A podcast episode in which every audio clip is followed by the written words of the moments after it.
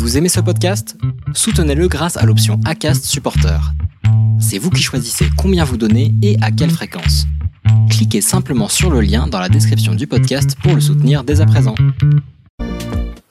Bonsoir à toutes et à tous, ça y est, on apparaît, c'est merveilleux. Je commence cette émission mort de rire par la blague de contexte d'Annie dans le chat. Parce que on va la faire hein, pour nos amis qui sont en podcast. Quel est le seul animal qui nourrit lui-même sa voiture, messieurs? La chèvre, car elle nourrit son cabriolet. Oh non. Oh non. Merci de nous avoir suivis.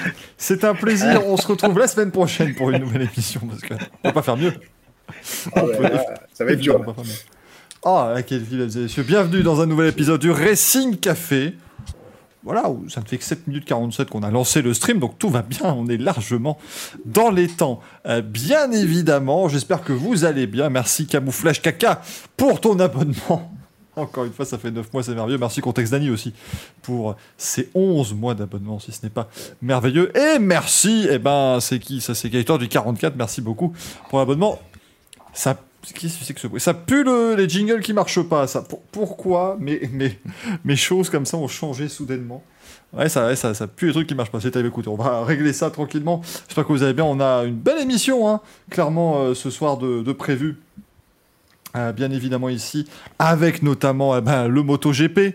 On, on terminera d'ailleurs peut-être l'émission un peu trop tôt, peut-être, hein, un petit peu plus tôt que prévu ce soir, on ne sait pas encore. On vous parlera aussi, euh, bien évidemment, d'IndyCar qui est à Détroit ce week-end. On parlera des 24 heures du Mans, car peut-être l'avez-vous remarqué, mais les 24 heures du Mans, c'est en ce moment. Euh, avec est- c'est pour ça qu'on est en retard, évidemment, on a été glué, rivé à l'Hyperpole et c'était hyper bien. Euh, et on parlera de Formule 1 parce que ce week-end il y a un Grand Prix en Azerbaïdjan. Si jamais vous n'aviez pas euh, remarqué non plus. Bonsoir, Monsieur Slozone, Monsieur Gaël qui est tout jaune. Moi, ça me fait. d'habitude c'est Emmanuel tout jaune. On a Emmanuel tout jaune et on a Emmanuel tout jaune. Oui, je pensais faire illusion, mais ça marche pas, on est d'accord. Non. Euh, non, ça marche pas. Bah écoutez, euh, ravi d'être là. Bonsoir le chat. Ça s'entend en tout cas et ça fait plaisir. Mais non, alors oui, euh, non, alors je le refais. Ravi d'être là Ouhou Ça c'est bien une vraie masterclass, mon ref. Bien joué. Bien joué. Je pense- je- je- on pourrait ne faire qu'une émission comme ça hein, pendant 1h50. Ah, masterclass, PTDR, frérot. Oh, ah, qu'est-ce que tu lui as mis? Les termes. Oh, Il faut dire les termes, évidemment, frère. Comment va François Beignet? Bonsoir à tous, bonsoir le chat. Euh, ravi de, de refaire une petite soirée du Racing Café. Euh, tout va bien pour moi, et puis bon, écoute, tranquille. Tranquille. c'est- c'est- Ah, lui, il est un touriste, quoi. C'est incroyable. C'est Marseillais au Mans ici. Tranquillo Elle avance pas l'Alpine. Ah bah si, elle avance, les vieux. Euh, Mathieu Cuny, c'est en trois semaines le Tour de France, Gaël. Oui, c'est vrai.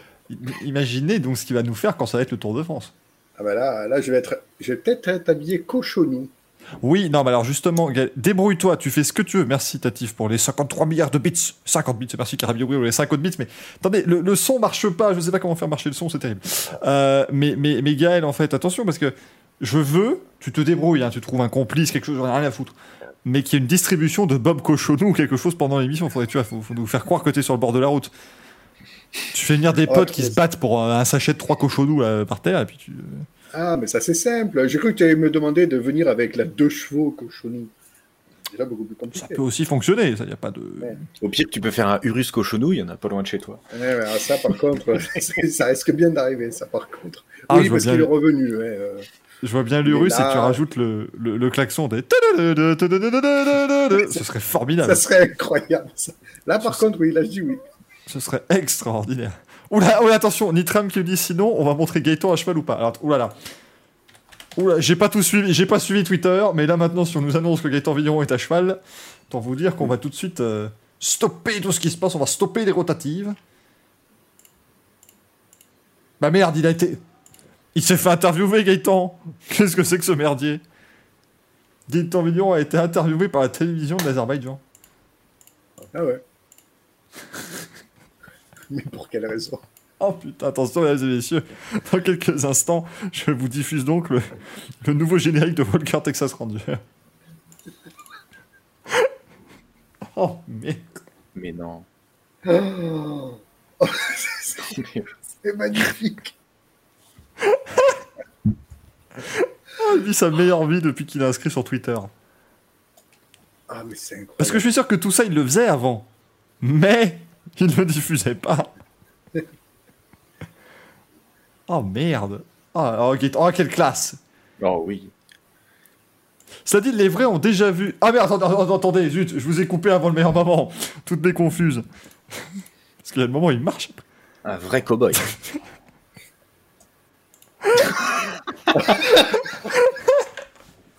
Oh merde. Euh, je- je- si vous êtes des vrais, vous l'avez déjà vu parce qu'il avait tourné dans le ranch de, de Michael Schumacher à l'époque.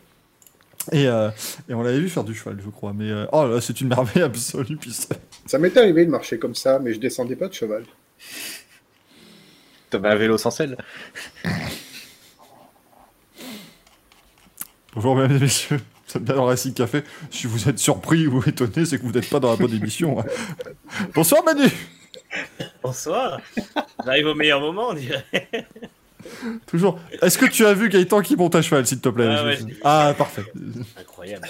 C'est une très bonne nouvelle. Comment va monsieur Touzo. Et ben ça va, écoute, ça va très bien. J'étais en train de, de finir de travailler sur l'hyperpole aux 24 heures du Mans, donc tu vois tout. C'était tout hyper bien, comme on l'a dit. Eh ben évidemment, évidemment, c'était très bien. Et puis euh, voilà, donc euh, non mais tout va bien. J'espère que tout le monde aussi et que vous aussi. Tu as raté le moment où ils m'ont traité de monsieur tout jaune. Oui, mais j'ai eu le moment où tu parlais d'avoir déjà marché comme un cowboy, donc. J'ai eu quand même une bonne intro à l'émission. Voilà, ça- Oh! Oh Thomas Fredson! Oh, elle est bonne celle-là! Hyper Paul Espargaro! Eh oui, Elle est valide Elle est valide. Bah, qu'ils se reconvertissent. Désormais 8 minutes qu'on est ensemble, on a toujours pas parlé de sport auto, tout va bien, vous êtes bien dans le récit. ah mais j'ai rien raté alors. Attendez, rendez-vous compte, là vous allez voir que masterclass les, les frérots, là, là, j'ai fait une masterclass. Euh, vous voyez que nos noms sont toujours en orange. Ouais. J'ai copié le code couleur du bleu. Je l'ai pas collé par contre, mais, mais je l'ai copié. C'est- c'est- C'est un, un début. Et là, je est tellement préparée. Et maintenant, si je colle, c'est le, le lien du WeTransfer que j'ai envoyé à des collègues, malheureusement. Ça ne fonctionne plus du coup. Oh, merci Max Le Lièvre qui en transforme son abonnement Prime en abonnement de niveau 1. Je, n'ai pas compris la phrase que je viens de vous dire, mais on m'annonce dans l'oreillette que ça me fait de l'argent, donc merci beaucoup. Je suis, je suis ravi. Euh, Max, c'est très, très gentil. Je m'excuse parce que vous T'en n'avez pas les t'en sous. es arrivé à un point où tu ne sais même plus comment tu gagnes de l'argent, c'est fou. Oh, non, mais en même temps, à un moment donné, il faut quand même être, être franc. Il y en a tellement qui tombent de partout, tout le temps. Je ne peux pas toujours savoir, évidemment, Ah, euh, qui est Pierre, qui est Paul, qui est. Jacques. C'est un peu, un peu compliqué. Kim Kardashian a le même problème, si tu veux. Donc c'est un peu... Mais elle, elle en a d'autres, elle, par contre. Ça, tu, tu ne connais pas ma vie, j'ai peut-être tous les mêmes problèmes que Kim Kardashian. Et moi non plus, le matin, je ne sais Ouais. pas quelle robe de couturier je dois mettre. Voilà. Toi aussi, tu as une sextape avec Kanye West qui traîne sur Internet ou euh, Ah, ça, je Bien voir. évidemment. Pourquoi est-ce que ça choque tout le monde ici? C'est Kevin Euh. West, c'est pas Kevin West. C'était Kevin dans l'Ouest, lui. Oh merde, oh là là là. Maintenant j'ai envie de prendre une image de Kevin Estre et de faire Kevin Est et c'est plus... ça marche plus quoi, ça devient, ça devient compliqué. Euh, il y a beau décalage son image dit Chic Master, bah non. Comprends pas de de quoi vous parlez. J'ai failli y croire. t'as activé le mode telenovela ou un truc comme ça Ah, ça serait excellent, ça. Oh, mais Ah ouais. madame Ce serait formidable. Non, on salue encore une fois toutes les personnes qui nous écoutent en, en podcast. On remarquerait pas. Les gens qui nous écoutent, du coup, le savent pas, mais je vous, je vous fais coucou visuellement à chaque fois, mais du coup, vous nous écoutez en podcast, donc ça n'a Tant de, de courtoisie qui Coucou les podcasts. Ça n'a pas grand intérêt, vous remarquerez. Bon, je suis désolé, je ne comprends pas pourquoi vous n'entendez pas les, alertes. Euh, Enfin, si, je comprends. Si, mon PC fait de la merde en barquette depuis l'autre jour, donc il n'y a pas de souci, mais je ne sais pas comment faire pour que ça fonctionne. Euh, sauf si vous souhaitez qu'on passe 50 minutes maintenant à régler ce problème avant de débuter l'émission. C'est bon, demain c'est relâche au Mans, il n'y a rien. il ne se passe rien. Enfin, il ne se passe rien pour les gens qui ne sont pas sur place, parce que si vous êtes sur place, si jamais vous avez un billet, n'hésitez pas. Euh, vous avez quand même le pitwalk, et, vous allez même pouvoir marcher sur la piste. Donc c'est quand même... la première journée d'un Grand Prix de F1 demain. Oui, alors ça tout de suite, hein, euh, doucement, hein, dou- C'est doucement. comme ça. Moi, je n'ai vu que des museaux et des capots moteurs pour l'instant, et des Alfa Romeo vertes, blanches et rouges. Alors après, je sais pas si elle court un Grand Prix ou quoi que ce soit, bien évidemment. Bon, messieurs, commençons par de la moto. Parce que euh, Axel, en ce moment, tu- t'as la chance, on commence toujours par la moto. Je suis un privilégié, je le sais bien. toujours la chance, ce qui permet d'aller se coucher à 22h15 évidemment et de faire une bonne journée le lendemain. C'est toujours très important. Gaëtan qui me dit je vous conseille de ne pas manger pendant le Racing Café, j'ai failli m'étouffer avec leurs âneries. Ça après, si vous mangez ou vous buvez pendant une émission aussi, c'est un petit peu bête. J'en suis euh, En tout cas, c'est risqué. contexte d'Ali qui demande est-ce que Nakagami nous écoute en podcast? Elle est excellente. Enfin, après coup, oui. Ah oui, ah oui, il y a eu coup. Sur le moment, elle aurait peut-être pas fait, pas fait rire sur le moment. Oui, parce que c'est vrai que c'était, je crois que c'était euh, bah, notre grand ami Simon Peterson euh, qui avait dit ça, euh, Axel, qui avait mis euh, Ouais, bon, euh, allez, on pourrait croire que le fait qu'il monte 19 replays veut peut-être dire que, allez, ça va pour Nakagami, mais après, ça reste du MotoGP. Donc, ça- avec le MotoGP, ils ont quand même une, une technique du particulier qui est Voilà, on met tous les replays, après, après on, on met un petit message disant euh, Check-up. Medical check-up needed, bien évidemment. Et puis tu le vois le, le lendemain dans son lit d'hôpital comme ça, avec, avec les cervicales partout, mais t'as vu 15 fois la ralenti. Oui. Oh, ben ça va, il avait trop foiré. J'ai beaucoup aimé l'image de Takaki Nakagami qui dit Tout va bien. Mec, il... Ah Merde, je peux plus bouger. Mais c'est- Faut- La, la règle en MotoGP, c'est le pilote qui n'est pas mort va bien, concrètement. C'est Mm, ça. en c'est fait. ça. Non, si le pilote dit qu'il va bien, c'est bon. c'est pour ceux qui n'auraient pas suivi, notamment, on, on salue parce qu'on avant de parler de, de Fabio Quartaro, parlons sécurité. Le fait qu'Alex Marquez puisse courir avec une commotion cérébrale. Ah bah, tu vois, je voulais le dire, mais c'est incroyable. Avec la pelle qu'il a pris le samedi, tu vas bien? Ouais, c'est bon, je peux rouler. D'accord. Voilà. Ah, le mieux, c'est qu'ils l'ont annoncé. Je n'ai jamais vu Ah ça. oui, ils l'ont dit. hein. Il a une légère commotion, mais t'inquiète, ça va. C'est quand même C'est terrible. Vraiment, ouais. C'est. T'imagines Ah, la, la sécurité, ils s'en foutent. Mais t'imagines, il bloque, un, il bloque un peu un pilote en course, tu vois, il a un truc un peu rugueux, et puis à la fin de la course, il s'arrête, l'autre pilote, il vient, il veut exprimer son mécontentement, il lui fait une petite tape sur le côté du casque, ou il tombe. Ah bah merde, il est inconscient. Qu'est-ce qui se passe?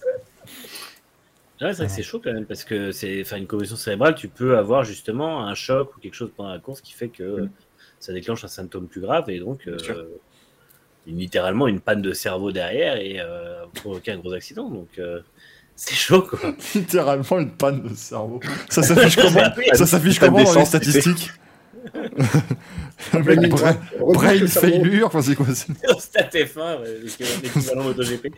ouais, Sur le stat F1 de la moto, là. Comment on pourrait appeler ça Ouais. d'ailleurs C'est pas du tout. Après, attends, c'était où, où c'était où? C'était en IndyCar où c'était écrit fatigue? Oui, mais j'en ai, j'en ai parlé. J'en ai parlé c'était la semaine dernière, je crois que le mec a, été- dernier, on en a il a abandonné son driver fatigue. Ce qui reste quand même la meilleure, euh, Pourquoi il a abandonné sur coma? C'était euh, c'était Jean-Denis Delettra qui avait abandonné sur Cramp aussi en F1. Quelle Donc, horreur. euh, Enfin, oui, enfin, je pense qu'il quand même vu le rythme qu'il avait. En plus, il avait des crampes, c'est quand même terrible.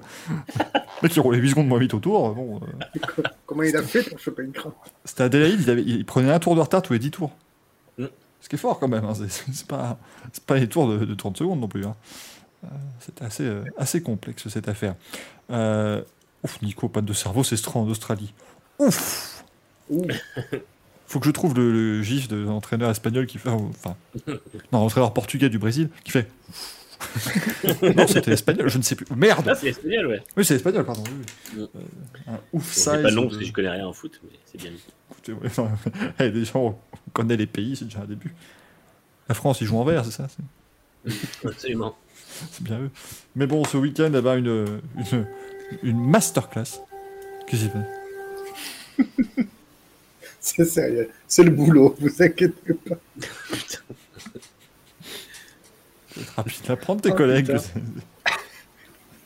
Que c'est- ce son-là qui est joué, c'est une Vicente Del Bosque, merci beaucoup le Breton U18. Euh, merci, tu as gagné ton Je poids. répondre du coup. Tu, tu as gagné ton poids en casquette. euh, en, en casquette François Beignet. Voilà, tu vas te démerder avec ça. François Beignet. Ça va être très très long. Euh, non, parce que je donne les, les- les- les coulisses, c'est-à-dire qu'à peu près tout le monde m'a dit Ah, je suis en retard. Et puis Axel qui a dit Moi, je serai à l'heure. Donc je dis pour la peine, il y aura un t-shirt François Beignet. Voilà, Mais il a Ah, admis être un faillot. Bien sûr, évidemment. Bah, je sais pas, à chaque fois tout le monde dit Ah, ce soir je serai un petit peu à la bourre. Je me suis dit Bah écoute, moi je vais dire que je serai à l'heure. Voilà. il, a, il a pris le contre-pied de tout le monde. C'est un... Attends, parce que j'ai pas encore évoqué, mais c'est un t-shirt retour vers la friture que t'as ou quoi? Exactement. C'est extraordinaire, je me le mets. c'est formidable. Euh, je veux que lui, il y avait aussi Raid Sardaigne le week-end dernier. Eh, le saviez-vous J'ai oublié de vous dire la semaine dernière qu'il y avait Raid Sardaigne ce week-end. Du coup, moi, je vais oublier de vous dire aujourd'hui qu'il y avait Raid Sardaigne ce week-end. Euh, bon, on débriefera ça. De toute façon, c'est, c'est Roger qui a gagné comme d'habitude. Hein? C'est pas ça? Et Tanak a abandonné comme d'habitude. Voilà, donc tout va bien, du coup. C'est un, un rallye qui n'était pas remarquable. Restez Mais- plus tard pour voir si c'est vrai. Thomas qui le dit, je viens de percuter le pseudo d'Axel, Manakagami aussi. Alors, du coup, euh, le MotoGP.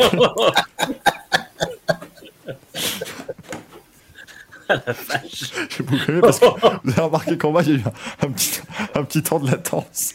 Le temps, le temps de la comprendre. Je me retiens de hurler de rire pour pas gêner les voisins, mais Ah, C'était hardcore. Ah, c'est bien, tu vas la valide. Nakagami, l'outil contexte d'année. On rappelle quand même, non, non, eh, il va bien, hein, ça va. oui, euh, on en il rigole parce qu'il va bien. Parce Voilà, que sinon, en on pas ça. Ah, je vous garantis que si ça n'allait pas, on tirait tous la gueule, mais non, non, là, il va, il va bien, on se permet de, de faire des, des petits jeux de mots, voilà, c'est pas, ça n'est pas. plus, à l'issue de ça, il y avait, je crois que c'est Zarco qui avait lancé un petit pic euh, avec ça. Je, je crois que c'est lui. Où il y avait eu euh, une petite phrase dans le paddock en disant Bah ouais, mais entre euh, ce qui s'est passé entre bah, justement Zarco et, et Morbidelli en Autriche, euh, il s'est fait insulter et incendier par tout le monde et il a pris une pénalité, il me semble. Ouais. Et là, euh, pour un fait de course qui peut euh, être considéré comme similaire, euh, bah en fait, il n'y a rien. Et justement, il me semble que Zarco est pointé du doigt en disant Ouais, mais du coup, c'est pas. euh, En fait, c'est quand ils ont envie les pénalités. Donc là, oui, c'est un fait de course, mais pour moi, ce qui s'était passé avec Morbidelli, c'était aussi un fait de course. Ah, bien sûr, non, non, mais là, c'est, assez, euh, assez fort. Moi, j'ai beaucoup aimé le, le tact de beaucoup de commentateurs qui étaient à dire Oh là là, Rins, il se prend une gamelle Oh là, pendant que tu vois Nakagami qui. Qui, qui, qui prend littéralement la tête sur le pneu et en fait, personne ne l'a vu au début. C'est... J'ai vu tout à l'heure une photo qui est ultra impressionnante où il y a déjà plus le- la visière ouais. et le pot d'échappement lui arrive là. C'est, c'est, enfin, c'est... Ah, mais ça aurait La pu visière, hyper mal passer. hein. La visière, elle saute au contact. Et le mouvement du coup, euh, au moment où il y a le choc, c'est horrible. Non, non, c'est vraiment. Heureusement que, que le pot est pas venu euh, lui toucher la tête parce que euh, je pense que par contre, il y passait, quoi, honnêtement. Avec le Heureusement pot, qu'il n'avait pas plus de vitesse et que la, la- tête n'a pas accroché plus la roue. Parce que bien sûr. Ah non, c'était, quand finir. même. Faut, faut, c'est- ça fait partie de ce, ce genre de choses quand même où. C'était quand même chaud et bon, on n'est pas passé loin d'une, vraie euh, petite catastrophe. Après, l'avantage, c'est que contrairement en Formule 1, euh, le- le- en Catalogne, il y a toujours euh, des trucs intéressants en moto. hein. Alors- bon, cette année, il y a eu des trucs un peu intéressants en Formule 1, mais Alors le, le vrai problème, si tu veux, MotoGP, Axel, c'est que j'avais le seul souvenir, à part euh, Quartaro qui perd sa protection, mais le seul autre souvenir que j'avais, c'était 2006. Je crois que c'est 2006 ou 2005. L'année où il y a une gamelle au premier virage, mais où as CT Giberdo qui fait 4 loopings. euh, qui, qui est dans- alors évidemment, ça reste du MotoGP, donc évidemment, c'était Giberdo, euh, J inanimé dans le gravier, et les gens le prennent comme un sac à patates et ils le mettent sur le bord de la piste. Euh, c'était- quelque chose. C'est Lorenzo le, crash où il a, il a plus ou moins arrêté sa carrière après, d'ailleurs. Bah, c'était sa dernière saison, il me semble. Ouais, non, il était pas. si, avais, ce qui était intéressant, c'était Lorenzo qui percute tout le monde euh, il y a 3 ans. Il y a trois Ah ans, oui, le, ah oui, le superbe.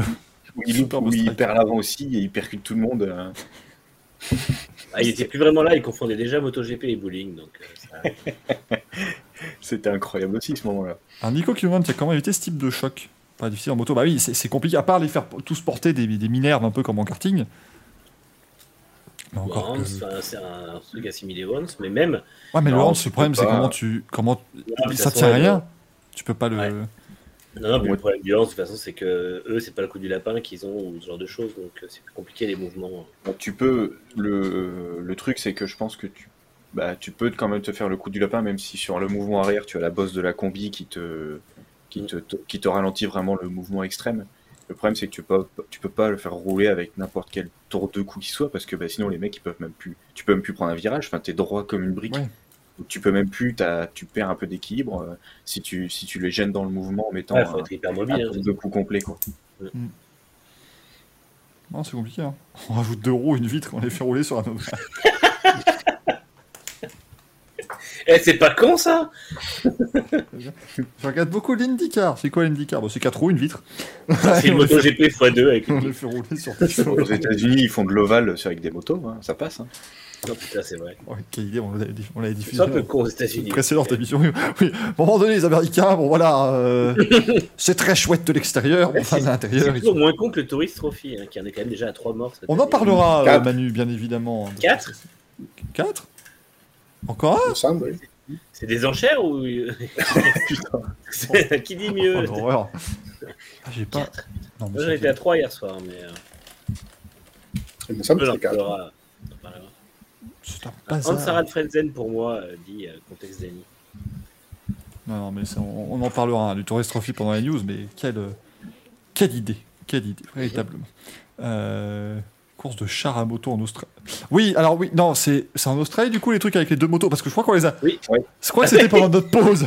Je crois qu'on les a pas diffusés Oui, oui. les courses de char à moto Ça, là. c'est- ça, c'est incroyable. hein. J'avais fait un tweet là-dessus, mais. euh, Ouais. C'est euh, oui, oui, c'est c'est, euh, c'est en Australie ouais, qu'ils ont réinventé ça. C'est un, un vieux sport qu'ils ont mis au bout du jour. Et c'est totalement débile, mais c'est extrêmement marrant. J'ai tapé, j'ai tapé euh, Australia Two Bikes Racing, ça ne marche pas, hein, je, je vous préviens tout de suite. Par contre, j'ai eu droit à Motorcycle Racing Japan, Crazy.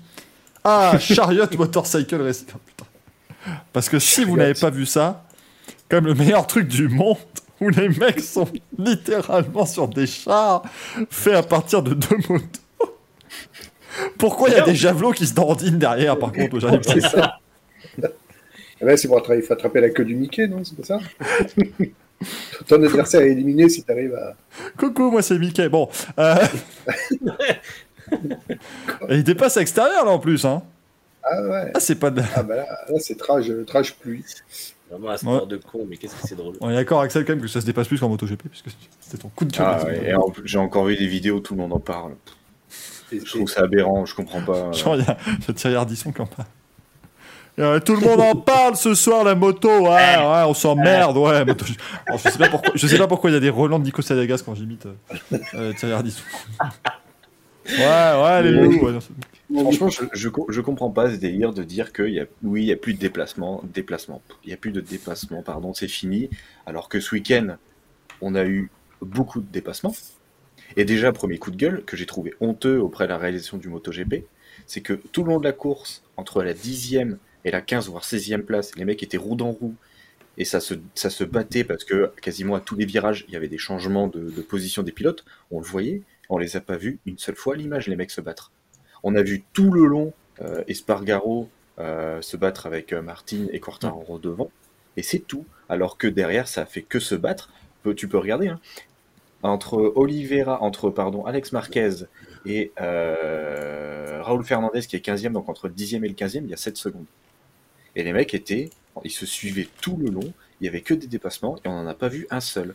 Donc que les gens qui disent qu'il n'y a pas de déplacement, ceux qui regardent uniquement la télé, ce n'est pas vrai parce qu'on on ne les voit pas. On nous montre que ce qu'il y a devant et c'est tout. Alors que ça fait que se battre sur ce Grand Prix. Le problème, c'est que les gens veulent tout. Ils veulent des sports où on n'a pas d'écart et ils veulent des sports où on dépasse. Mais c'est incompatible. C'est comme en F1. En F1, on dit oui, avant, il y a beaucoup de dépassements. Bah oui, quand le premier mettait 3 secondes au quatrième, c'est sûr qu'il y a eu des dépassements. Parce que fatalement, quand tu roules à 2 secondes d'écart, tu dépasses facilement et sans DRS. Mais le jour où euh, on réduit les écarts, forcément, ça, ça limite les possibilités de dépassement. Mais C'est ça, après, euh, c'est des critiques qui sont, qui sont stériles parce que ces gens-là, tu recommencerais à faire des gros écarts en mettant des dépassements, ils galeraient parce qu'il y a des gros écarts. Donc, euh, Bah oui. tu vois déjà qui disent oh oui les top teams sont trop devant enfin je sais pas pour la F1 mais c'est- n'importe quoi donc malheureusement c'est des critiques qu'il y aura toujours et qui tourneront toujours en Là, t- en- et, et surtout que les gens se plaignent du coup de ce manque de spectacle, mais sur les qualifs, on est quand même déjà à plus de, de, de poleman différents sur ce début de saison que sur l'année dernière complète. Mm. Euh, les dépassements, forcément, tu peux moins te dépasser parce que oui, il y a de l'aéro, mais du coup, tout le monde freine le plus tard possible. Donc, il y a un moment, tu peux pas freiner plus tard que l'autre, sinon tu tombes. Et les voitures vont, les voitures, les motos arrivent, euh, se suivent et vont aussi vite en, ligne droite. Donc, euh, forcément, tu peux pas le doubler le bonhomme. Donc ouais, mais oui, tu peux pas.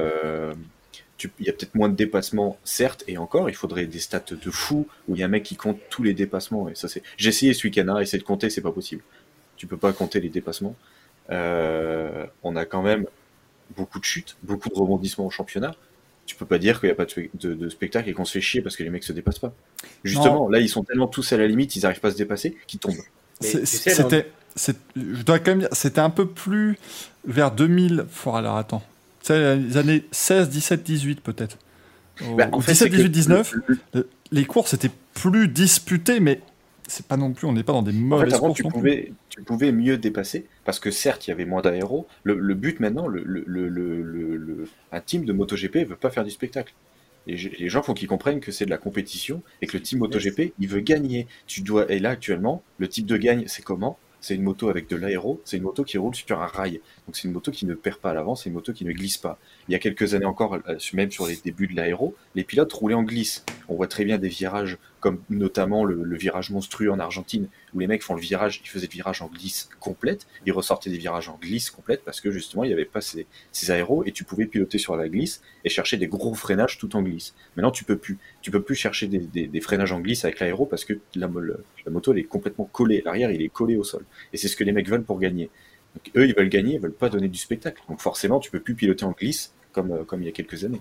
Conduire sur un rail, ça vous rappelle rien, ça? C'est exactement ce que la F1 a fait euh, ces 20 dernières années. En 2000, euh, de 2000 à 2005, tu regardes les volants de F1, ça bouge.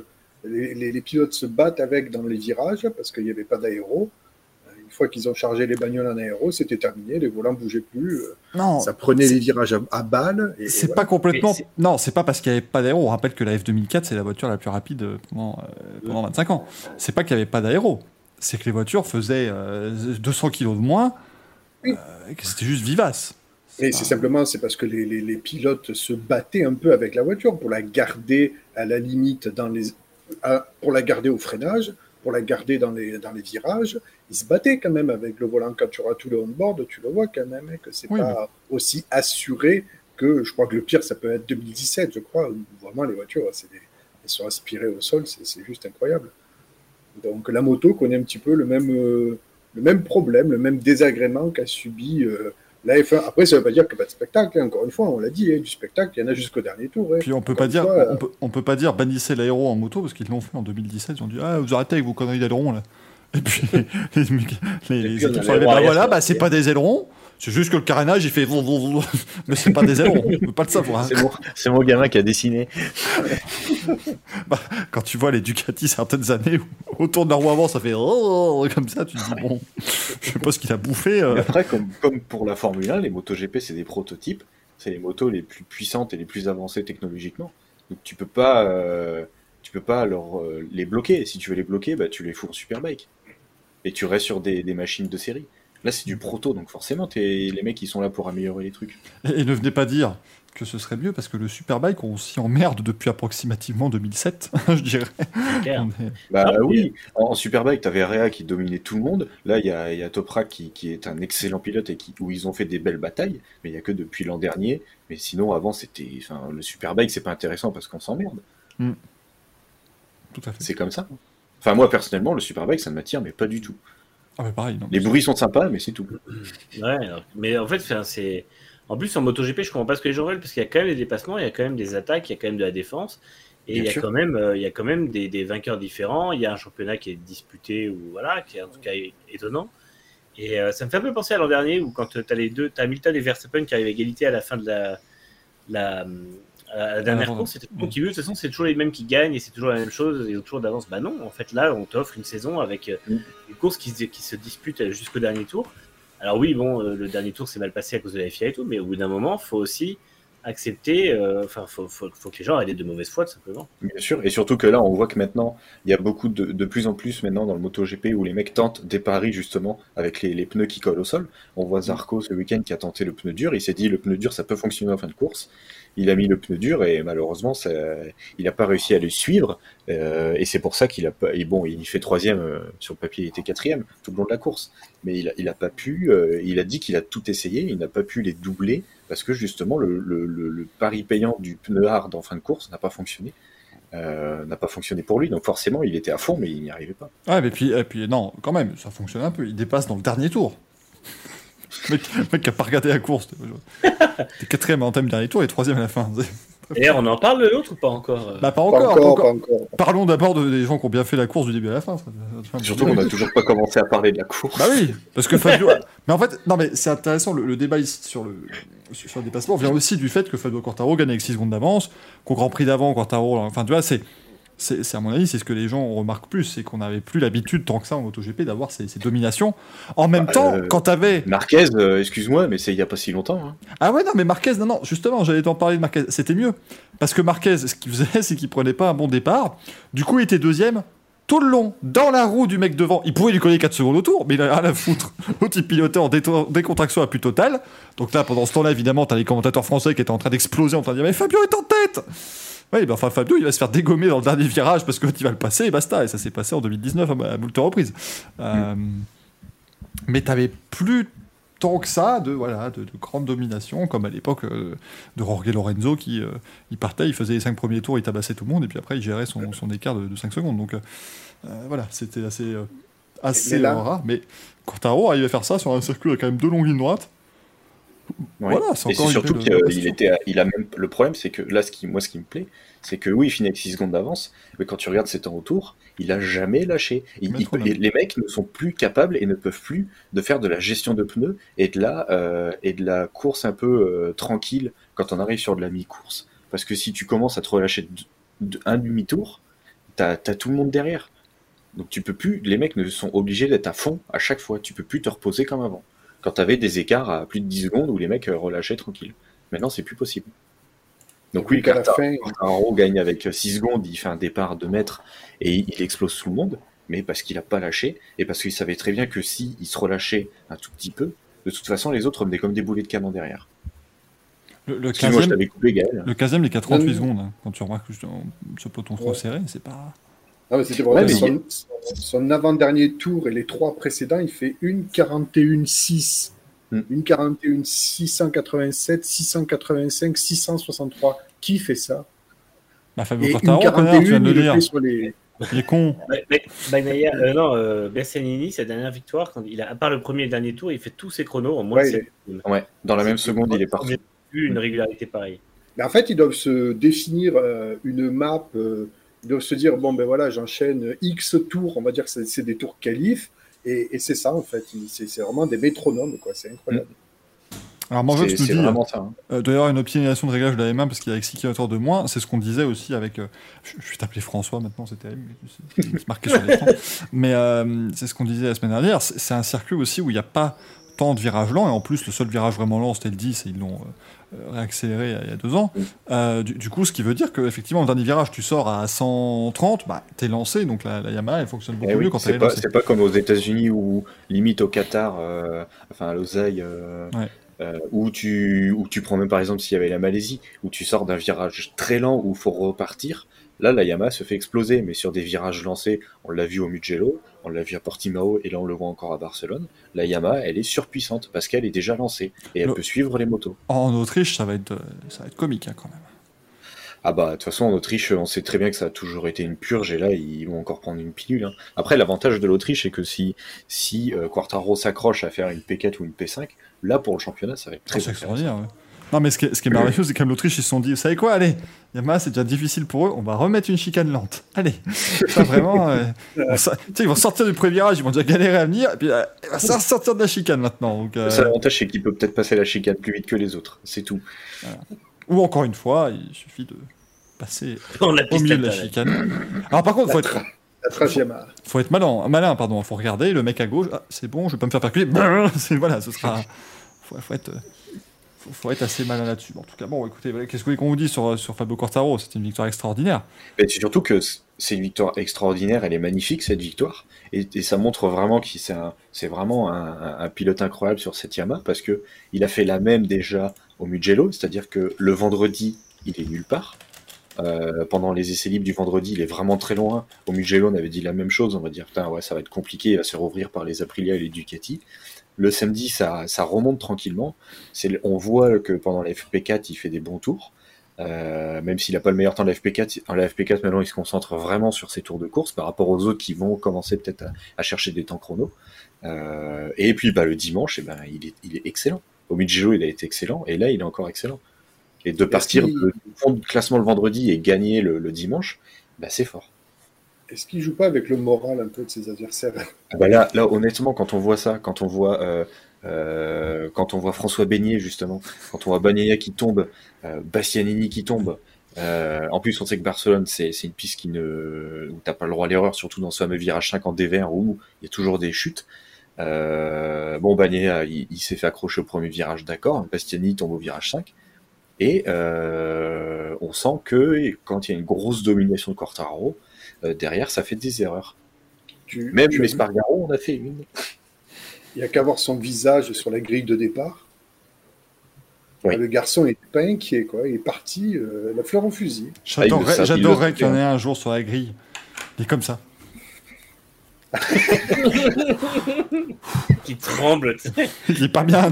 Ça va aller, garçon. Une moto, alors- je vais quand même à 250. euh, Ça m'est déjà arrivé, ça m'est déjà arrivé une fois de, de, de, de stresser complet sur une course de motocross sur la ligne de départ où je me suis un peu pissé dessus. Non. Non. Je te jure que c'est vrai. Oh, C'était une, c'était ma, une de mes premières courses de championnat d'Europe. Et euh, en fait, c'était une piste que, que je, que- où je me sentais bien dès le matin.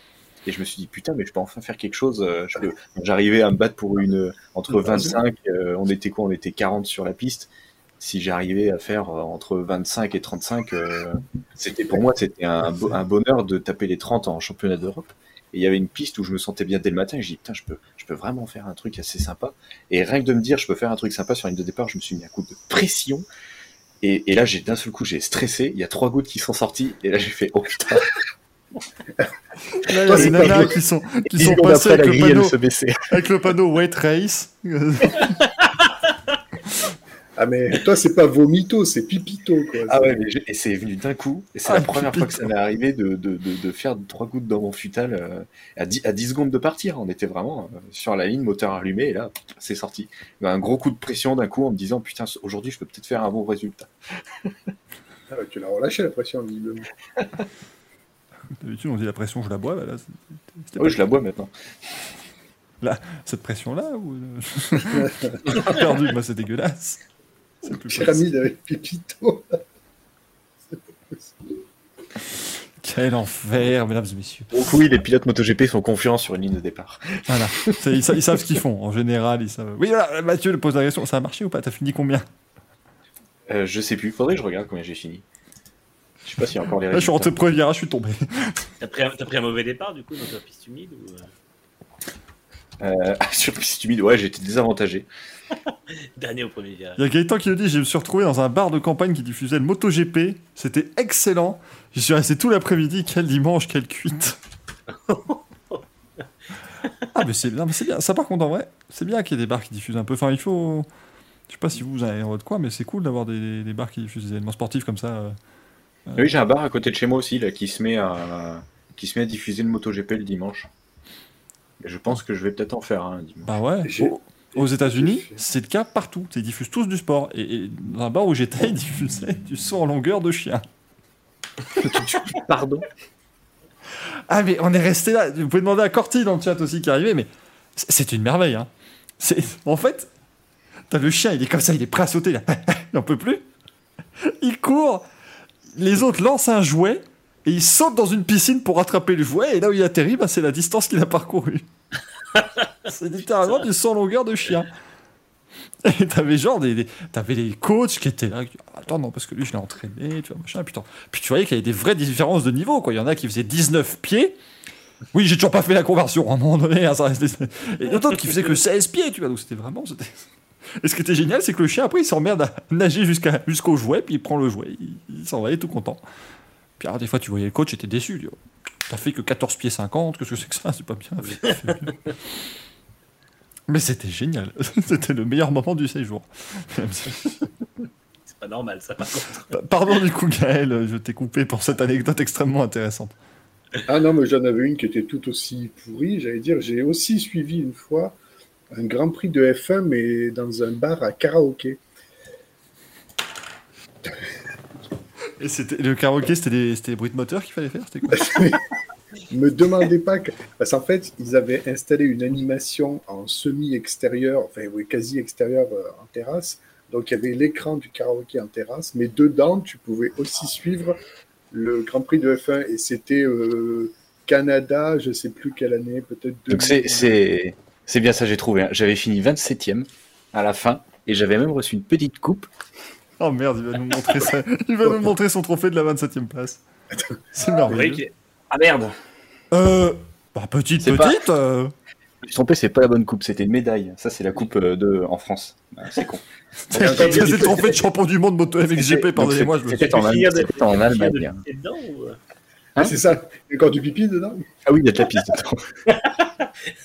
non, c'était une médaille. Je sais plus où je l'ai foutu. Donc c'était une médaille en Allemagne. Et je me souviens, je m'étais fait euh, bloc passer par un Danois et j'ai jamais eu aussi mal de toute ma vie. Ce Danois était, le Danois était un, un monstre. Il, il faisait plus de 2 mètres et il m'a foncé dessus. Mais Ah oui, ils sont bien montés les Danois. Mais ce, Ah qui est, oui, ce oui. qui est- ce qui est merveilleux, Axel, c'est que maintenant j'imagine euh, le, le, le- les prochains mec, il va aller sur le podium, il va pisser dans sa botte, il va le donner aux autres. Ah, c'est terrible. C'est absolument affreux, ça. J'espère que Jack Miller nous entend pas. Enfin bon, est-ce qu'il va faire des podiums là où il part, je ne sais pas, mais en tout cas. Euh, oh mon Dieu. Mais bravo, belle 27 e place. Non, là, je, merci. je te félicite. C'était en Oui, c'est vrai que oui, c'est une phrase qui.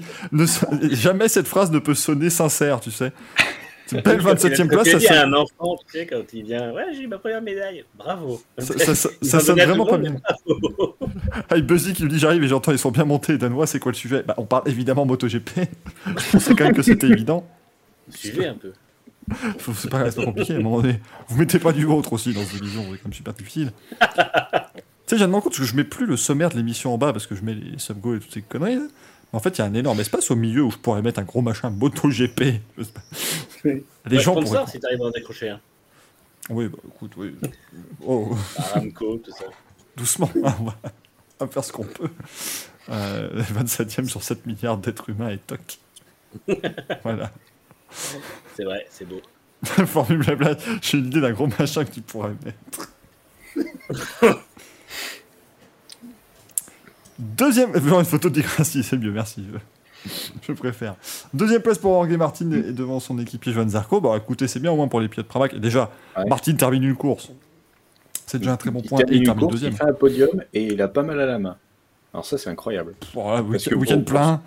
Ah oui, parce que pour ceux qui, soient, qui, qui, qui ne suivent pas, d'ailleurs, Martin s'est fait opérer euh, lundi euh, parce qu'il avait des problèmes euh, à la main droite. Donc c'est-à-dire que pendant la, quand il roulait, sa main euh, s'engourdissait. Donc en fait, il avait des fourmis dans les mains, il avait plus de sensation au bout de la main. Donc en fait, quand il freinait ou quand il accélérait, il savait, même- il le sentait même pas. il peut pas utiliser Euh, la gauche? Pour accélérer. Alors s'il roule comme ça. et donc il avait des, des gros soucis, euh, gros soucis là-dessus. Et euh, bah, il a fait une très belle course. Il est super bien parti. Euh, à un moment, on a senti à, peu près la mi-course. Même moi, je l'avais tweeté en disant bah c'est bon, il, commence à avoir mal à l'un parce qu'il avait perdu quasiment une demi seconde sur un tour, là où il s'était fait doubler par par Espargaro. Et finalement, il s'est accroché et il fait vraiment une belle deuxième place, donc un, sacré doublé Pramac qui va être très intéressant pour le championnat indépendant. Parce que euh, Grésini était pas loin avec Bastiani qui était en tête de, de, de, de, de ce championnat indépendant.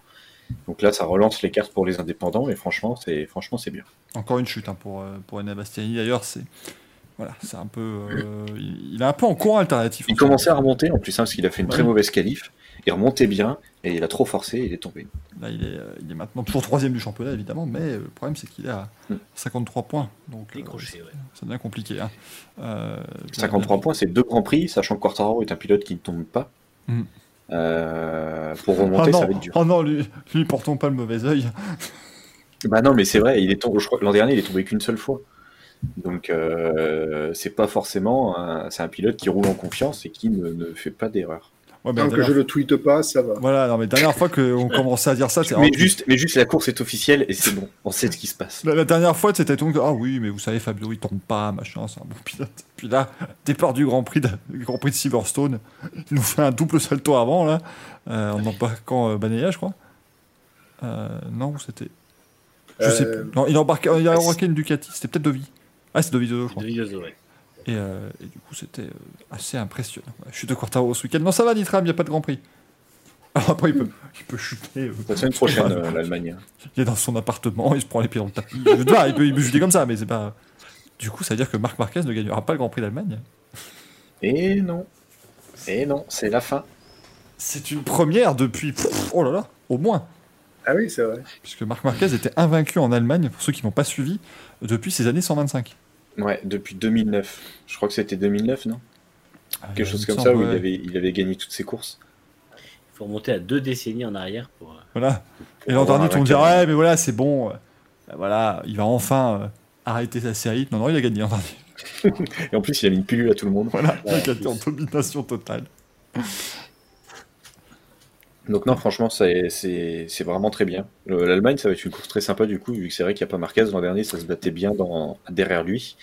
Ah, c'est faut- un circuit où beaucoup de pilotes chutent, parce qu'on n'est Ouais. pas habitué à tourner autant, euh, À gauche. autant à gauche. Et euh, donc beaucoup de chutes, donc ça va être vraiment un, un très beau Grand Prix. Mais, euh, mais par contre, ouais, ouais, euh, c'est encore un Grand Prix très très important pour Fabio Quartaro. hein, parce que euh, tu mets la Yamaha, des points. la Yamaha sur un circuit euh, qui ne fait que tourner. Parce que c'est quand même. enfin, le, le Saxonring, pour ceux qui ne connaissent pas, c'est quand même très fort. C'est-à-dire qu'il y a une ligne droite et elle vient après un virage pas trop lent. qui est le seul virage pas trop lent du circuit. Donc euh, vraiment, il y a de Mm. quoi. euh, il y a de quoi faire hein, pour, euh, pour Fabio Quartaro. Et on, on salue aussi les autres euh, Yamaha qui pourront peut-être arriver dans le top 14 euh, avec un peu de chance, voilà, avec quelques abandons devant, bien, bien évidemment, même si on dit ça. Et Darren Binder, 12e. euh, Ouais, j'allais le dire. deuxième Yamaha. Il, il bat, il bat Morbidelli au Mugello en, ayant un long lap, et là il le bat encore. C'est catastrophique. À un moment, on le dit tous les week, tout, à chaque Racing Café, on le dit, mais Morbidelli, il faut arrêter, il faut se remettre en question. Surtout que ce week-end, ils lui ont changé euh, les éléments aéros de sa bécane, et ils lui ont mis les mêmes que l'an dernier. Donc ils lui ont mis ils ont mis ils ont arrêté le gros plateau comme à euh, Quartararo, ils ont enlevé en disant tiens peut-être qu'avec ça tu seras un peu mieux sur la moto. Il y a un problème de confiance sur Morbidelli. C'est plus, de la confiance là, il, il roule plus. Non, Ils l'ont signé jusqu'en crois qu'il a- il a 2024. peur, hein. non? Eh, il, l'an prochain il a son guidon Yam. hein. Il avait signé deux ans. Ah, c'est jusqu'à fin 2023. non, Donc mais là, mais pour, pour moi il faut, faut arrêter les frais. Tu donnes quoi comme image quand tu as un pilote qui gagne tout et l'autre qui se fait battre par Darren Binder qui est un pilote rookie et qui a une moto euh, qui a une Yamaha de l'année d'avant? Et puis qui n'est pas, le- qui est pas le meilleur des rookies en plus. C'est pas. euh, Eh c'est pas oui, le pilote et c'est qui pas le meilleur des rookies. Non, non, c'est compliqué. Franchement, C'est- là. euh, là c'est compliqué. hein. euh, après, ouais, ils l'ont remis tout de l'an dernier. Et après, l'an dernier, il était pas. euh, il Ah était non. pas mauvais, il était nul. il était pas bon. il était nulle part. Il donc Il faut leur remettre la moto de 2019 quand même. Il faut leur mettre une 2019. C'est c'est compliqué là. Donc euh, techniquement, euh, d'ailleurs, euh, Axel, ils auraient, ils auraient le droit. Il y a, rien n'empêche, rien n'empêcherait une Mhm. moto de revenir avec. Pour, pour la saison d'après, oui, mais pas pour la saison en cours. D'accord, ouais. Mais Parce par exemple, oui, s'ils veulent dire, allez, euh, il Ils remet la peuvent, pas lui 2019 mettre un moteur, ils peuvent pas lui mettre un moteur de 2019, sachant que tu la, la, la semaine avant le la semaine avant le, le début de la saison, il- toutes les motos passent en, en, en contrôle technique et en fait c'est là où tu où ils scellent le, le type de moteur et le type de moto pour le pilote euh, sur la saison. Donc en fait c'est le, le pour euh, l'écurie dit bah pour euh, Yamaha euh, Monster Energy euh, on prend tel moteur, c'est scellé, tu peux rien faire, tu peux Mhm. rien changer. Tu peux que changer éventuellement un peu d'aéro sur la moto, mais sinon après tu peux rien faire. Ouais. Ou les bras oscillants, etc. Quand ils testent les bras aussi en carbone, etc. Mais le Mais- moteur, tu est- peux rien Ce qui est changer. quand même bien, c'est que oui, on a une telle, euh, telle euh, comment dire, une telle stabilité réglementaire depuis des années que tu pourrais effectivement revenir avec la moto de 2018-2019 si elle fonctionnait bien. Enfin, c'est, Oui, bien sûr, tu peux. peu Il intéressant, tente quoi. des choses. Regarde le, le- le bras oscillant en carbone, ça fait des années que tout le monde le teste. Oui, à chaque bah oui. fois, il y a des pilotes qui essayent et Le ils se tentent possible. encore sur du carbone, hein, sur du bras oscillant en carbone, et finalement, on reste sur de l'alu. Mm. Et là, maintenant, moi, ce que j'aime bien, là, c'est les, les belles jantes en chrome euh, bien polies, euh, où ils arrêtent les jantes en noir. Là. Je trouve que ça fait super classe sur les motos. 103 SPX. Non, mais c'est clair. Donc voilà, pour ceux, pour ceux qui savent pas, ils, ont, ils enlèvent les, les peintures des roues pour mieux refroidir le pneu euh, en course. Oui, parce que c'est aussi oui, l'un des gros soucis. On parlait tout à l'heure du fait qu'on se dépasse plus. Parce que quand tu suis, tu chauffes tes pneus. C'est comme en F1. C'est c'est littéralement pareil qu'en F1. Euh, quand tu suis de trop près, tu chauffes ton pneu avant et c'est assez, euh, assez compliqué, bien évidemment. D'ailleurs, je ne sais pas qui exactement, mais ça avait été annoncé ce week-end. Du, du coup, avec le, le contrat de Quartararo, qui, qui, qu'ils ont, euh, ils ont embauché des ingénieurs européens pour euh, se pencher sur le moteur, et il y aurait des anciens ingénieurs de chez Ferrari. Oui, oui, oui. Euh, C'était pas. Par contre, les noms, je les ai pas. hein. Ouais, c'est. Attends. Pas, celui qui a bossé sur le moteur 2019, peut-être? Ça serait con. J'ai vu passer, mais je sais plus. euh. T'imagines les mecs Eh, on a trouvé des ingénieurs, ils te ramènent ceux de 2019, le moteur de la saison prochaine. Ouais, mais vous en est faites pas, on peut gagner des courses et puis après on aura juste à signer un, un contrat avec la FIM. Voilà, c'est pas- Bon, par contre, on sera On nul. a euh, plus 15 en ligne droite, vous avez une idée ou pas? Non. Nitram qui dit c'est fou que la Priya ait le meilleur héros que Williams. Luca Marmorini, nous Ah oui, dit euh, ça. Caramillo Brio. Merci beaucoup, ancien responsable du département moteur de Ferrari. Merci beaucoup. Heureusement qu'il y a le chat des fois quand même. parti- Ah Ah oui. heureusement que le chat est plus euh, Je connaissant. crois qu'il y a des gens calés dans ce, dans ce truc. Si on devait que compter des pitres. si on devait compter uniquement sur nos connaissances, autant vous dire qu'on n'est pas dans la brise. D'ailleurs, tout à On l'heure, est je là tiens pour à préciser que- animer. hein. Je tiens à préciser que tout à l'heure, ça n'était pas une micro-sieste de ma part, mais j'ai envoyé simplement un message à l'ami Fabien Gérard, qui avait tenté de m'appeler pendant l'émission, donc je disais simplement que euh, je n'étais pas disponible. Voilà, bien évidemment. Je crois qu'ils D'ailleurs. dans l'émission. En fait, je vais vous quitter maintenant, je vais aller boire une bière avec, euh, avec Fabien, puis je vais revenir, si ça vous dérange pas. je- Le monde entier vient au Mans, voilà, à un moment donné, euh, je, je viens voir tout le monde. Non, non, il ne peut pas venir, Fabien, puisque dans 26 minutes, il y a des essais libres aux, aux 24 heures du Mans, hein, si vous n'êtes pas au courant. Et, euh, et lui, il travaille, Fabien. Contrairement à nous. Terrible, contrairement à nous. Il travaille, il bosse dur. Euh, bien évidemment. Bon, Juan Mir 4 bah bravo, au moins euh, Ouais. Suzuki qui termine. Et il fait une course invisible, hein, on l'a pas vu. Bah Ouais. pareil, on l'a pas vu à l'écran. euh, il... bon, il gagne une place avec l'erreur d'Espargaro, mais euh, on l'a pas vu de la course. Il finit un peu tout seul quand on regarde un peu les chronos. Donc euh, bon, il marque des points, mais je pense que lui, il a la tête ailleurs. euh, à part rouler et puis essayer de trouver un guidon. Bah, il faut qu'il Il se montre, justement, il est con. faut pas qu'il soit invisible. Si, un guidon. Bah oui, mais bon, on le voit pas à l'écran, donc tout le monde s'en. Juan Mir, il finit sa saison, il fait des coucous à tous les tours. Coucou Je crois que le réalisateur, je crois qu'on lui a dit, euh, ouais, mais allez chez Spargaro, c'est le local de l'étape. Ok, ouais, je vais vous montrer que. Il habite à 5 km, hein. putain, on l'a entendu tout le week-end ça. Oh, oh, j'en avais plein le cul. Ah, s'il chute fort dans le premier virage, il peut arriver directement chez lui. Hein. Non, non, mais c'est. Ah non, mais c'est- sérieux, euh, c'est bon. Hein. Eh, tu sais quoi, l'an l'an prochain Grand Prix de France, on fait. Eh, Quartaro, il habite à 800 bornes. Hein. Eh, eh, c'est local. Hein. eh, eh, Le Niçois, là, il est pas loin de chez lui, Non, là. on va faire un Grand Prix de Mugello, euh, Quartaro, il est qu'à 500 bornes d'ici, tu vois. Il est presque chez lui. En plus, il est italien. alors. Tu sais, les gens, ils font un géo, euh, un géo guess, là, en, ple- en pleine course. Alors, où est-ce qu'il habite, lui? Là. Ah, eh, tu vois Pas loin, j'étais pas loin. Caster nous demande est-ce que Mir a une réelle chance chez Ducati? Bon, à Bien sûr. À partir du moment où enfin, Ducati ne prend que les meilleurs À partir du pilotes. moment où t'es champion du monde, t'as une chance. Voilà. Même si t'as gagné qu'une course. T'as une chance quand même. Son nom circule pas mal chez Honda aussi, je crois, j'ai vu. Oui, pour moi, je verrais plus arriver chez Honda que pour moi, Ducati. C'est c'est les... Quand on voit les. On en reparlera tout à l'heure, mais quand on voit tous les contrats qui sont signés chez Ducati et les changements de pilote, euh, je ne pense pas que Mir ait une place chez Ducati la saison prochaine. Quand même, ce qui est beau, c'est que euh, Juan Mir, il a le même ratio de, de championnat du monde pour victoire en grand G que moi. Ou que Gaël, ou que Manu, ou que. voilà. C'est un ratio Je de. m'attendais à ce que tu dises Keke Rosberg, mais. Non, non, parce que Keke Rosberg a gagné plus de courses dans sa carrière. Ah oui, non, mais. Là, titre, il en est toujours à une victoire en MotoGP. Ça n'a pas bougé. Ah ouais, c'est vrai. Ah Oui, alors attendez, parce que Gaël, non, parce que Gaël n'était Non, mais pas, dans attends, les- c'est choquant. Gaël n'était pas dans l'émission ces, ces 17 dernières semaines approximativement. euh, Juan Mir a autant de titres de champion du monde MotoGP que de victoires en Grand Prix MotoGP. Par contre, Oui, le nombre oui, de moi, j'ai les P3 stats. qu'il a, je sais pas, mais. J'ai les stats qui se mettent pas à P3. jour. C'est là, c'est- bah, en même temps, elle, il se mettre à jour. ouais. elle a pas à se mettre à jour vu que sa dernière victoire en MotoGP c'est en 2020, si tu veux. Et son dernier titre c'est en 2020, si tu veux. C'est complexe. Bien évidemment. Oh merde, Gaëtan, j'avais pas vu son message dans le chat. Allez chez Spargaro et le- et l'emoji qui fait coucou, oui, parce qu'il faut qu'on en parle maintenant quand même. Bah, on arrive à lui. Hein. C'est- C'est gênant. c'est gênant. s'en relever de ça. Bah oui. Il Ah pas- bah, il moi, est- je pense que- il est- il est pas Est-ce que tombé, ça poursuit toute ta Ah, carrière. il s'est- il s'est justement relevé un peu trop vite. Non, je pense, je pense que je pense que ça va vite être oublié cette histoire-là. Voilà, c'est pour moi c'est une bourde. Euh, c'est sûr que bah, elle est, elle est Ah, énorme, mais de là à dire que ça va lui suivre toute sa carrière, honnêtement. Non, je pense que la- l'avantage c'est qu'il sera, il sera pas, euh, enfin, il sera pas champion et il le sera pas pour beaucoup plus de points qu'est-ce que ça lui coûte là, donc euh, je pense pas qu'il y aura de. Mais c'est sûr que si ça joue avoir. que là-dessus, là, euh, si ça joue à c'est- 3 points Ouais, et qu'il perd ces 3 points-là, parce qu'il a perdu, il a perdu 3 places quand même, 2 places. Euh, franchement, euh, voilà, par contre. Il était peux- deuxième à l'Aïch, non? Ou Il euh, était, Martin il était déjà était passé deuxième. Euh, Il était 3, il allait sécuriser le podium. Non? Pour moi, il avait, séc- il avait sécurisé pour moi. Alors, attendez, je... Il Je- était je- 3, il me semble. il me semble hein, que je sais plus, suis perdu. Il n'y a pas un lap, lap by lap quelque part, s'il vous plaît. Parce qu'il était en bataille avec Martin hein, pendant tout le Grand Prix. Vois, bah, Mir, il a. euh, il a euh, merci merci P3. le chat, hein, parce qu'il y a Manjox qui dit qu'il était 2, il avait repassé Martin. Le message d'après, c'est Caius Titus, il était 3. Et après, il avait Oui, redoublé Mir. oui. non, mais, non, mais j'en peux plus. Arrêtez, je... Écoutez, et où était Miguel Oliveira avant tout ça? Je suis perdu. Ouais.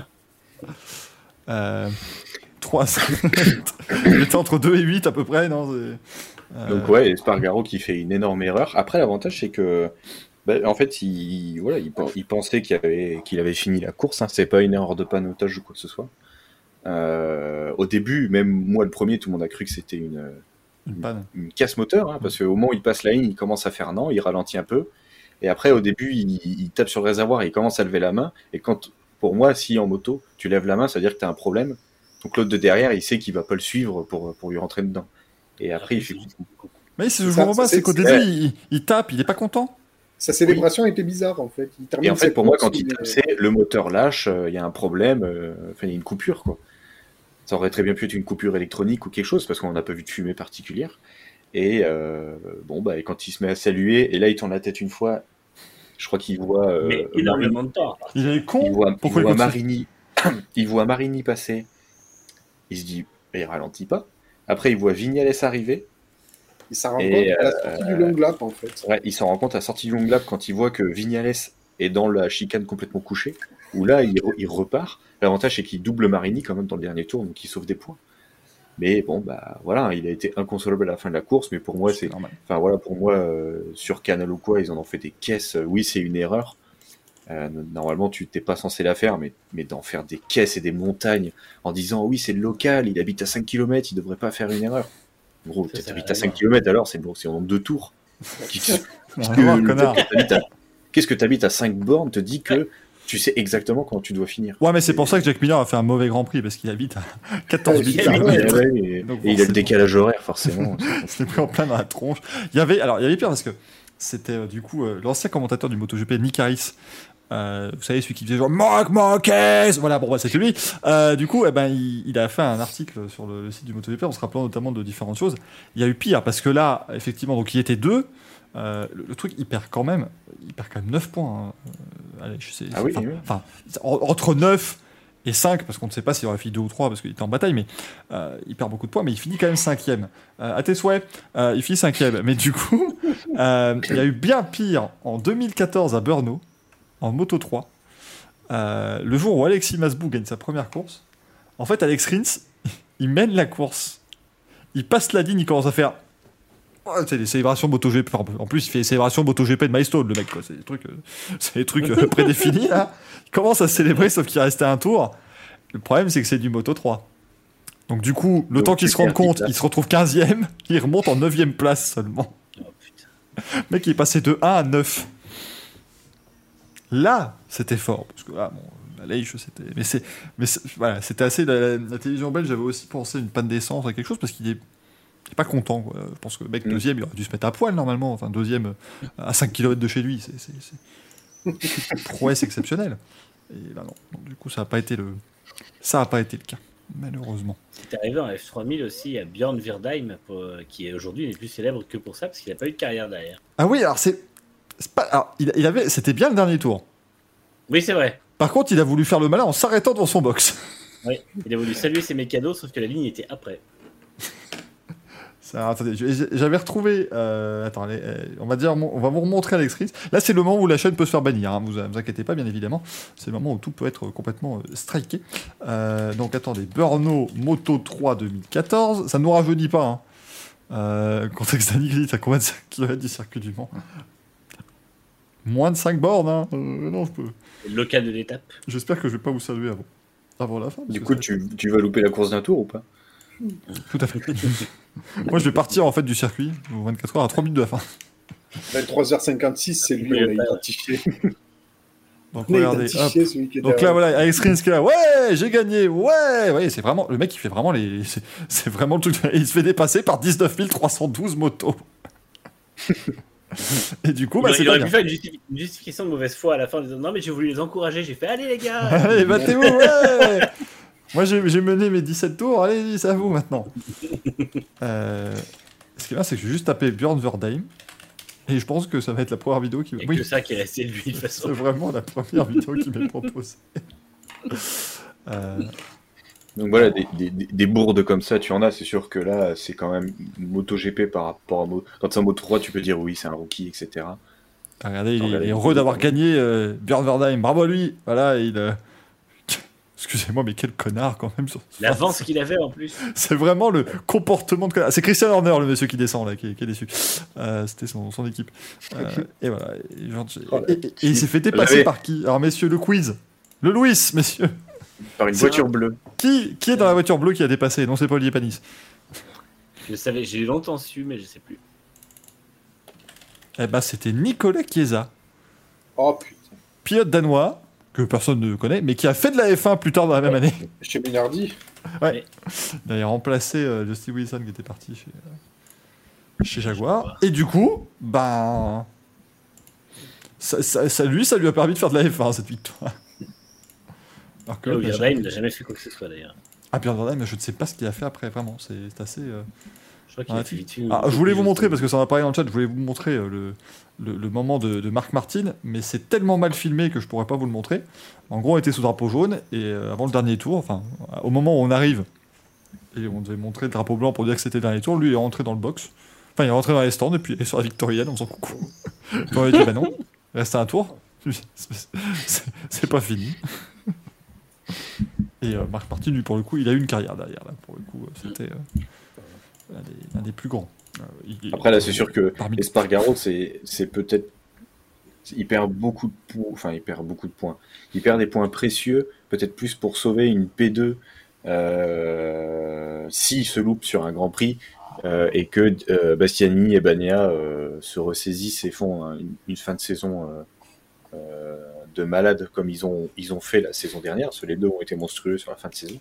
S'il perd des points euh, euh, au championnat ou si au lieu de finir deuxième, finit P3 pour des petits points comme ça, bon, là je pense que euh, c'est ça, ça, ça sera dommageable pour lui. Après le titre, euh, je sais pas s'il arriverait à le chercher ou pas. Non, mais peut après, l'avantage, c'est qu'il y a quand même 19 courses cette année. Ou 20. C'était 20 ou 21 pour la Finlande Je sais plus ce qui était. ce qui était prévu. Euh, non, c'était 19, non? Non, ils avaient prévu. Oh, euh, ils avaient prévu mais- oh là là. Les- Au tout début, c'était 22, puis après, c'est 20. Non, c'est pas 22. Putain, on va renommer pas cette émission, on va 22. renommer cette émission Euh, les spécialistes. hein. Oui, exactement. Les, parce les que là, ça il en reste 20. d'annulé Donc c'était 21, il y en a 20 au total. Voilà. Donc là, maintenant, c'est 20. Donc voilà, il a quand même la chance de faire ça sur un- une année à 20 Grands Prix. Euh, donc il y a de quoi se Ah, refaire c'est la si c'était à 16 comme avant, euh, tu, tu, tu, tu fais pas pareil. Bah ouais, au 14 en 2020, euh, je te Mm. garantis que quand tu avais 14 Grands Prix, dont 9 en Espagne, chiffre à peine exagéré, sachez-le. Mm. Euh, ben là, c'était. Euh, à 5 km de chez Alex Espargaro. Oui, oui, parce que Espargaro, c'est Tous les circuits sont autour de chez lui. voilà, c'est vraiment il vit en- à C'est pour ça l'épicentre. qu'il fait que du vélo. Il vit à l'épicentre de la moto espagnole. Attends, le fait que tous les circuits de moto espagnols sont regroupés en 5 km est aussi un, un miracle en lui-même. non, non, c'était 2020, c'était une saison spéciale, très clairement. Euh, J'aimais les spécialistes, nous dit Contexte d'Annie. Bah oui, c'était euh, c'était sur Canal, les spécialistes, hein, c'est ça? Oui. Oui, parce qu'Eurosport, c'était autocritique, et puis Dimanche F1. Ouais. Autocritique, c'était génial. Mais c'était quand même mieux quand c'était Autocritique, et que Roger Isabelle disait parlons peu, parlons bien, alors parlons F1. Ouais. C'était quand même vachement bien. Et le que Lionel mieux. Froissart, après, il disait que Ralph Schumacher, c'était un, un branquignol. Ça, j'aimais beaucoup. C'était un bon, un bon moment. Je vous avoue, on va pas se le cacher. Si un jour, on peut commencer à Racing on accueille aujourd'hui Roger Isabelle, je- alors là, je, j'arrête tout, moi. Après, il n'y a plus besoin de. de- Et puis, allez, Roger on- bah, donc, la semaine prochaine, je vais faire ça. La semaine prochaine, je vais euh, vous enlever les trois ringards. Et je vais mettre, je vais mettre Roger Isabelle, Lionel Froissart Et euh, il y avait qui encore sur le podium? Jean-Luc Moncey, évidemment. Vrai. Ouais, je vais mettre les trois et je vais faire mon Et autocritique. sur les trois, tu pourrais bien en avoir deux facilement. Facilement? Bah, Moncé, je pense, et Froissart. Bon. Mais Isabelle, franchement, ça se tente. hein. Bah, Roger Isabelle, allez. Allez, Roger, on sait que tu nous écoutes. Allez, Roger, si tu nous écoutes, elle est pour toi celle-là. allez pour toi, Roger, c'est pas possible. Non, mais déjà que bon, déjà que le pauvre, il a dû se demander. Allez, c'est- le moment de, c'est le moment de l'anecdote de Michael dont tout le monde se fout et l'émission a déjà commencé depuis une heure. Va peut-être falloir passer à autre chose. Mais euh, je pense que Roger Isabelle a dû se demander quand même ce qui se passait parce qu'il est quasiment arrivé. Je crois même qu'il est arrivé dans les toutes dernières tendances Twitter pendant la soirée de l'Eurovision. Parce que la chanson de la Finlande s'appelait Jézabel. Ah, non. Et donc on se disait qu'il chantait Roger Isabelle. Et franchement, moi je me suis pris à imaginer le truc. T'es devant 200 millions de téléspectateurs et les mecs, il y a des Finlandais qui chantent une chanson à la gloire de Roger Isabelle. je trouverais ça vraiment formidable. Et c'est tout à fait toi le breton de ça. tu- Je sais, ah, j'allais dire, il m'a ruiné la chanson. Non, parce qu'il a- en fait, il me l'a rendu encore meilleure, si tu veux. La chanson déjà cool. Chanson interprétée par le groupe The Rasmus. Si ça dit quelque chose à l'un d'entre vous, c'est que vous êtes vieux. hein, Oui, ça me dit bien quelque chose. ouais. C'est Rasmus qui avait fait le générique dont n'est pas couché. Quand j'étais au lycée, euh, qu'ils étaient à leur euh, pic. Voilà, et ben maintenant ils ont fait l'Eurovision, Manu. Rends-toi compte. Ouais, j'ai vu, j'ai vu, j'ai regardé, l'Eurovision, j'ai vu leur performance. euh, C'était quelque chose. hein. Et les ballons. Puis ça gueulait. Voilà. Les Erasmus salade, bah oui, mais en même temps, évidemment, Thomas, on va pas non plus avoir. euh, Enfin. ça- ça- on va pas avoir. En fait, je cherche un nom de star actuel, mais je, je suis ringard. J'en ai pas. tu- On va pas voir Jean-Jacques Goldman à l'Eurovision. Qui est resté coincé en 2000. Ah, le breton, invitation envoyée à Roger. Allons voir Twitter. ah, imagine Roger Isabelle, il, me- il me contacte après. Ah non, on est des vieux, hein, Thomas. Non, ça c'est voilà. On, on sait de toute façon qu'on parle nous. euh, euh, on parle, à- on parle. C'est des vieux qui parlent à des vieux hein, dans cette euh, dans cette émission. Après, on pourrait pas faire nos références, sinon ce serait chiant. Voilà, c'est ça. On, dev- on devrait que parler de trucs récents, là. comme euh, vous savez. Cet acteur slash chanteur slash euh, influenceur très connu. Mettez-nous un nom, aidez-nous, bordel de merde. J'aimerais, j'aimerais qu'on fasse quelque chose. Euh, oh, Contexte Dany, tu peux avoir sa belle-sœur. non, faut qu'on fasse une émission avec Roger Zabel et Eric Zabel. Ah oui. Oui, la ref, la ref reste vieille, hein, évidemment. Voilà, voilà. Non, Roger Zabel, Eric Zabel et Rick Zabel. Oui, parce que non, parce que le fils d'Eric Zabel est aussi cycliste et il s'appelle Rick Zabel.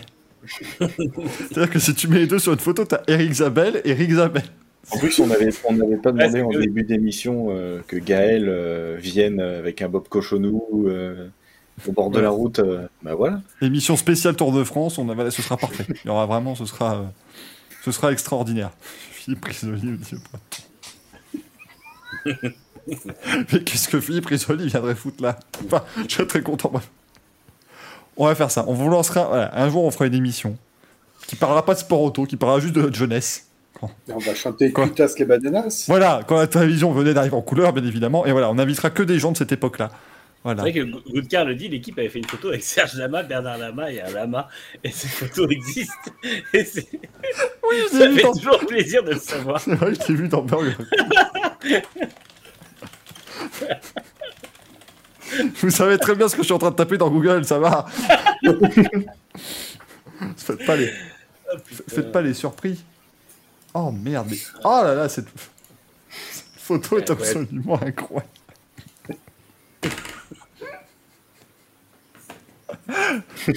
tu sens quand même que Serge Lama est content d'être là, le Lama il s'en bat les couilles. Bernard Lama éprouve quand même une certaine gêne sur cette image. Bernard Lama, il est, il est moyennement la vanne en fait. Tu sens que c'est pas son truc. c'est Bernard Lama, il, sent- il fait partie de l'équipe de France qui perd contre la Bulgarie, il se dit bon, euh, c'est compliqué cette affaire déjà. Il a le maillot de tel, tout va bien. Putain, même tour de table, c'est un désastre. Il n'y a absolument rien qui va. Mais donc voilà, on fera une émission, on invitera évidemment euh, Philippe Risoli, Patrice Carbouze, enfin voilà, que des, que des grands noms. Ferro. qui va venir en dragster. Il va brûler 10 personnes au premier rang, vous allez voir. Merveilleux. Vincent Perrault viendra avec K2000. Ah, c'est plus possible, hein, mon dieu. Quelle belle émission. Bon, la moto, sinon, qu'est-ce qu'il y avait d'autre à dire? Ben, euh, Elle est- que Stéphane Bretel a chuté au premier tour. Stéphane Et Bretel. je chuté. suis tombé devant le tweet.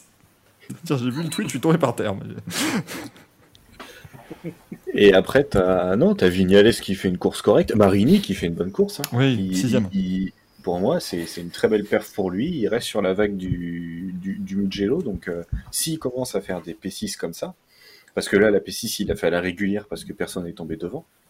Euh, il était parce que Bastiani, quand il tombe, je crois qu'il se battait avec ou il était juste derrière. Donc, franchement, c'est vraiment bien pour lui. Tu as Vignales qui fait une belle septième place. Qu'est-ce qui t'arrive? Je décède, vous en faites pas, mais c'est. Oh merde, Bernard là-bas. Donc tu as euh, Vignales qui fait une, une belle paire parce que grâce à lui, quand même grâce à lui, euh, Aprilia est en tête du championnat par équipe avec deux points d'avance sur, euh, sur Yamaha. Donc euh, bon, bah, les, les petites P6 ou P7 de Vignales à la fin de la saison quand tu vois Morbidelli où il est, et que les Ducati, tu as toujours un des deux pilotes qui tombe, et quand il y en a qui tombe, l'autre fait une mauvaise perf. Euh, donc euh, Aprilia peut devenir champion par équipe à la fin de la saison. C'est vrai que c'est quand même formidable, c'est que Vignales, sais, on pourrait dire, voilà, bon, c'est bon, euh, t'as quitté Yamaha, euh, tu vas chez Aprilia, euh, tu vas être le ringard de service, puis tu sais, tu regardes les résultats, tu dis, ouais, en plus, tu te fais dégommer par aller chez Spargaro, et puis tu dis, ouais, mais je suis quand même 100 fois mieux que l'autre Yamaha. Oui, c'est vrai. C'est parce que c'était pas, c'était quand même la grosse cote, hein, cette affaire. Euh, Enfin, le mec, Martin Salopette n'est derrière. encore jamais tombé. Attends, Martin... Maverick Vinales, ce serait quand même pas Martin Salopette, quand même, s'il vous plaît. Parce que là, ce serait absolument incroyable. Euh, non, mais c'est. Non, c'est Après vrai les que. KTM derrière qui font une belle course, mais pareil, encore. euh, Bah, Rémi Gardner, hein, pas mal, en 11ème. Hein, Ah oui, vois, non, ouais. mais la, la- la- la KTM était bien, mais normalement, Binder et Oliveira doivent se battre pour le podium.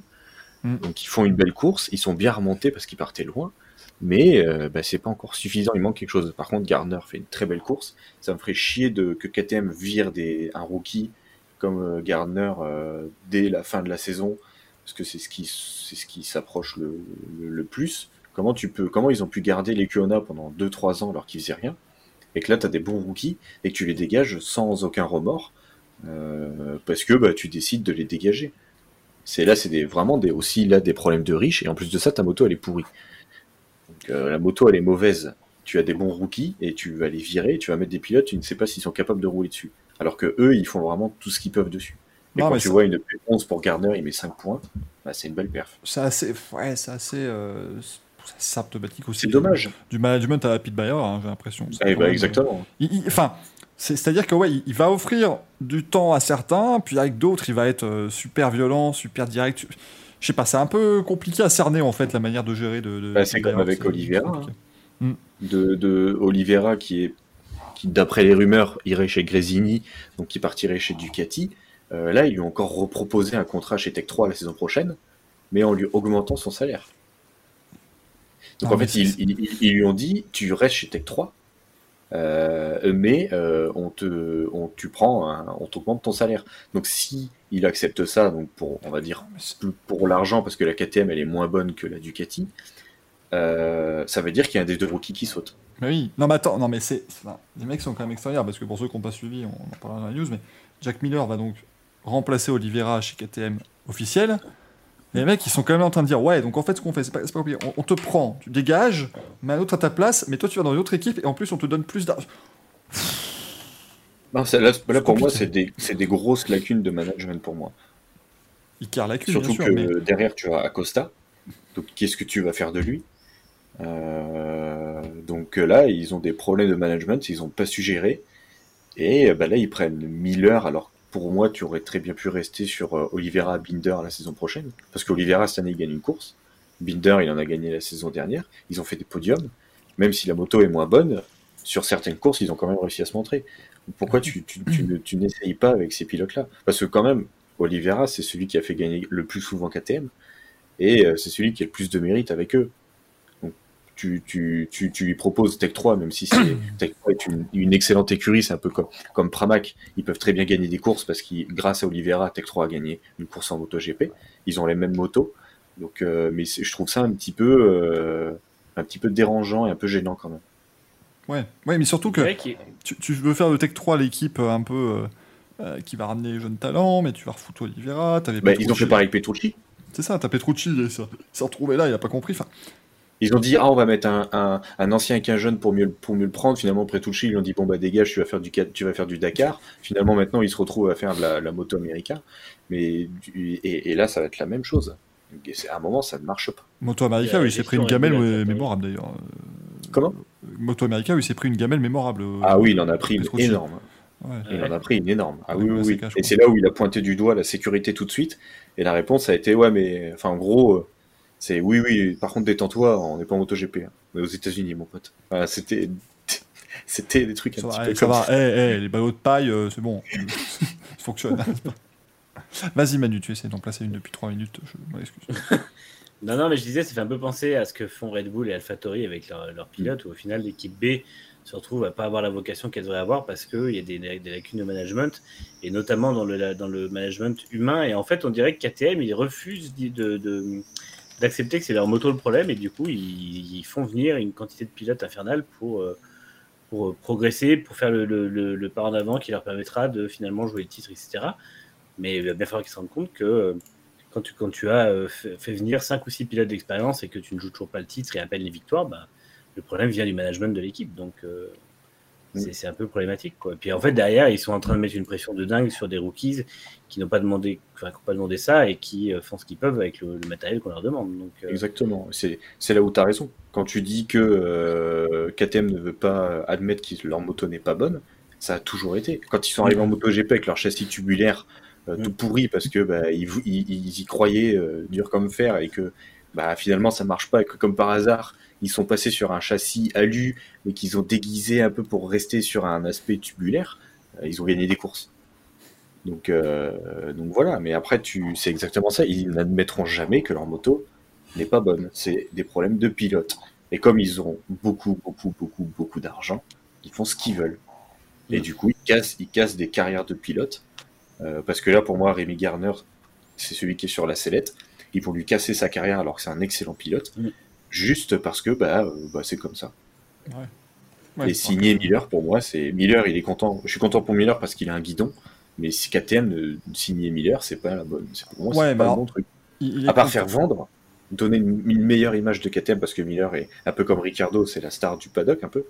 Euh, parce qu'on connaît les Australiens, leur joie de vivre, etc. Mais sinon, euh, c'est pour moi, c'est c'est pas bon du tout. Ça va faire comme avec Zarco. C'est ça le souci. KTM, c'est- ça a été le même problème. Il est gentil, Miller. Il est très gentil et très chouette. Mais enfin, bon. euh, là, il fait encore 14ème ce week-end. Il était là pour le coup nulle part. Il y en a un. Il y en a un qui s'est plaint de Michelin quand même. hein, c'est lui. C'est le seul à avoir. Le, le- le problème pour Miller, c'est que si. euh, bah, il, a, il, a, il a un peu de joie de vivre et tout ça, mais si ça se passe mal chez KTM, il va découvrir ce que fait que le management à l'autrichienne, Mm. et ça va, pas, ça va pas être la même, parce que KTM, quand ça va pas, on a vu Zarco, ils l'ont détruit en pas longtemps. Ah bah, Et, ils, ont, euh, ils ont résilié son contrat en, en milieu de saison. En 8 mois. Mm. même pas. Et surtout, et surtout moralement, il était, il était à, à la ramasse dès la troisième ou quatrième course. Mm. C'est, déjà, il a vécu, il a vécu un calvaire de six mois, quoi. Donc, euh, Et, et- euh, c'est. et- et Jack Miller, c'est c'est- quelqu'un c'est qui a besoin, euh, qui, est, qui est très, en fait, il est, euh, comment dire, il marche beaucoup à l'affect, en fait, Jack Miller. Mm. Quand vous regardez chez Honda LCR, qui est déjà une équipe bien, parce que bon, le, management de Lucio Cecchinello est quand même un peu familial. Je pense que Cal Crutchlow, lui, s'épanouissait beaucoup là-bas.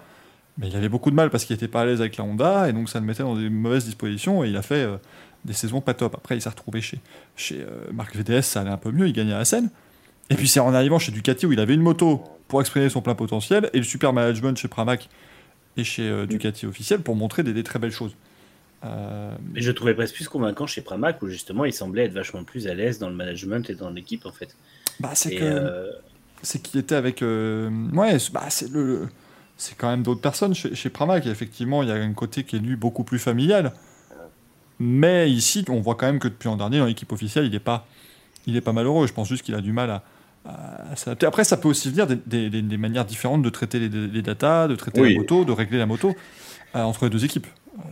Puis tu as la pression que quand tu es chez Ducati officiel où les mecs, Ouais. c'est tu ne dois pas tomber, tu dois gagner. Chez Pramac, tu peux tomber, c'est pas grave. Ouais, mais je pense que c'est, t'as toujours, quand tu es chez Pramac, tu équipe satellite, tu as encore un pas à franchir en carrière, tu as ce truc motivant. Et après, je pense qu'effectivement, la pression n'est pas la même parce que bah, l'étape suivante, quand tu arrives dans une équipe officielle, c'est de remporter le titre. Et, euh, et je pense que la pression est vraiment différente. Donc, Mais je pense que là, il peut- chez chez KTM, ouais, ça va être le management qui va être difficile pour lui. Parce que je pense qu'avec Brad Binder, il va très bien s'entendre par contre. Bah oui, ils, ils ils roulaient ensemble en, en petite moto, hein, en petit cylindré, ils roulaient ensemble. Parce que les deux. C'est- les- c'est- Oui, ça pareil, c'est vrai que oui. c'est deux déconneurs qui, qui, qui ont roulé ensemble en, en moto 3.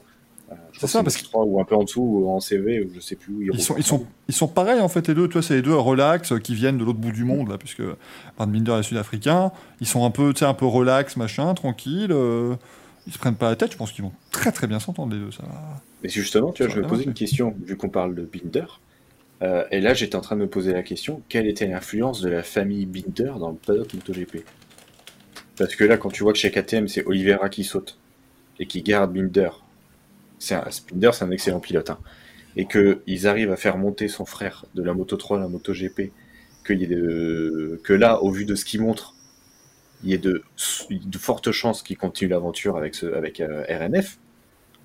Euh, c'est- ils doivent vraiment avoir une influence. Qu'est-ce qui se passe Qu'est-ce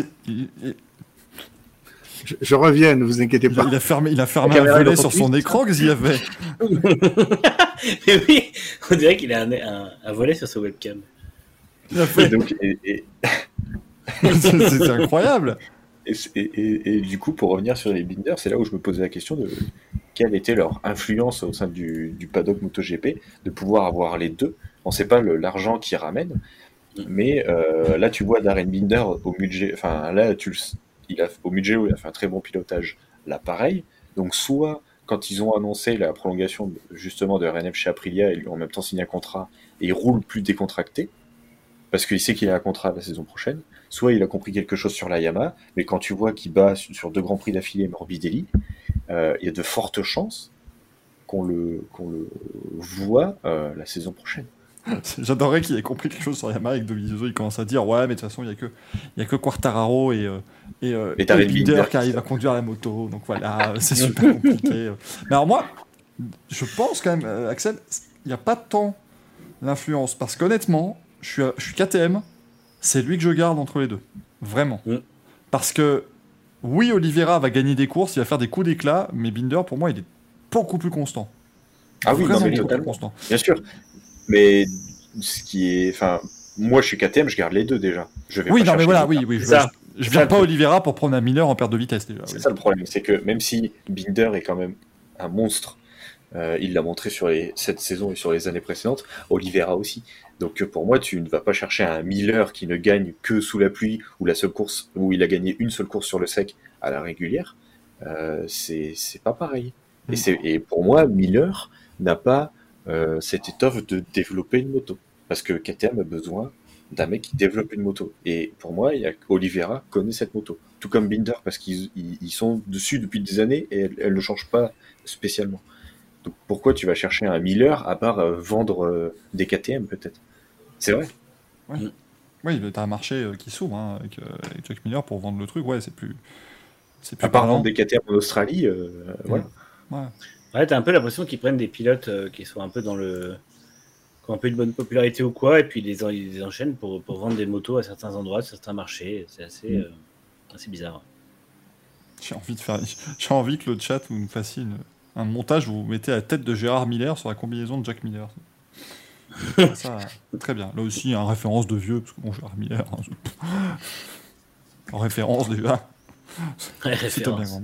Et, et après, je voulais quand même finir sur un pilote qui nous a fait une magnifique course quand même. Paul Espargaro. Oui, bah oui, parce qu'il finit quand même dernier, donc qu'est-ce qu'il a fait? Comment tu peux être dixième sur la grille de départ, être cinquième au deuxième tour et finir dernier? Parce que il a complètement dégringolé. Il a dégringolé. C'est c'est incroyable. Je sais pas ce qui lui est arrivé, mais quand tu es le seul pilote euh, de chez Honda, de chez Repsol Honda, parce que Bradle, on- je ne considère pas comme un pilote Honda, parce que c'est leur pilote, euh, c'est leur euh, Pilote de réserve. ouais, pilote de test, de réserve, merci. Donc, tu- comment tu fais pour être cinquième au, au deuxième tour et finir dernier? Peut-être qu'il a fait comme son frère, mais qu'il a cru que la, la course était finie au bout de trois tours, en fait. Ouais, c'est ça. Il a, Il a passé- il a il fait a les passé, tours d'honneur. Il a passé le deuxième tour. Merci. Puis après, il a fait que des tours d'honneur pendant. Parce que tu, vois là, au, au tour 2, donc il est 5. Au tour 3, il est 2, 4, 6. Il est 7ème au tour 3. Au tour 4, il est encore 7ème. Pour l'escargot, pour l'escargot. Au tour 5, il est 2, 4, 6, 8. Il est déjà 9ème au tour 5. Et après, c'est... et après ça dégringole. Et pire, c'est qu'il se fait doubler par Pyro dans le dernier tour. Non, mais ça, c'est fort parce que Pyro, il venait fou, quand même. Pour faire sa première wildcard de l'année, ou deuxième, je sais plus si c'était au Joe. Euh, mais il est, venu, euh, il est venu avec une nouvelle équipe. Euh, quand même, parce qu'Aruba qui arrive en MotoGP, c'est une équipe, c'est l'équipe de Superbike de Ducati à la base. Mm. Euh, se bien se faire taper comme ça, c'est pas. Et là, il y a, pour moi, tu vois, ça serait comme Morbidelli, un motif pour péter le contrat et lui dire t'as pas le droit de. Pour, pour l'image de Repsol Honda, Ouais. t'as pas le droit de faire ça. C'est comme si, en Formule 1, tu avais euh, Sainz qui était euh, premier ou deuxième, où on se dit putain, il, il va le chercher, et que d'un seul coup, il finit dernier et il se fait doubler par Albon, euh, enfin par Latifi à la régulière au dernier tour. C'est exactement pareil. Ouais. Ça, mais t'imagines la, la communication que qu'il prendrait? Ah tiens, il revient. Il, bah, il est vert maintenant, c'est E.T. T'as changé de Il t-shirt a toujours- Il a changé de t-shirt. Ouais. Mais tu, mais tu t'es chié dessus Oui. ou quoi? Qu'est-ce qui s'est passé? Voulez recalibrer ton image C'est quoi le. Toi aussi, tu t'es pissé dessus Allez faire pipi. Attends, attends, mais- attendez, excuse-moi Axel, je- je- c'est très intéressant la moto, tout ça. Attendez, mais euh, tu, tu changes de t-shirt à chaque fois que tu vas au chiottes ou ça se passe comment? T'as- une suis avec collection? ton t-shirt. C'est une trop longue histoire. C'est c'est quand même. C'est c'est un trop long truc aussi. Écoutez, merde. Oh, la merde, à un moment donné. ça, Euh, je, tenais, je tenais à saluer justement l'équipe euh, Aruba.it hein, de, de chez Ducati, là c'est chouette qu'ils soient venus. Par contre, j'aimerais juste, euh, enfin, le- leur community manager, c'est très sympa de nous demander laquelle est la mieux hein, entre les quatre motos qu'ils ont, machin. Maintenant, si, vous- si les chiffres à droite pouvaient correspondre aux images, moi je trouve que ce serait quand même vachement mieux. Parce que dire que la Desmo Sedici est numéro 4 alors que c'est celle qui est en haut à gauche, moi je suis perdu. hein. Je sais pas comment- je sais pas comment on compte, ça, devient, ça devient compliqué cette affaire. Voilà, c'était C'est vrai.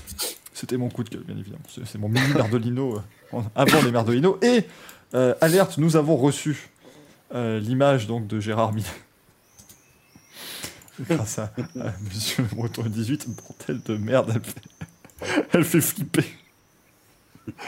Ah, quelle horreur Euh, Oui, parce que Gaël, du coup, a pas compris. Oui, il a raté. Je bout trouve ça génial. Donc voilà, ouais, pour clore ce, je pense qu'on peut clore le, le MotoGP, mais pour finir sur euh, Paul Espargaro qui, euh, bah, on sait pas quoi. Bah, il a fini, c'est- déjà bien. C'est déjà Il a bien. fini, mais bon, tu t'as pas, t'as pas le droit de finir dernier. Après, ça fait un moment qu'on dit qu'il est surcoté de toute façon. Bah, par- de toute façon, il a toujours été Mais surcoté. il est pas coté, arrêtez de dire qu'il est surcoté. Écoute, il doit être c'est il vrai. assez coté pour être recruté par une équipe officielle, mais. euh, Bah, après, ça c'était vraiment le grand désir de d'Alberto Puig depuis le début. Mais pour moi, tu, enfin, là, là, tu, là, sur les résultats pareils, surtout en Espagne, t'as pas le droit de, de- t'as pas le droit de faire ça. Excusez-moi les amis, je, je, je marque une interruption dans ce moment MotoGP parce que en fait ce qui est merveilleux c'est qu'on vit en direct le voyage de Gaëtan Vignon à Bakou et c'est c'est masterclass sur masterclass les frérots, je vais même mettre le son cette fois-ci, c'est merveille absolue. Donc là il y a un cocktail de bienvenue pour les médias. Et cette vidéo est, est formidable. 15 secondes de pur bonheur.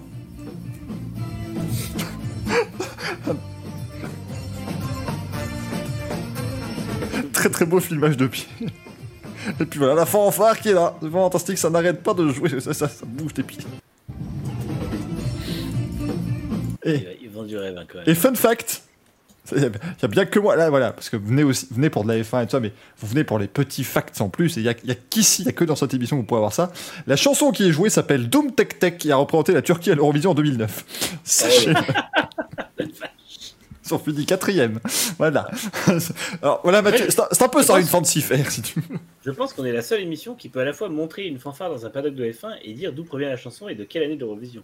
Eh oui, Oui, c'est Wiki Eurovision ici. Moi, à Spa, à, à Spa-Francorchamps, j'ai vu une fanfare jouer Waterloo là-bas. C'est les plus grands moments de ma carrière. je descends de la cabine, je vais dans les garages, j'entends. toujours pas compris pourquoi ils ont fait ça, mais c'était chouette. Donc, euh, C'est génial. c'est formidable. Ouais, voilà. Franchement, je... j'aimerais beaucoup être Gaëtan Vigneron, comme dit Nolac. C'est c'est- c'est assez fort cette affaire quand même. Donc désolé, il y aura certainement euh, dans cette émission encore un moment où je dis ah, tiens, Gaëtan Vigneron va arriver à l'hôtel, il vient nous filmer son chiotte, je sais pas quelque chose. Enfin, il va se passer des choses assez, euh, assez formidables, bien évidemment. Euh, messieurs, est-ce qu'on a c'est bon sur la moto? Que- Enfin, de toute façon, on en reparlera tout à l'heure, puisque Oui, on en parlera tout à l'heure, de toute façon. il y, a, il y a les manches à couilles. Et- Ils étaient très tardifs la semaine dernière, et vu qu'il est déjà 22h12, j'ai- peur qu'on parte, qu'on parte sur la même En chose. fait, limite, maintenant, on parle plus, sous, plus longtemps du MotoGP que de la Formule 1. Eh oui. Alors ça aide, puisqu'il n'y a pas eu d'F1 ce week-end, mais c'est vrai que la semaine dernière, on a fait à peu près 3 minutes 12 sur le Grand Prix de Monaco. Mais bon, on a fait ce qu'on a, fait ce qu'on a pu. Nitram qui dit il faut faire un montage avec Jackie X qui danse devant la musique. Oui, parce que merde, j'avais oublié cette vidéo de Jackie X qui danse en Afrique. Ah putain, oui. Oh, là là, mais on peut... oh, c'est- oh, le monde du sport automobile est une merveille absolue. Euh, Sachant que les deux étaient comment- commentés en même temps, enfin ensemble, le Grand Prix de Monaco. En plus. oui, oui, oui, et ce qui était apparemment formidable, j'ai pas pu écouter évidemment, mais euh, apparemment Jackie X Bah, c'est toujours très. Vu qu'on a eu du temps à perdre à cause des, des, des interruptions, Jackie, ça fait des, des petites. euh, C'était un Grand Prix parfait pour Jackie. X. Ah bah ouais, complètement. Il nous a raconté que, que les F1, à l'époque où ils couraient sur la Nordschleife, quittaient la piste 17 fois par tour en décollant. Et autres, autres anecdotes du genre, c'était très très sympa. Voilà, parce que ça, c'est des anecdotes, il vous les dit aussi, mais pendant le Grand Prix d'habitude. Quand vous avez Jackie X qui parle, qui parle, qui parle, ce qui est très intéressant, mais tu ne veux pas le couper, et qu'à côté, qui est, Gaëtan Vignon qui essaie d'en placer en disant écoutez. ce qui est drôle, c'est que tu sens que Gaëtan Vigneron était sûrement un enfant fan de Jackie X à l'époque. Ah oui, il était, euh, évidemment. parce que tu sens qu'il est vraiment, il a un respect mais immense. Ah bah oui, pour- mais pour jamais, jamais il le. Jamais il le. Comment il l'interrompt ou quoi que ce soit, mais enfin. Ouais, ouais. T'avais envie de dire, tu tu sentais imité, oui, enfin Jackie, oui, oui, Jackie, enfin, oui, la voiture de Romain Grosjean est coupée en deux, là quand même, Jackie, peut-être falloir stopper, On en reparlera plus tard. il a pris feu quand même. je- Mais euh, non, non, c'est, après Jackie, c'est, euh, respect euh, éternel pour Jackie, X, s'il vous plaît. euh, euh, mesdames, messieurs, je, je tiens, je, je le dis régulièrement, mais je rappelle que pour moi, il y a deux héros dans, mon- dans ma tête en sport auto, c'est Jackie X et Mario Andretti, donc autant vous dire que les deux, voilà, ils peuvent dire ce qu'ils veulent, je, voilà, j'écouterai. Et le fait de savoir que Jackie X danse sur des chansons comme ça en Afrique et que Mario Andretti vit dans, un centre commercial, euh, voilà, moi personnellement, c'est une merveille. hein. J'ai pas été le seul à être choqué par son sapin de Noël alors. C'est un peu, je t'ai dit, ah, que tu tournes à gauche, il y a Armentieri, à droite, il y a un magasin qui vend des Rolex, voilà, Ah, on dirait printemps le bordel. c'est un Ah, showroom. J'étais quoi. persuadé que c'était dans un mall, quoi, mais non. Ah ouais, ouais, non, mais c'est Ça, c'est en rugby. scandaleux. Écoutez, euh, Maul ou cocotte euh, pour, pour les amis du sud-ouest qui nous regardent et qui nous écoutent. Pour les amis Avec de l'Ovalie. Ouais, le monde de l'Ovalie qu'on adore, évidemment, et que tout ce respect entre tout. Oui, oui, tu ne peux pas parler de, de rugby sans avoir On l'accent. salue. Ah. Tu salut. ne peux pas parler rugby sans faire Bernard Laporte. C'est ça. Voilà, Ou Patrick Sébastien. C'est génial C'est génial, putain, je, je suis président de Brive, c'est génial, putain, j'adore. Euh, cocotte sans vélo, Rory, cocotte, arrêtez, j'en peux plus. Euh, Nitram qui dit, disons, qu'en tant qu'ancien pilote qui commente un grand prix dont le nom commence par J, c'est un des meilleurs Kicks. oh la violence. Mais Jacques Lafitte quand même. Ce mec qui- en fait beaucoup trop. Ah, Mamba, bonsoir du sud-ouest. Ah bah voilà. Ah, bonsoir. T'apprécies beaucoup. Merci d'être là, Mamba, et j'espère que tu vas nous emmener dans une beau dégâts. de- vraiment, le Racing cliché qui vient. Mais oui, de- c'est quand même mieux que Café, Racing cliché, moi je trouve que ça, Putain, mais oui. ça sonne, tu vois, c'est quand même pas mal. C'est pas mal du tout. Ça, ça, ça sonne moins censurable, bizarrement. On peut, on peut per- personnellement, ouais, je pense qu'on peut s'en sortir devant un tribunal. C'est un peu plus, un peu plus facile, si. C'est plus, sympa. Écoutez, je viens de dire, de quoi on va parler maintenant? Je vais aller voir le conducteur. Oui, bah, En même temps, il n'a pas été fait le conducteur.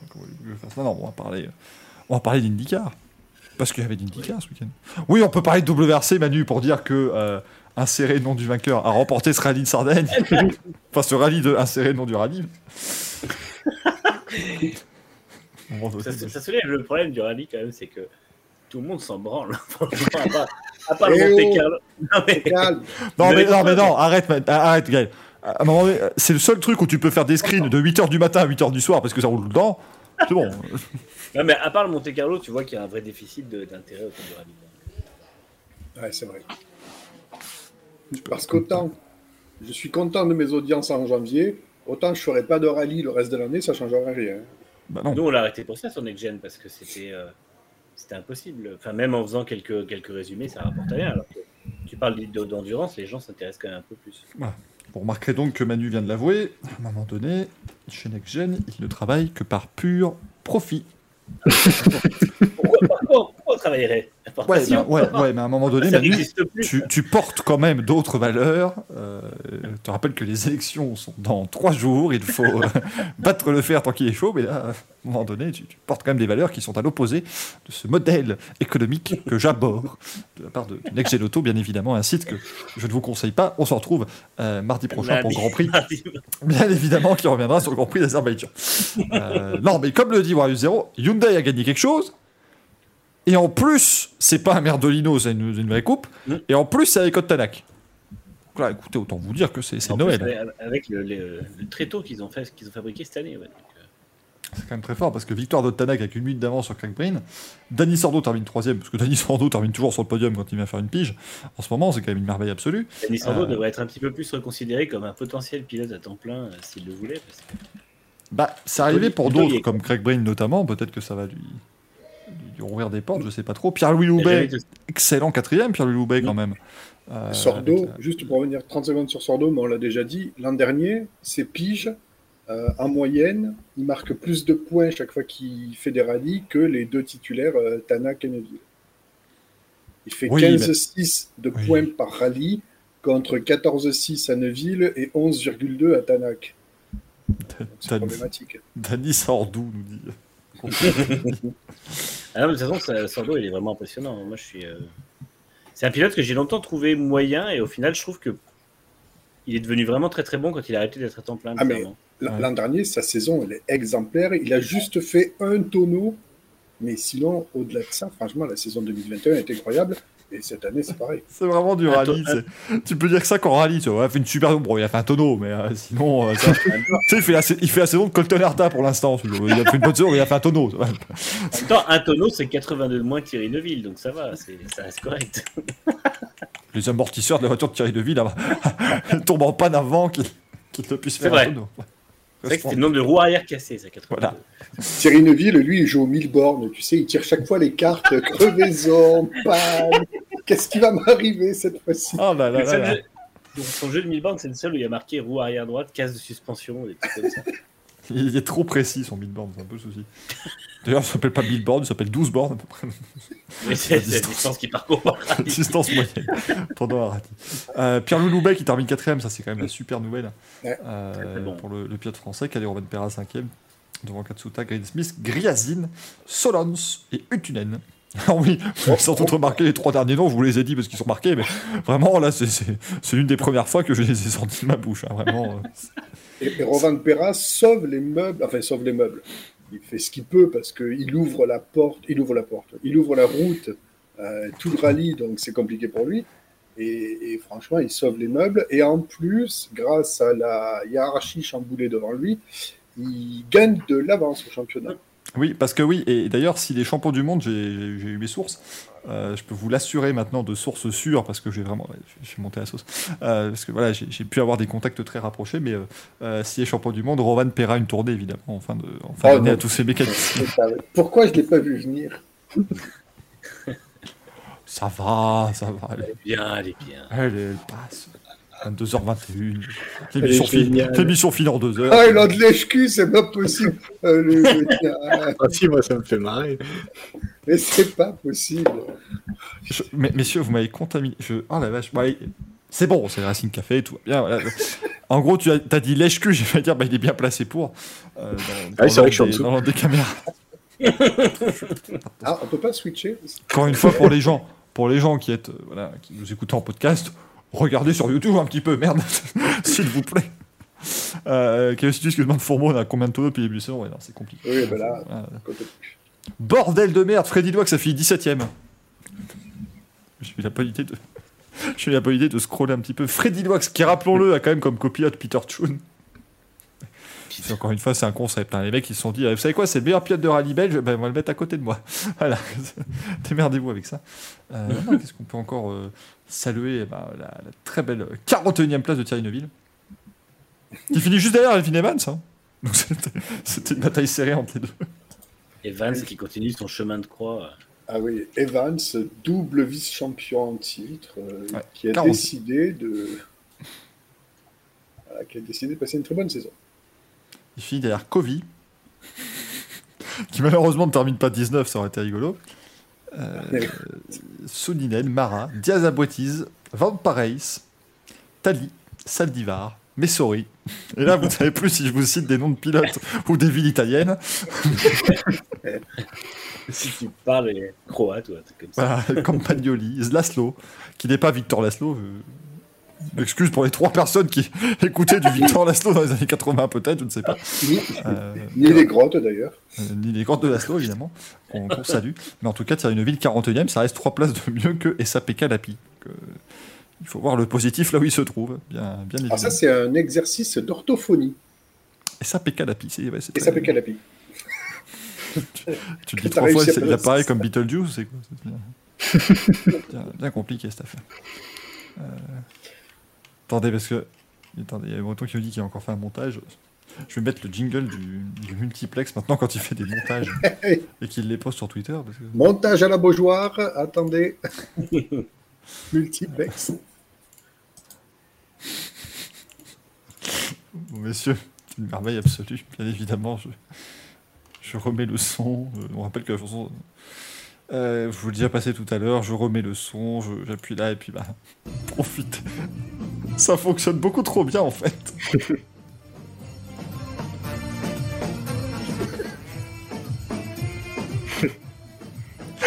C'est merde, ça, ça marche beaucoup trop bien.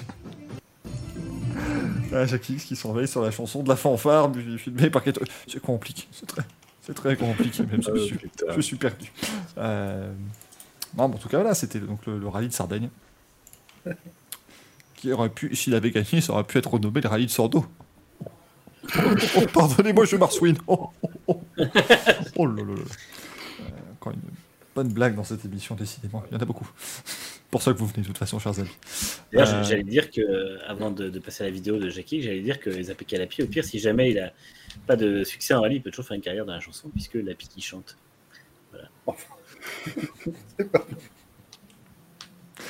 On sent que Manu est pas venu depuis un mois dans l'émission. J'ai- J'aime bien, ces- j'aime bien ces blagues où tu as 50% de, de rire et 50% de consternation. C'est vraiment les meilleurs, je trouve. C'est du sûr rire que pour- gênant. pas sûr que le C'est- pourcentage soit exact. hein. C'est un, rire parce que c'est rigolo et après tu te dis putain il a fait quoi. Ouais. Et après, tu te dis, putain, je suis en train de rire à ça. C'est compliqué. Quoi. Nitram qui nous parle du GCU, le Gaëtan Cinématique Universe. Ah, c'est autre chose que Marvel. Hein. Euh, je sais pas pourquoi il y a eu un accent un accent belge là-dessus. L'accent belge qui est sorti. Alors, des fois, ça sort tout seul à un moment donné. Voilà, Top, chut, top. Merci. je, je- je prévois maintenant. Ça devient, ça devient compliqué. Euh, tiens, c'est le rallye du Kenya, le prochain rallye euh, à la fin de ce mois-ci, là, du 23 au, au 26 juin. Encore une fois, ça n'est plus le Safari Rally de l'époque, hein, bien évidemment. Le truc où il partait pour, euh, pour billboard, littéralement, là, pour le coup. Euh, c'est un petit peu plus court, un peu plus compact, mais c'est toujours aussi sympathique, bien évidemment. Bon, Ma- Mathieu a adoré ta vanne, en tout cas, Manu. Il dit bien que c'est un petit bonbon. Euh, qu'est-ce que- Ça venait de beaucoup trop loin pour le bruit lamentable que ça a fait. Ah, ça me rappelle un jour une de mes profs. Elle a fait. Ah, chi Là, tu dis, pardon On vient de passer Ah non. 12 minutes pour ça Remboursé, quoi. C'était compliqué. En tout cas, bah, à tes souhaits, Manu. C'était oui c'était Gaël. C'est pour ça que je comprenais Eh ben, de pas. rien, Axel. J'ai fait exprès d'enlever le jaune parce que tu m'as appelé euh, Monsieur tout jaune tout à l'heure. C'est pour ça que je suis trop perdu. C'est vrai que j'ai mis du rouge, donc c'est- maintenant c'est vrai que ça se comprend aussi. Oui, bah justement, c'est le problème. Ça reste pareil. Le contexte d'Ali Kabi. Et allez, on change de t-shirt. ah, je sais pas ce que vous avez bouffé le chat, mais bordel de merde. Vous Ah, êtes extraordinaire ce soir. Ah là. Je ferai un montage en fait sur YouTube, je diffuserai pas les- nos images, je mettrai juste le chat à l'écran. Et puis le son de l'émission. Ce sera formidable. Ah, et Hyperdriver nous dit il y aura les, Seb, les Sébastien au rallye de, du Kenya Oh, alors ça, ça va être très très bon à suivre. Ça, Euh, ça va être vachement chouette. Pour régler les couleurs de moniteur sur Gaël, oui, bah, c'est toujours pour ça qu'il fait ça. Euh, bien évidemment. Parce que c'est-à-dire que tu dis qu'il est rouge ton t-shirt, mais vu les 83 autres couleurs que tu habilles, je suis pas.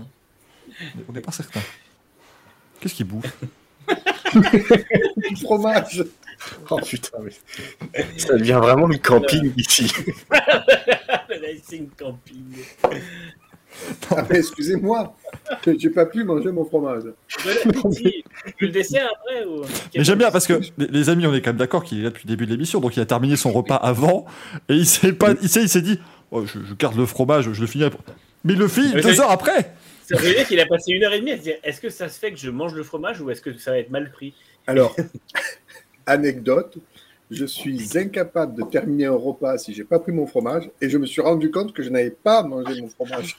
Bah, du coup, tu l'as pas fini ton repas. le repas. Ah, mais on a des tocs ici. hein, je...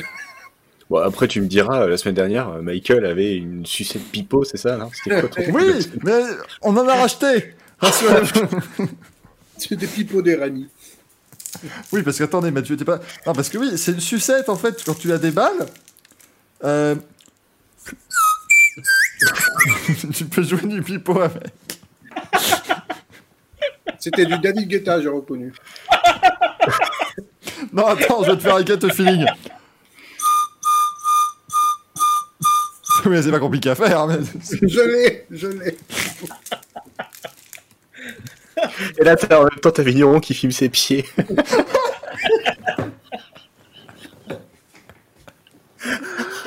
Oh, mais- oh, merde. Allez, 22h28, on va parler d'IndyCar. Bah, c'était chouette l'IndyCar, voilà. Oui, oui. Guillaume Puissant. Guillaume Puissant a gagné. Parce que c'est plus Will Power, c'est Guillaume Puissant. On a, on a trouvé ça ce, ce week-end. Non, non, mais très belle victoire de Will Power quand même sur cette épreuve de, de Détroit. Dernière fois qu'on roulait d'ailleurs sur ce circuit, euh, euh, sur ce circuit de Belle Isle. euh, qui était euh, vraiment super sympathique, bien évidemment.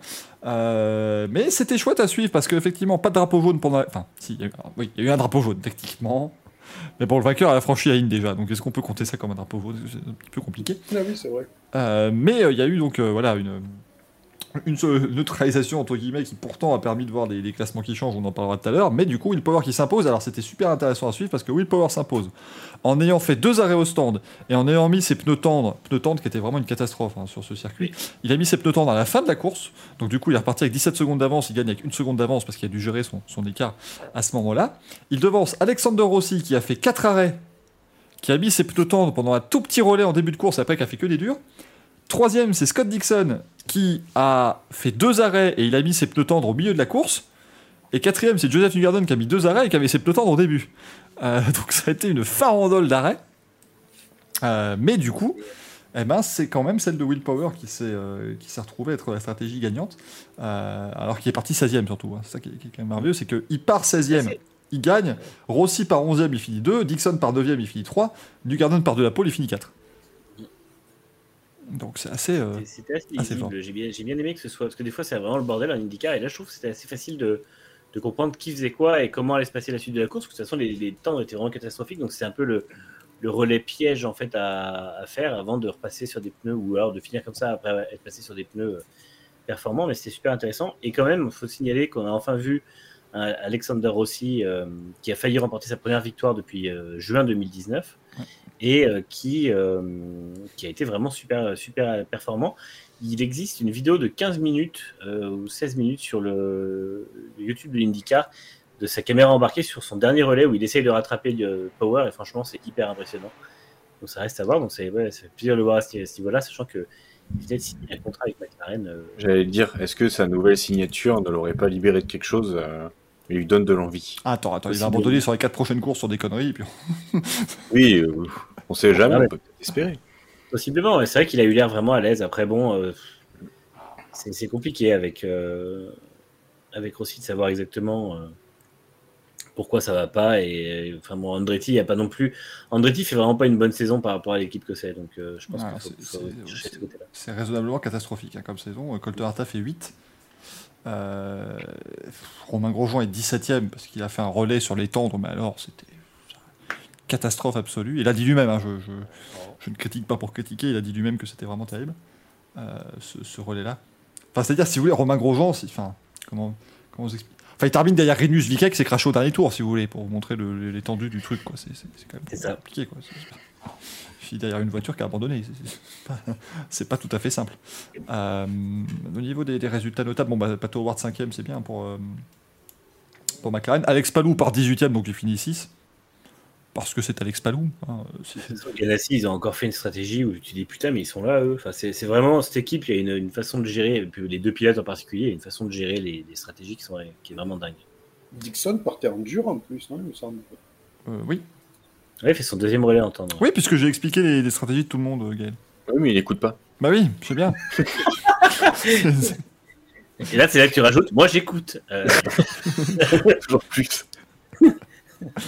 Ah, là. Non, non, n'en fais pas trop. euh, Exactement.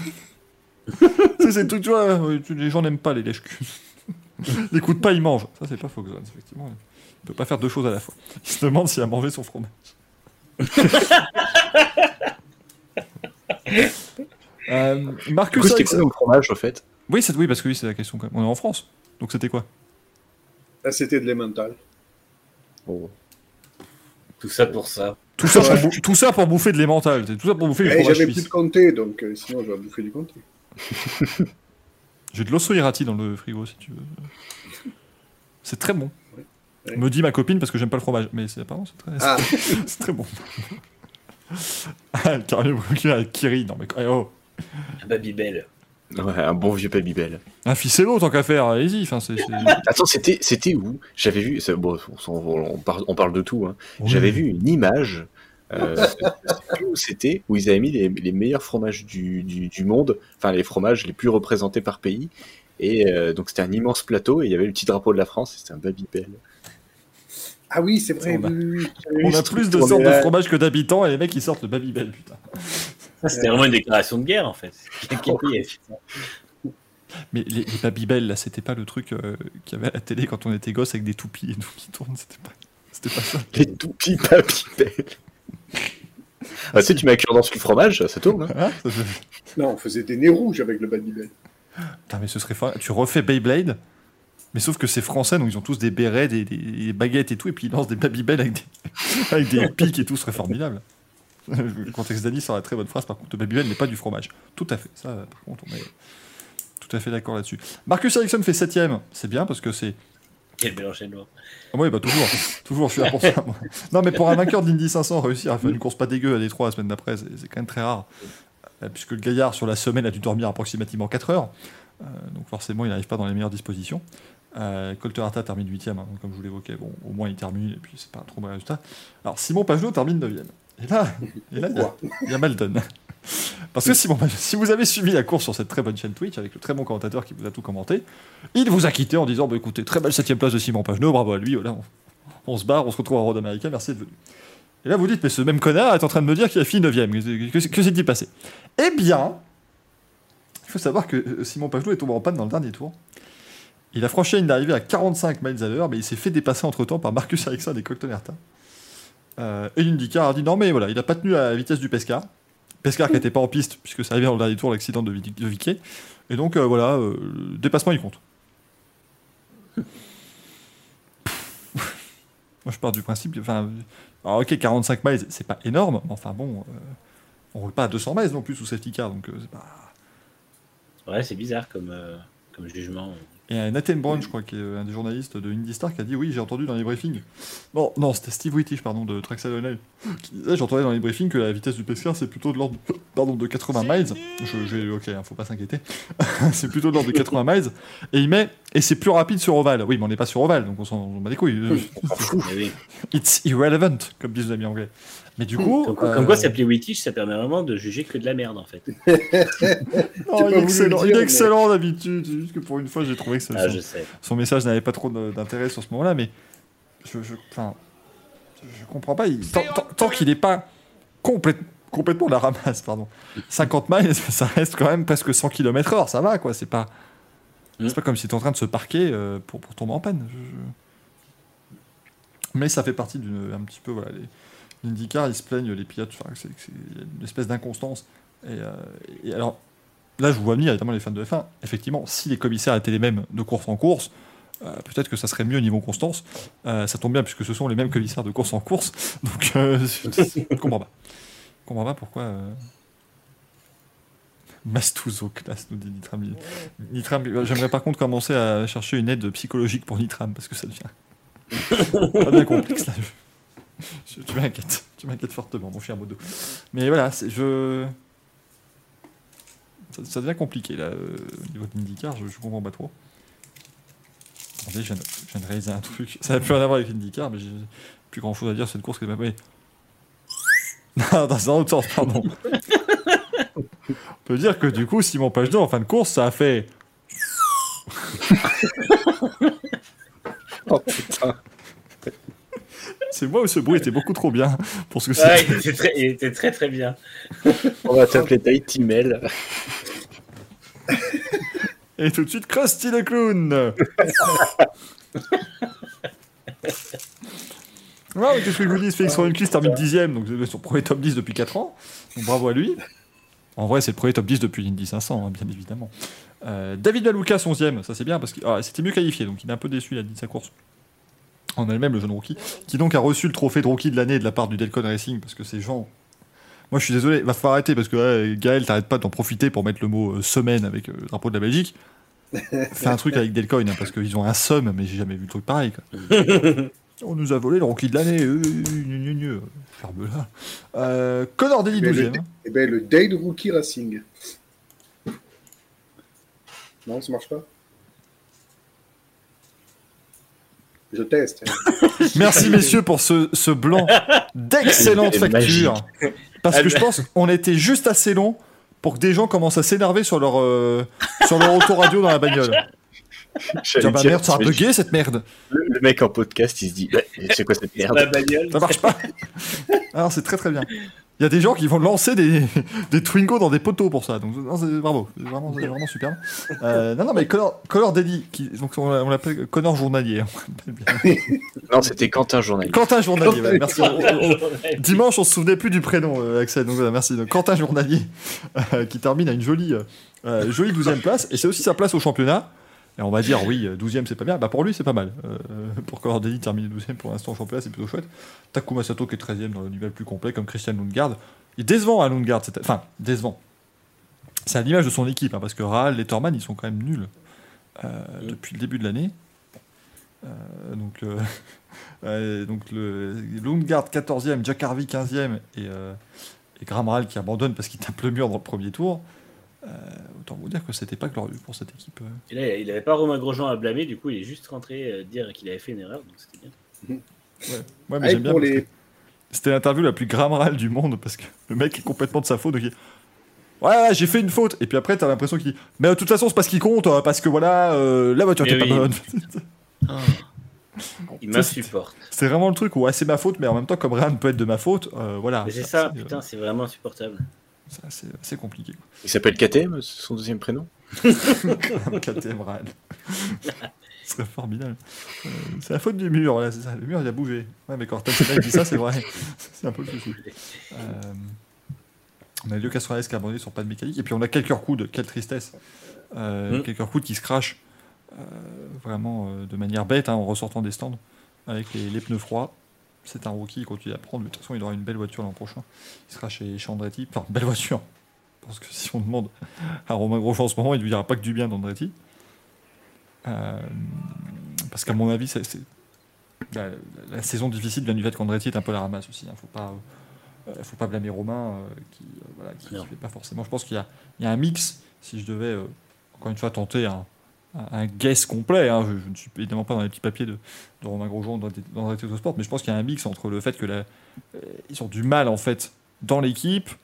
Lui a peut-être du mal à s'adapter au réglage de la voiture euh, qu'il y a ici. Tu, fais, fli- tu, tu- tu m'as fait flipper Manu parce que tu avais les yeux comme ça. je me suis dit, je, je suis en train de dire une connerie. Non, non, non, j'étais en train de réfléchir, mais c'est vrai que c'est. euh, Mais, euh, mais Grosjean, je pense qu'il a quand même du mal à s'adapter peut-être au réglage, parce qu'on voit que sur les, les routiers, c'était pas si bon en fait.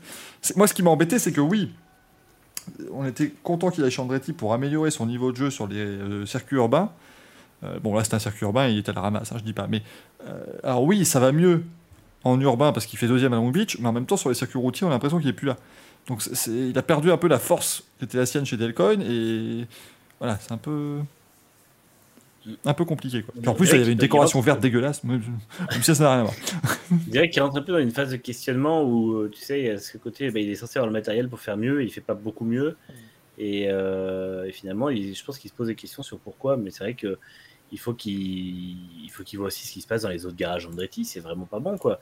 Erta surnage et c'est un peu l'arbre qui cache la forêt parce qu'il y a des fois où il est hyper performant. Mais au championnat, c'est pas non plus fou. Et puis, euh, en termes de résultats purs, c'est pas, euh, c'est pas grandiose. C'est pas grandiose. Euh, Alexander Rossi, bah, c'était la première fois depuis trois ans qu'on savait où il était, donc c'est bien. Et euh, Devin De Francesco, c'est. euh, Ah, il se crache plus. c'est Moi, vrai. je trouve que c'est positif pour lui. C'est truc qu'on peut attendre de, son, de lui. Donc. Et dans l'équipe qui est, euh, qui est, qui est partenaire de Andretti, c'est ce meilleur Shank. On sent qu'il y a encore du boulot, quoi. Donc, Ouais, mais ça s'améliore. Oui. Ça va vraiment mieux avec Pageno. Castroles sont encore des coups d'éclat. Ils font quand même 3 et 4 en qualif, les deux. Mm, mm. Et, qualif, euh, et, et Simon Pagenaud, on sent quand même qu'il qu'il progresse. Moi, je, enfin, je vous avoue que, pour, pour suivre évidemment depuis très longtemps euh, Simon Pagenaud, je- je- ça fait très longtemps que je ne l'ai pas vu avoir un vocabulaire pareil. C'est-à-dire que vraiment, il y a, Mm. on, on sent le progrès dans sa voix, tout ça. Et c'est pas. euh, on peut évidemment croire qu'il dit ça simplement, entre guillemets, en langue de bois, en disant voilà, tout va bien. Mais quand on le voyait chez Penske, il n'y avait pas ce langage-là, il n'y avait pas spécialement ça. Euh, et, et on retrouve un peu le langage qu'il y avait chez Schmidt à l'époque. Euh, Mm. si- S'il y en a un qui Travailler dans la cuisine? Voilà, putain. J'allais dire, s'il y en a un qui parle de cuisine dans le chat, je le banne, mais en fait, c'est même pas dans le chat que c'est arrivé. donc c'est- C'est très compliqué. Euh, mais, euh, mais le truc, c'est quoi là Il avait dans, cet esprit un peu petite équipe qui va boxer avec les plus grands, même si c'est pas non plus euh, le, petit, euh, le, petit poussé du plateau. Euh, voilà, c'est un peu. C'est quand même positif, je trouve, de voir ce. ce- ce- Il n'est pas ridicule en plus au classement. Euh, bah, il est, il est où Il est, Huitième. ah, il est huitième. Hein. Il est Devant. McLaughlin, devant Rosenquist. Ouais, alors Scott, Ah, Scott bon. McLaughlin, c'est une descente aux enfers. hein. Et pour une première saison avec son équipe, c'est pas mal, hein, franchement. McLaughlin, c'est. Alors qu'en ce moment, Pageno, il est plutôt. Ces bruits sont vraiment, vraiment euh, très bien. Si tu veux, on le fait. Ça se termine en jingle. On le fait à chaque débrief MotoGP et Formule 1. On dit juste ça et puis on ferme là-dessus. On donne un nom, on fait. Et c'est tout. Ah putain, l'émission, elle durerait 4 fois plus long... moins longtemps, ce serait quand même beaucoup plus. On va arrêter les branches à couilles, on va faire les pipeaux. Oh oui, je vais vous accompagner pendant chaque couille. J'ai l'impression d'être dans l'émission de Pascal Sevran et de faire l'accompagnement musical derrière. Encore aussi, ah oui, alors Pascal Sevran, maintenant, il faut expliquer aux plus jeunes. hein, voilà, c'était euh, c'était Nico Saliagas à l'époque. Un, un animateur qui est mort environ trois fois avant de mourir vraiment. Oh putain, Oui. salut Laurent Ruquier. On salue Laurent Ruquier qui a. Parce que ce qui est beau, c'est qu'il est mort 12 fois, mais à chaque fois, c'est arrivé pendant une émission de Laurent Ruquier. Donc, c'est à chaque fois Laurent Ruquier qui avance. Ah C'est Laurent Ruquier qui Cette fois-ci, Aïe, aïe, aïe, aïe, aïe, aïe. Pascal Sevran est mort. Oh, le- le- oui, mais- non, non, non, non, Laurent Ruquier il anime pas toutes ses émissions comme il animait On ne demande qu'à en rire, rassurez-vous. Truc horrible. Il appuie sur un bouton, il y a toutes les lumières rouges qui arrivent, fait Aïe, aïe, aïe, aïe, aïe. Ça ne va pas du tout. Pascal Sevran, ça ne va pas. Le mec, il juge des gens qui décèdent. Non, mais c'était. euh, C'était un grand. Oh merde, Caramillo qui va faire la première invitation écrite de Pascal Sevran. Euh, dans le chat, elle est, elle est parfaite. Elle est parfaite. Ah, on est bien, on est bien. Elle est où la caméra? C'est laquelle? C'est celle-là? C'est celle-là? C'est celle Ah, on est bien. On est bien. Tintin. il y, a, beaucoup de manières dans, dans, les prestations de Pascal Sevran. Ah, parce que championnat, du coup, ça fait- comment je rebondis comme ça d'un coup Je me parlais de championnat. Mais c'est c'est Will Power qui est en tête. Rendez-vous compte, on doit être pas loin de la mi-saison et Will Power en tête d'un championnat d'IndyCar. Autant vous dire que là, on vit dans une nouvelle alterna- réalité alternative qui est, ma foi, fortement intéressante. Euh, il y a 3 points d'avance sur Marcus Ericsson. Euh, Il y a Pato Howard qui a 12 points. Alex Palou qui a 14 points. Oui, parce qu'Alex Palou, on ne le voit pas de l'année, mais il a 14 points. C'est Euh, le nouveau c'est lui, dont il faudra se méfier. Ah bah oui, non. Ah, De toute façon, c'est le digne héritier de Dixon en matière de gestion de saison et de course. Euh, Ganassi a trouvé le remplaçant. Will Power a 255 points. Joseph Newgarden est 5 avec 208. Euh, Scott Dixon 6 avec 202 points. Pour vous dire qu'il peut encore gagner le titre. Et puis derrière, c'est encore un petit, un petit trou avec Alexander Rossi 180 points. Simon Pagenaud 179. Rosenquist est 9 quand même. hein, parce que là, c'est quand même une saison qui est bien meilleure que l'an dernier. Mm. Même si on voit pas trop, il y a quand même une saison qui est bien meilleure. Après tout ça, ce sont des résultats qui une très belle remontée là, euh, Ouais. week-end. Ouais, il partait 25e et, euh, Mm. et, et il a remonté Fini dans le, 10. top, euh, dans le top 10. Ouais. Donc Ouais. euh, c'était très chouette, mais euh, ça, ce sont des résultats qui vont se lisser maintenant au fur et à mesure de la saison, puisque là, on est quand même encore sous l'impact euh, de l'Indy 500 qui compte double au, au championnat. Euh, donc forcément, ça, ça a catapulté des pilotes aux avant-postes. On s'est vu notamment Marcus Ericsson qui s'est retrouvé euh, leader du championnat. Euh, D'ailleurs, Marcus Ericsson, leader d'un championnat, c'est arrivé quand pour la dernière fois dans sa carrière? Parce que là, là, on doit remonter loin, à mon avis. hein. Ouais, Comme cette Jamais. dernière. euh, ah non, c'est ça, ouais, c'était. euh, Par driver database. Euh, Parce que c'est pas, c'est sans doute pas arrivé en GP2. C'est évidemment pas arrivé en F1, faut pas déconner. Euh, c'est sans doute pas arrivé en GP2. Oh putain, ça joue de la, ça joue du pipeau maintenant à côté. À côté, c'est merveilleux. Euh, mais du coup, son dernier titre, c'est en 2009. Et encore, c'était un titre dans la classe Championship de la Formule 3 japonaise. Donc euh, bon, est-ce que ça compte pas? Sinon, il a un titre en Formule BMW UK en 2007. C'est peut-être la dernière fois qu'il a mené un championnat. non, c'est- Quoi, faut toujours croire en ses rêves. pour enfin une vidéo inspirationnelle avec euh, avec euh, merde comment il s'appelle là l'autre qui fait euh, Do It là euh, Ah les- putain, oui, je vois qui c'est. Je sais Mais pas oui. son nom, mais je vois qui c'est. merde c'est oh Ah, chez la bœuf, oui voilà chez la meuf merci voilà chez la Béouf. chez la Biouf là Do It just Do It euh, tout ça là, il pourrait il pourrait en faire quelque chose Euh, ah savez-vous c'est le frère de Hampus Eriksson voilà 19, Très connu, euh, 19 ans quelque part. Comment ça, il a son. Putain, c'est son frère, il y a 19 ans, sauf qu'il en a 31 quand même. Il y, a, il y a un gap entre les deux. Et ben il fait de la. Il fait deuxième de la Porsche Carrera Cup Scandinave l'an dernier. Je vais googliser tout ça. Tu suis pas un, pilote en Porsche Super Cup, euh, Gaël? Euh, si, mais pas scandinave. Ouais, mais non, parce qu'il. Non, mais le problème, c'est qu'il a roulé en Porsche Super Cup cette année, euh, Ah oui? Exxon. Ouais. Il a fait une course. Moi, j'ai pas dit qu'il en avait fait 50, il a fini 20ème à Imola, voilà. Ah, ah, c'était lui. Bah, Évidemment, tous c'est ceux son qui- Eriksson. En plus, mais comment t'écris ça? Bah, comme ça se prononce. EN, plus loin PLUS, non, c'est pas ça. Alors, excusez-moi, Ericsson. j'ai googlisé ça, je me suis retrouvé sur des. Je sais pas, c'est des bâtiments, mais ça n'a rien à voir. H-A-M-P-U-S Eriksson. Ah, mais tu me. Ah, je te dis tout. Plus. Ah oui, ben là, de suite, effectivement, Google est d'accord. Alors, fais voir un peu si ça.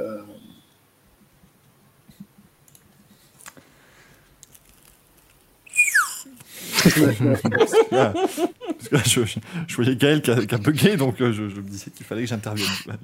Ah ouais. Mmh. Ouais, ouais. Mérite une interview, tout ça. Contexte d'Ali qui nous demande si un équipage féminin, ça ferait deux, gu- two girls, one super cup. oh merde, oh non Ah, Ah, et vous voyez que tout le monde a la ref là, et ça c'est terrible. Malheureusement, oui. Ça c'est terrible. Putain. du coup, Moi je reste fier, je l'ai toujours, je l'ai toujours pas vu, on me l'a juste écrite. je m'arrête là parce que. Hmm, pas à nous. Moi, moi, non, non, Ah, je- non, vraiment. Moi, on me l'a décrite, ça m'a suivi pour. Voilà, on me l'a décrite, j'ai fait c'est bon, moi j'ai pas, c'est c'est pas, y a pas, Merci pour l'information. pas besoin quoi. c'est- c'est- Ah, Merci, moi, on m'a forcé. merci à ces belles personnes qui euh, se sont pour nous euh, dévouées pour regarder cette merde, littéralement. Ah ben, Euh, et du coup, euh, et du coup, moi j'ai pas eu à le faire. c'était une pub pour la Danette, vous avez rien compris. Oui, c'était de la mousse. Faut consulter par contre si c'est de la mousse. Parce que... Enfin, moi je crois. Merci beaucoup en tout cas aux 95 personnes qui sont quand même avec nous. Parce que c'est-à-dire que je sais pas si vous vous rendez compte, mais en fait, c'est peut-être l'émission où on a moins parlé de sport auto depuis le début de l'année. Le- Et le compteur il fait de ça, chocolat. mais dans le bon sens du terme. Il est, il est stable. Merveille. Est-ce que pour tu ne veux gens qui nous- sacrifient leur jeudi soir pour nous écouter et se parler sport auto et qui, qui se retrouvent à entendre parler de Two Girls One Cup à 22h50 quand même, c'est vraiment. Merci pour que- votre. Michael, est-ce que tu voudrais pas nous mimer la montée des audiences au pipeau? Parce que on on ne prend pas bien là. Bah, elles font. elle bouge pas. Il est con, lui. Si à la rigueur, elle faisait. Au fur et à mesure de l'émission, je dis pas, mais là, c'est pas, pas le cas. Mais tant qu'elles ne font pas. C'est pour voir si tu suivais. Ah, mais c'est Je dois bouger le pipeau, c'est compliqué, moi, tu vois. Je dois quand même. euh, Il y, a- il y a- il y a un travail d'artiste quand même là-dessus, tu vois. Je pense qu'en podcast, ça passera nickel cette séquence. T'imagines le mec dans le bus en podcast? Hypercute, c'est quoi ce bordel? L'objectif est qu'avant la fin de l'année du Racing Café, je dois apprendre le générique de la F1 au pipeau. Voilà. c'est mon, c'est mon truc de l'année. Voilà, c'est. Je, je considère que c'est une année accomplie si je réussis à le faire. Comme Euh, le générique de Titanic à la flûte qui est complètement pété. le même. Caramino qui nous dit, le mec qui cherche Two Girls One Cup dans le bus. oui, parce que s'il est dans, oui, parce que s'il est dans le bus, c'est qu'il va au lycée ou qu'il est jeune, donc forcément, bah, du coup, il a pas les rêves. Donc bon, tu tapes, tu tapes Pascal Sevran, tu tapes Philippe Risoli, tout ça, ça va. Mais Two Girls One Cup, c'est moins. hein. C'est- C'est moins possible. Alors, si vous venez de manger, ne faites pas cette recherche. Si vous mangez actuellement, non plus d'ailleurs. Si, vous vous, êtes- allez manger, vous pouvez. Si vous ouvrez une danette, vous pouvez. Mais pas à vanille. Même, même remarque que, que pour la mousse, si c'est la consistance d'une galette, il faut consulter. Oui, c'est vrai que c'est assez particulier, bien évidemment. On n'en sortira pas de ce sujet, en fait. On a perdu 4 viewers, mais ça va. Ça reste une chute assez, assez modeste par rapport au sujet qu'on aborde. C'est la chute, Moins, moins 4. moins, moins 4, bien joué. la chute n'est pas, n'est pas, n'est pas finale. N'est pas terminée. J'ai j'ai une pensée émue pour les gens peut-être qui passent dans la rue parce qu'en fait j'ai la fenêtre ouverte. Et donc ils entendent aussi. C'est-à-dire qu'on est, on est diffusé pour 93 personnes, mais il y en a encore d'autres qui l'entendent dehors. Donc c'est- c'est- ça Ce s'ajoute. qui est drôle, c'est que du coup, ils entendent que tes interventions à toi. Ah oui On t'en parlait depuis tout à l'heure, puis là, Enfin, J'entendais que tu parles, un gros silence, et la gueule dans nos- bon, c'est un peu finalement la même expérience d'écoute qu'ont les gens en, en podcast. donc C'est pas très, pas très différent. Euh, Il y avait de la Formule 1 aussi ce week-end. parce que- Enfin, c'était ce Oh, week-end ou c'était le week-end dernier? Avant. C'était C'était ce c'était ce week-end. Ah bon Non, parce qu'on va pas se cacher, j'ai pas regardé. À un moment donné, Jakarta, euh, euh, super tôt le matin. La course était apparemment superbe, Oui, ça je ne, je ne le dis pas, mais c'était trop. euh, euh, je- Ça s'est resserré au championnat, c'est tout ce que j'ai suivi. Ouais, non, bah c'était une belle course, une belle qualif en tout cas des, des DS Cheetah qui ont fait un et deux avec euh, Jean-Yves Vergne et Antonio Félix Acosta. En course, c'est encore Mitch Evans qui gagne. Euh, devant Jean-Yves Vergne avec une bataille dans le dernier tour, euh, qui était ma foi fort, fort intéressante à suivre. Il y a Eduardo Mortara aussi qui termine troisième. Euh, et puis sinon, en termes de classement général, ça donne quoi cette affaire? Les 4. Je suis désolé, les amis, hein. Je suis désolé les amis, hein, je, je- je suis sur le site de la Formule 1, donc forcément, je, trouver le championnat, c'est pas facile. Euh, c'est ouais, c'est Stoffel qui est en tête, formidable. 121 points, 5 points d'avance sur Jean-Yves Vergne, 7 points d'avance sur Eduardo Mortara et euh, 12 points d'avance sur Mitch Evans. C'est correct quand même comme championnat. C'est le championnat de la Formule 1, c'est 4 pilotes, 4 écuries, ils sont contents. Oui, mais 4 pilotes en, en Oui. 12 points, pas 19. Ouais, c'est ça. Donc C'est positif. Ouais, ça évolue. Ça, ça marche quand même beaucoup mieux. Putain, contexte Annie qui nous dit Beach Evans. c'est valide, bien évidemment. Euh, non, non, mais bon, voilà, c'est une course quand même qui était très compliquée, l'une des courses les plus chaudes dans l'histoire de la Formule 1, donc il fallait beaucoup gérer la, la, la batterie et la température de la batterie particulièrement. Sinon, enfin, est-ce que quelqu'un a regardé la course ici? Non. Voilà. On va malheureusement pas vous en parler plus Non, que ça. Formule 1, je, je décroche. Comme ce qu'on va vous dire, c'était superbe de voir les images des 24 heures de Spa Moto ce week-end. Maintenant, je vais pas regarder plus que ça. Mais Ah, c'était. BMW qui a gagné. Ouais, Ouais, Oui, ah bah oui, plus. regarder euh, parce que Les bah, on a beaucoup de choses à faire les week-ends aussi en perso, hein, donc euh, mais j'ai pas, j'ai, j'ai un petit peu regardé. C'est des belles images. Euh, bah, si, je suis arrivé pile au moment où la Suzuki s'est crachée. Ouais, oui, ça c'est dommage, la Suzuki Xavier au qui a fait, euh, détruite, mais. euh, mais comme d'hab, bah, il y a eu de la pluie, euh, voilà. Ils sont tous fait avoir au, petit matin. Je, je ne répondrai pas à cette provocation. Moi, j'ai vu des journées à Spa où il pleuvait pas. Voilà, il y en a eu. Ah, évidemment, j'étais là pour commenter les courses de Caterham et tout, donc forcément personne ne l'a vu, mais moi, moi si. moi, j'étais présent, je savais. C'est comme le monstre du, du Loch Ness, un peu. Ça, c'est... Mm. Les gens disent que ça existe. Et si un arbre tombe dans la forêt mais que personne n'est là pour le voir, est-il vraiment tombé? C'est beau. C'est l'arbre de Schrödinger. Tu as besoin d'en parler, Manu? Euh, Ga- Ga- Pourquoi je vais t'appeler Manu depuis tout à l'heure moi? compliqué ce soir. Ouais, Change-moi de place. En plus, nos noms sont quand même écrits juste au-dessus de nos têtes. Non, non, non, non, non, t'es le seul. On est les deux seuls à avoir nos noms écrits au-dessus de nos têtes. Donc il s'appelle Eh ben, et lui il s'appelle François François et. Beignet. Excuse-moi. Et ben appelle les Slow et François. Et puis, euh, Slow tu peux pas t'appeler Peter, Axel, si te- ça ferait Peter Eslo. Alors là aussi, là encore une fois, le gamin, le gamin de 17 ans qui regarde ça sur alors, attends, bah, Peter. Ouais, il En même temps, le gamin de 17 ans sera content d'interrompre sa recherche to, Girls Cup pour aller voir euh, Peter. Oh, je suis pas sûr, honnêtement. Là, Peter... Alors, attendez, Peter et Sloan, c'est lesquels déjà? Parce que c'est pas. Non, Made in, Normandie, c'est Stone et Chardin. Ah bah je croyais que c'était eux, tu vois. Non? Attends, Peter. Peter Eslon, c'est quoi? C'est les, les gondoles à Venise? Non, c'est pas eux? Non, c'est Stone et Alors, la vraie. Alors, oui, Stone et Chardin et Peter et Stone, c'est un. Non, besoin de rien, envie de toi, c'est Peter. Non, c'est. C'est Stone. C'est. Est-ce que tu peux le chanter? Parce qu'on n'a pas dit en tête. Attends, attends, attends, attends, attends. Made in Normandie, c'est Stone et Besoin de rien, Chardin. envie de toi, c'est eux. Made in Normandie, c'est Stone et Chardin. Besoin de toi. Besoin Ah, de ouais. rien, envie de toi, c'est Peter. Qui Ah ouais. en fait Jean-Pierre Savelli et Chantal Richard. hein, donc, euh, c'était- pas C'est Peter c'était c'est Jean-Pierre mieux, et Peter Chantal. et Stone. Jean-Pierre et Chantal. Euh, Peter et Sloan, besoin de rien, envie de toi, c'est la vie de château avec toi. On, a- on apprend énormément de choses dans cette émission quand même. Donc là, non, mais la liste des titres sur Wikipédia elle est extraordinaire. Puisque donc, besoin de rien, envie de toi en 84, c'est la vie de château avec toi en 85, pour tous ceux qui vont s'aimer en 86, puis il y a un petit creux. Puisqu'en 91, on revient avec Imagine que tout recommence. Ah, oh, ah, Puis il y a un autre creux jusqu'en 97 où ils sortent Besoin de rien, envie de toi, nouvelle version. Et après, il y a un autre creux jusqu'en 2001 où ils sortent remix de Besoin de rien, envie de toi. Oh putain. Oh le forçage. avec des reprises de J'ai encore rêvé d'elle, Alexandrie Alexandra, Il suffira d'un cid et des chansons originales qui n'étaient pas assez bonnes pour être notées ici, visiblement. Je pensais à ce même de Mister V. Là, tu sais. Encore Ça fait beaucoup. ah non Les mecs, ça, c'est trois fois la même chanson. Et depuis, ils font évidemment les tournées RFI Partie 80 où ils reprennent Besoin, envie de, euh, besoin de toi, envie de. Non, besoin de rien. besoin de rien. Besoin de toi, envie de rien. Allez. besoin d'envie, rien de toi.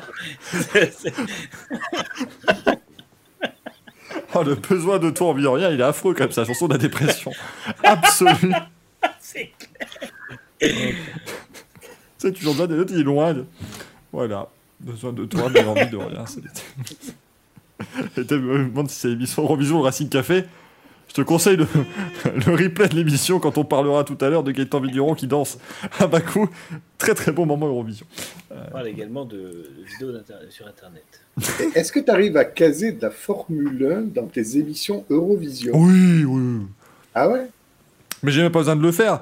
L'an dernier, il y avait l'Eurovision aux Pays-Bas. Ils ont fait une vidéo, une, une carte postale sur Zandvoort. Alors, j'ai même plus besoin de le faire moi-même, tu vois. Ah. Ils s'en occupent eux-mêmes, aucun, aucun souci.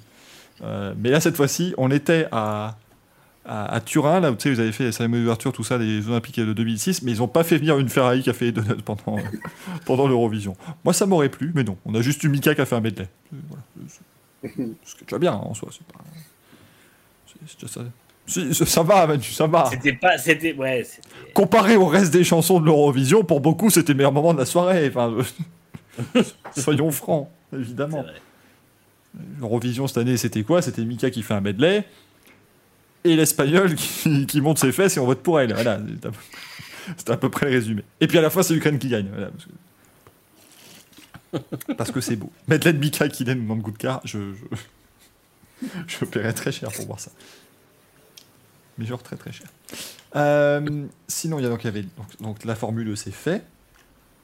Et 24 heures de spam auto, c'est fait. Ouais. Il n'y avait rien d'autre. Si, il y avait la NASCAR à Gateway, voilà. Bon, On, on peut dire que la, hum, on peut dire que Toyota a fait un doublé en qualification à l'Hyperpole ce soir, puisque c'est de l'actu frais. c'est vrai que oui, il y avait actuellement, oui, accessoirement, il y a 24 heures du Mans ce week-end, tu vois, si c'est au courant. Et euh, sur le stand Peugeot Sport, vous pouvez venir voir la, la, la Peugeot de Fix 8 qui est exposée. Euh, vous pouvez également voir des cocktails. Voilà. Il y, a, il y aura un DJ set euh, samedi soir aussi, donc venez vraiment parce que c'est vachement chouette. J'ai vu Ah, des images tout à l'heure parce que moi j'étais cet après-midi et c'était pas trop rempli. Par contre, après l'Hyperpole, euh, ça c'est. Enfin, c'était. Tu, tu passais plus dedans. Donc. euh, Allez-y à des plages horaires plus, plus light, mais vraiment allez-y parce que c'est un vrai bon truc. Et d'ailleurs, tout le village cette année, je le trouve plutôt bien. Le, le village retrouve un peu de sa superbe, c'est plutôt chouette. Et en piste, bah voilà, les deux, les deux Toyota font le doublé euh, devant l'Alpine qui, s'est foutu de notre gueule avec la BOP. Ouais. Très clairement. c'est bien foutu la gueule du monde. hein. Je pense que les pilotes ont vont être bien vénères.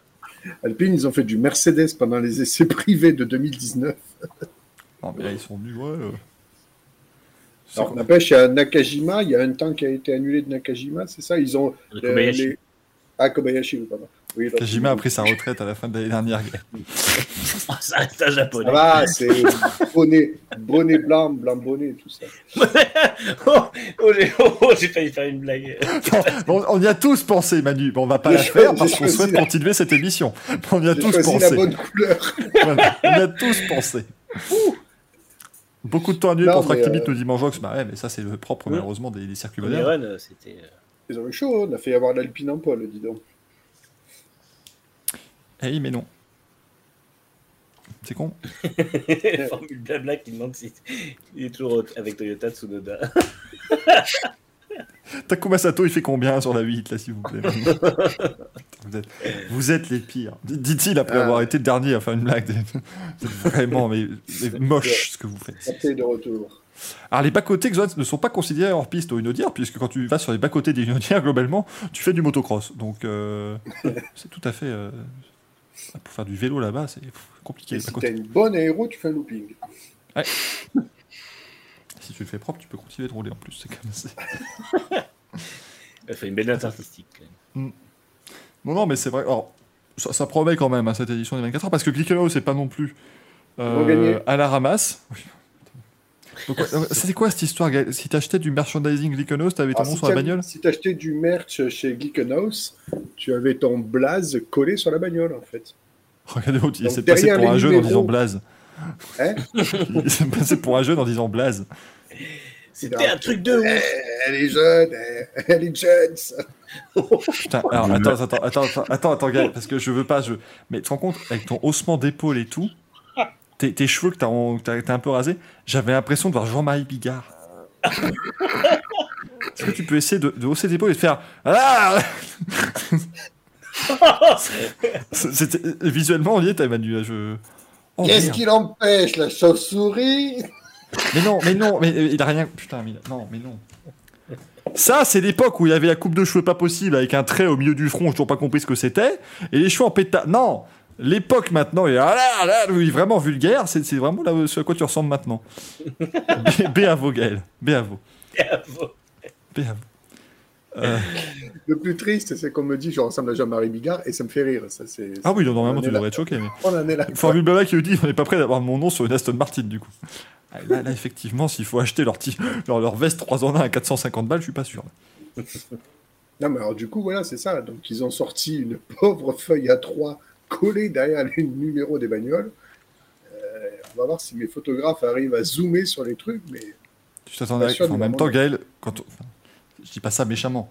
Euh, Ah oui, non, moi, je savais J'aime beaucoup Glickenhaus en plus, j'aime beaucoup l'équipe, mais enfin niveau livré, ils sont pas non plus cassés le cul, quoi. Donc euh, Ah oui, non, c'est pas ouf. Non, non. Mais par contre, il y avait vachement de... Il y a eu beaucoup de, de noms à inscrire. Hein. Je sais pas combien ils ont eu de, de, de commandes, du coup. Mais bah, il y avait un minimum à dépenser dans la truc ou pas? Non, bah non, j'ai acheté un mug, donc... euh, Oui, bah voilà, bah oui, non, mais du coup, non, mais ça pouvait être, ça pouvait être 20 balles, tu vois le truc, mais euh, Oui, oui, non. Attends, oui, parce euh, que si je vais dans le Glickenhaus Racing Shop, par exemple, Ils auraient vendu leur voiture en miniature, ça aurait pu se négocier, mais. voilà, non mais oh, putain, c'est cher. Pardon, C'est- j'ai la même réaction que sur tous les merdes que, que je vois. Euh, C'est ça que voilà. j'ai pris le mug. Euh, voilà, euh, Gaël, tu pouvais acheter un pins à 8 dollars. Donc, euh, et un sticker à Ouais. 7 dollars. Donc, euh, bon, bah voilà, tu, tu Ouais. effectivement. Moi, j'ai pas fait le rat quand même. J'ai pris le truc utile. Euh, donc, donc voilà, c'est un peu. euh, c'est un peu, voilà, un peu compliqué. Ah, il y a des. Oh putain. Oh la vache J'avais pas vu qu'il y avait un, un t-shirt avec une, Alors, une citation de. Jesse Glickenhaus. Si une voiture ne peut pas rouler pour 24 heures, eh ben, c'est qu'elle est pas si hyper que ça. Eh ben, on en reparle au premier abandon samedi soir. hein, parce que c'est- J'espère que ça peut mais être là, sur la quatrième page, tu peux passer une journée complète avec Jim Glickenhaus. Mais qui a envie de ça? Les gens qui Surtout aiment pas la prix. BOP, Surtout le prix. C'est 5000 dollars, je crois, la journée. bon, ça Tu va. sais, pour entendre un mec qui va passer sa journée à râler, quoi. Parce que, faut pas se leurrer, c'est ce qu'il fait, quoi. Ah, Jim Glickenhaus. Bah. Bah, il, est, content de la BOP, là. Donc, euh, Il paraît qu'il était vachement sympa, là. Il a fait des selfies content, il Ah, mais il est ravi de la BOP il trouve qu'elle est parfaite et tout. Ils sont vraiment, il est très content. C'est des phrases qui datent de après ce soir, parce que je pense que se faire taxer par l'Alpine, qui était derrière tout le long du- des essais, Oui, euh, bon, après, euh, je pense que. ça va pas être la même. Hein. Ouais, c'est le jeu. Attends, je, Bah, apparemment, Toyota, il se méfie beaucoup de, de Glickenhaus.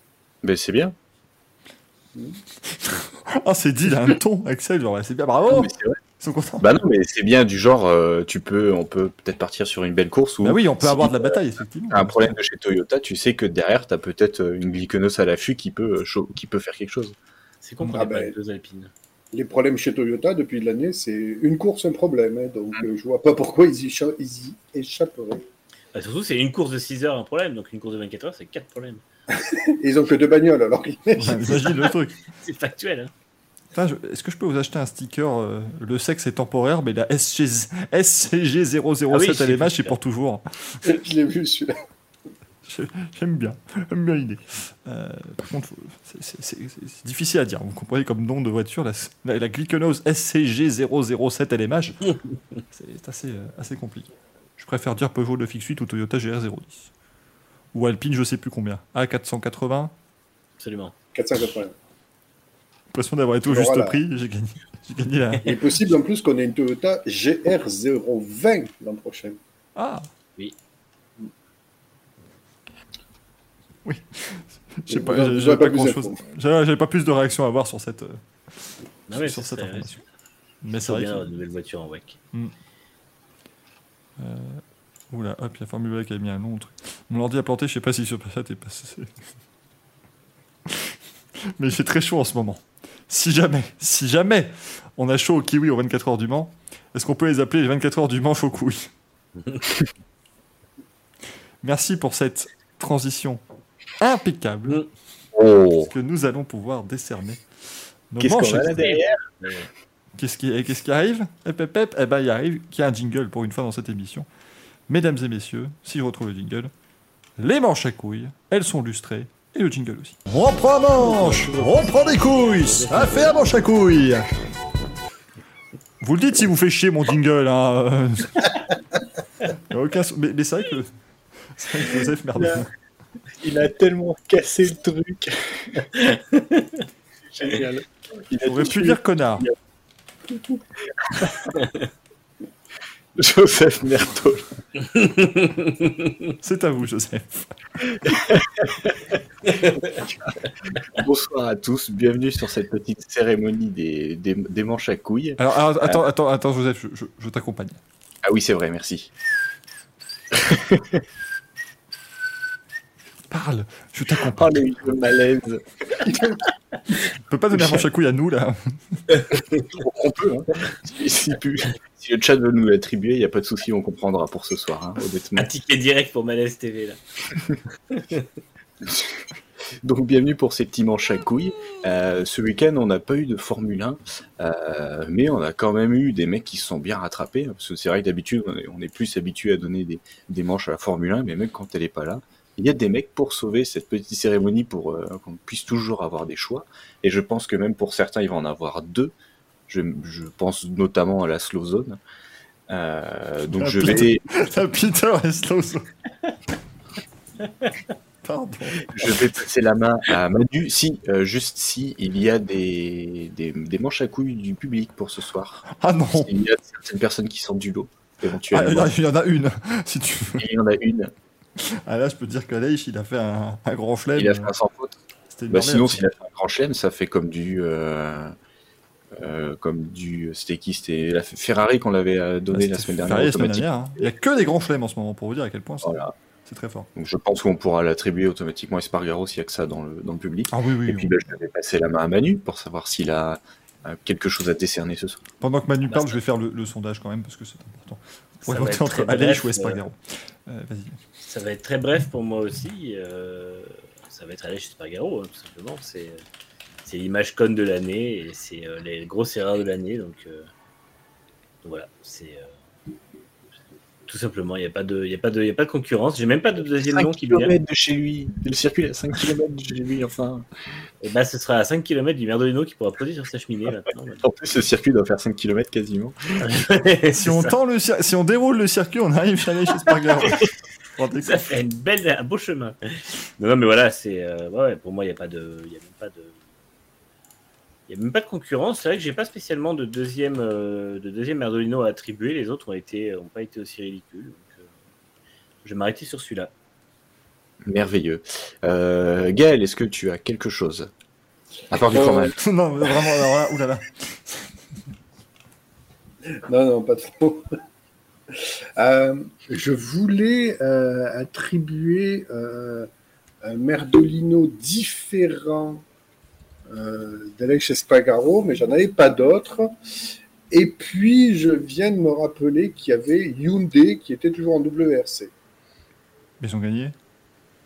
Oui, mais bon, c'est quand même un Merdolino parce que pour l'ensemble de leur œuvre, non, c'est franchement la, la voiture de Neville, c'est pas possible.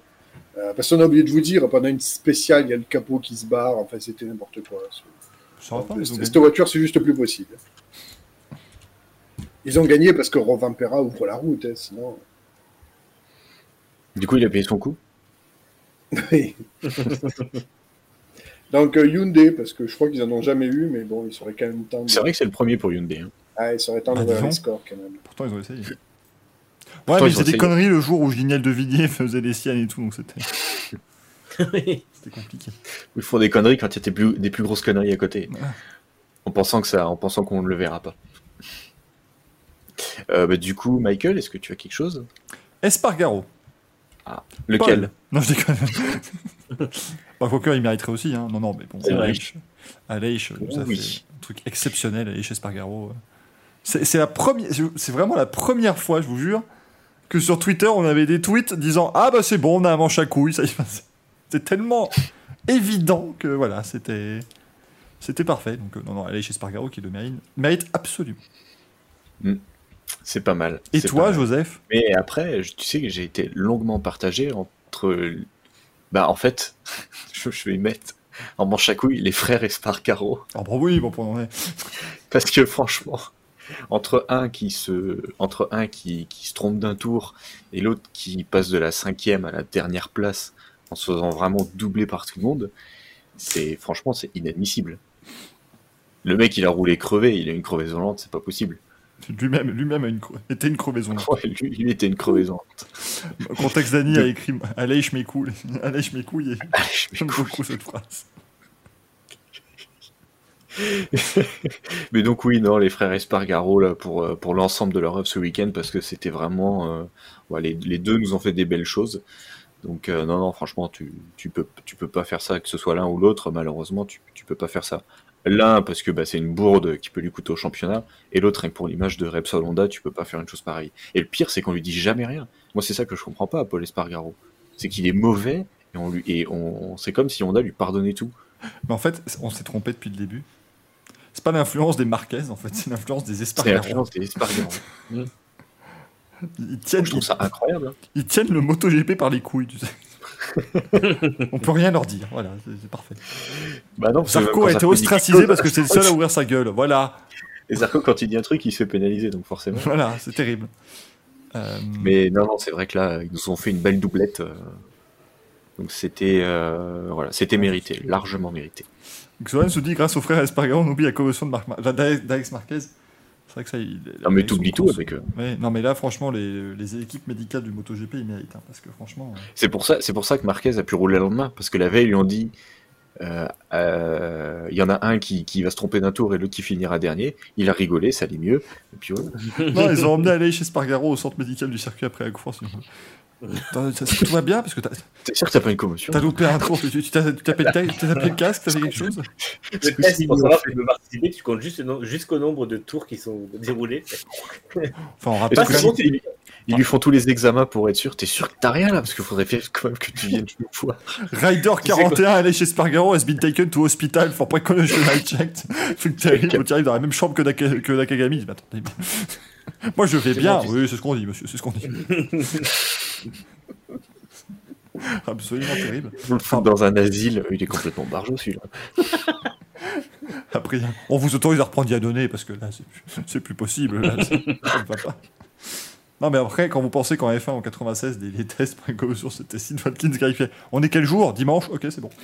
tu dis quand même que voilà, la moto a juste 25 ans de retard. C'est pas non plus. euh, pas si grave. Ça, tu peux le faire à l'époque quand c'était à scène. On est quel jour dimanche Perdu, on est samedi. C'est vrai que c'était bien le, le, le- le- Grand Prix des Pays-Bas le samedi, j'aimais bien. Je, je trouvais ça cool. Ça changeait un peu du reste de l'année. Puis maintenant, c'est plus le cas. Donc là, ce qu'il dit, du coup, Nakagami est là à la prochaine course? Bah écoute, comme il n'y a pas de blessure, oui, bah de toute façon, c'est dans deux semaines la prochaine. Enfin, Ouais, la prochaine, en général, deux semaines pour se remettre d'une commotion. Après, toutes les commotions cérébrales sont différentes. Certains s'en remettent en trois jours et d'autres trois mois. Enfin voilà, c'est. Mais normalement, c'est parce que ils, enfin, ils disent qu'il n'y a pas eu de blessure. Encore une fois, ça reste le MotoGP. Je vous rappelle quand même que euh, Sylvain Gintoli a été annoncé comme n'ayant pas de blessure sérieuse sur une course de Superbike. Superbike et MotoGP sont organisés par la même, la, la même organisation et ils ont déclaré il n'a pas de blessure sérieuse. Il s'est cassé la jambe. Et pour eux, ça n'est pas une blessure sérieuse visiblement. Qu'est-ce que je vous dis Attends, une petite piqûre et puis ça roule. Bah, il va pas se, il va pas se cantonner à rester chez lui. hein. Oui, non, parce qu'on parlait de Sylvain Gintoli, mais là, il ne parle pas de Sylvain Gintoli, il est juste Non, je raciste. est J'ai switché de pilote.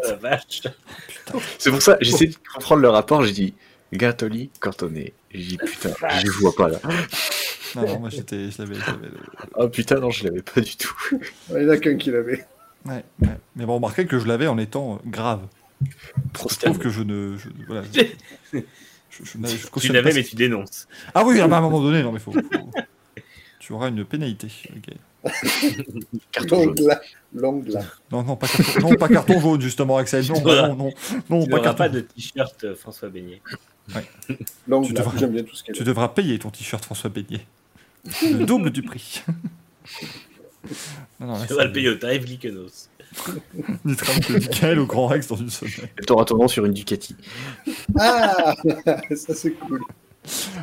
Et on pourra la changer de course en course, parce que il y en a 18. Tu pourras euh, faire tous les grands prix qui restent sur une. Vu qu'il y en a toujours une qui tombe, euh, forcément. Tu ne verras sûrement pas le drapeau d'Amiens. Merci Breton pour les, pour les, 20, euh, les 20 bits pour financer les doliprane du patron. Parce que Là, je t'avoue que là j'ai. Fou la vache Là je vais en mettre 3 et des effervescents directement, parce que là c'est. C'est complexe. Merci beaucoup Joseph Merdelin. Mais avec grand plaisir. Euh, si, attends, tu m'as pas donné le public. Ah bah non, on a dit Espargaro du Ouais, coup. on a dit Espargaro, C'est c'était un sondage, mais. Oui. Je pense Qui qu'il faut, une arrivée, il faut une arrivée fracassante dans le top 10. Contrairement à Paul Espargaro, tu me diras. Donc, moi, Ouh, aïe, aïe. Qui mène euh, le championnat là, des... Ah, alors justement, j'ai fait un peu. Qu'est-ce que c'est que ce truc Mais c'est terrible. On est, on est tout coupé. Bah, Euh, enfin, nous on est bien. Moi, Trois oui. d'entre nous en tout cas. Il y en a un qui fait même plus d'efforts. Regarde, Oui, voilà. regardez, comme à ma naissance, ils m'ont coupé.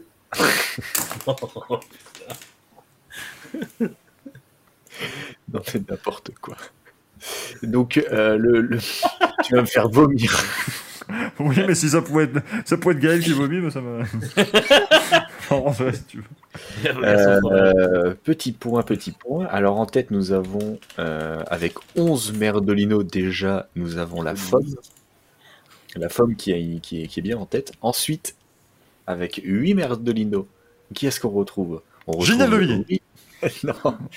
Malheureusement, je pense qu'il va rester bloqué à 3, le pauvre. Euh, on retrouve euh, Will Buxton, avec Ah oui. 8 manches à couilles. C'est beau, hein Toujours sur le podium, c'est terrible. Euh, Guillaume Buston. qui, suivi de très près avec 7 Merdolino, nous avons Miami. Donc euh, Miami, Grand Prix de Miami, euh, Miami dans tout l'ensemble, un côté week-end Formule 1 avec euh, la petite semaine avant avec la Marina, etc. Ça inclut James Corden aussi Euh, Guillaume Buston. Guillaume Buston, moi j'en peux plus de Guillaume Buston. Elle- Elle est passée en toute décontraction, mais moi je l'adore. euh, et ensuite nous avons avec 6 Merdolino, nous avons Tonton Bernie. Euh, et ensuite on commence sur des tirs groupés avec 4, nous avons Yamaha, Stroll, notre petit pilote russe sur son podium, Laifia et Red Bull avec 4. Bah, elle est chez Spargaro aussi, du coup, maintenant, parce qu'on doit être. euh, Bah, Lèche, du coup, oui, c'est vrai que du coup, il, il y en a 4, trois, il y en a a 3 et le quatre. public. Exactement. Aller chez, aller chez Spargaro et à 4.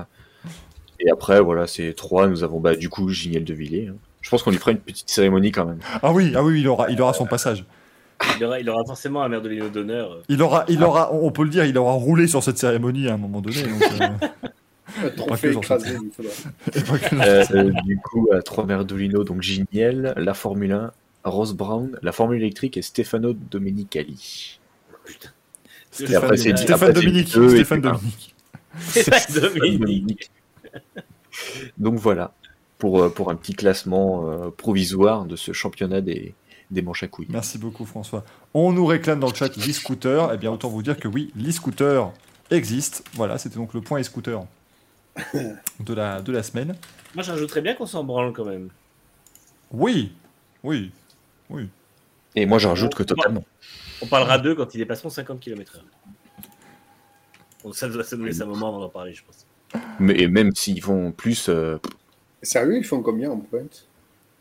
Alors- en vrai, je sais pas, mais ça a l'air tellement lent. J'en sais rien, mais, mais par contre, autant je, ils, ont, ils ont atteint, rendez-vous compte quand même maintenant, euh, le, le statut de triple silver.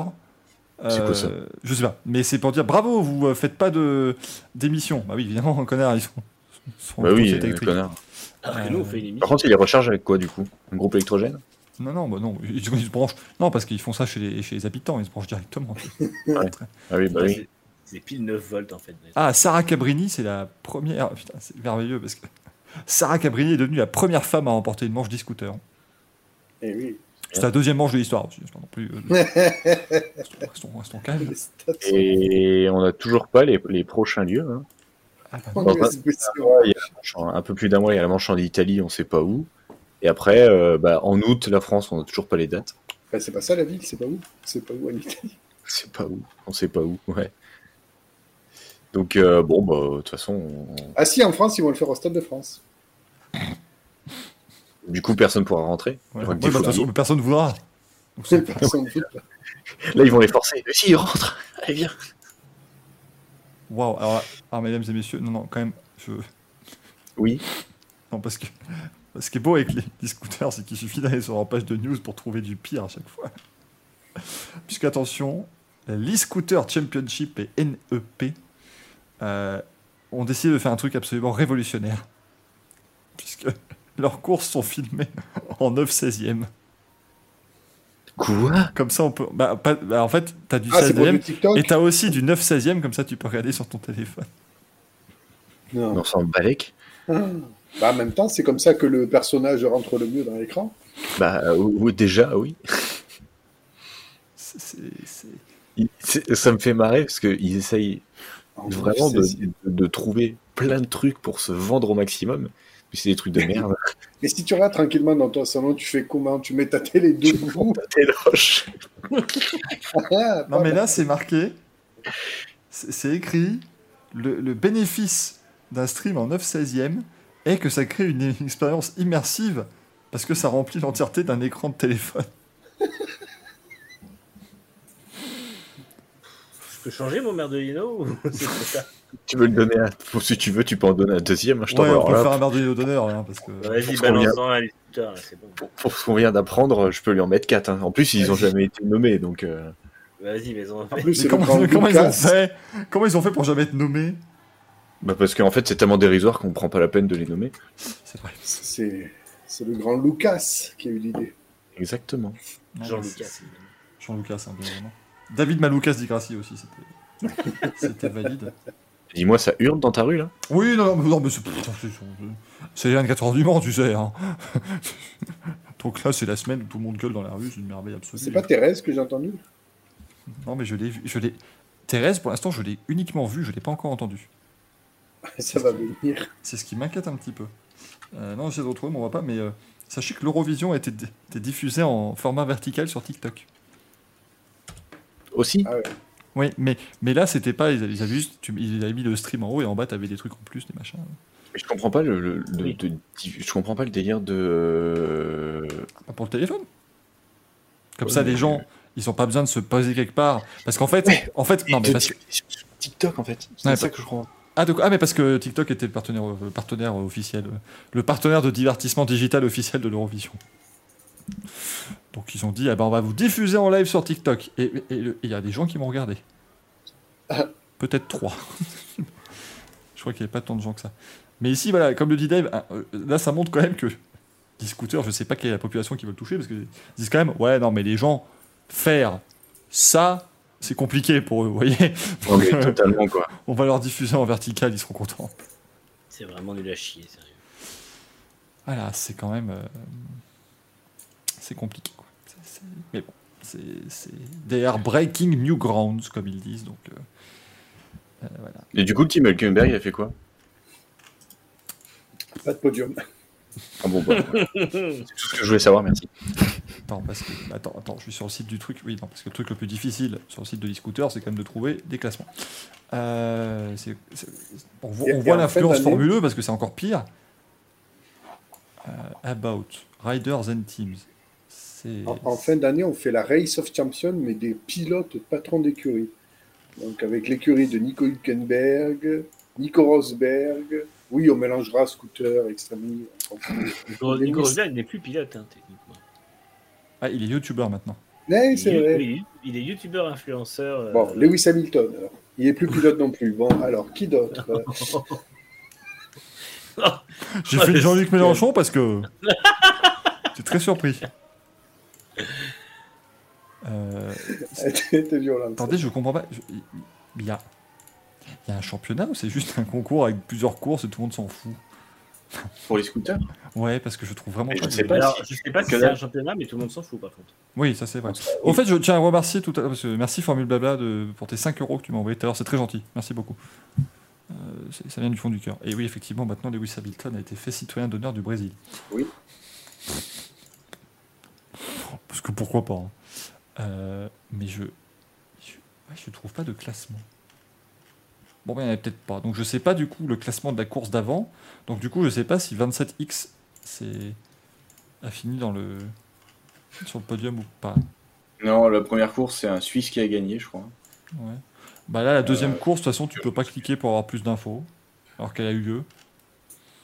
Ouais, mais t'as pas, le... t'as pas le bon mot de passe Wi-Fi aussi, c'est normal. J'ai pas trouvé le résultat de Ça l'équation. va, une petite équation et ça serait bon. Donc, euh, je suis, je suis. Est-ce qu'on n'est pas en train de passer trop de temps à parler de championnat, de championnat Bah, connais trop de temps pas. parce qu'ils nous payent pas surtout.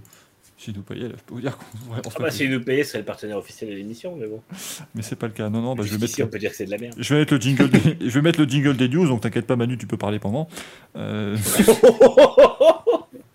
ah, c'est ce que t'as fait tout à l'heure. oui, oui, c'était très drôle. triste.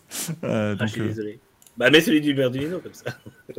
Yes, je l'ai mis pendant que tu parlais, comme ça t'as parlé pendant le jingle, c'est parfait. Euh, les news, mais avant ça, Le évidemment, jingle, tu as parlé pendant que tu parlais. évidemment le, euh, le, le programme du week-end, bah écoutez, ce week-end, il y a l'Indica à Road America. Dimanche, sur écoute 18h30, on se retrouvera euh, peut-être pour suivre ça, je suis pas encore euh, certain. Il y a de la Formule 1 donc au Grand Prix d'Azerbaïdjan, bien entendu, et les 24 heures du Mans. Ça y est, les 24 heures du Mans désormais. Euh, on y est enfin. Retour au, au mois de juin, ça fait plaisir. Retour à euh, pas de jauge, donc 250 000 personnes attendues sur le circuit samedi. On peut aller- le on- a- de Pato Ward, pas de George Oh Voilà. euh, donc du coup, on a pu euh, aller dans le paddock jusqu'à aujourd'hui, donc ça c'était quand même chouette puisque ce n'était pas le cas l'an dernier, donc on avait de la réouverture du paddock euh, aux, aux specta- aux spectateurs munis d'un billet, donc c'était vraiment cool. C'est quand même là que j'ai vu Jackie X et non, il ne dansait pas. Je suis, je suis navré, bien évidemment.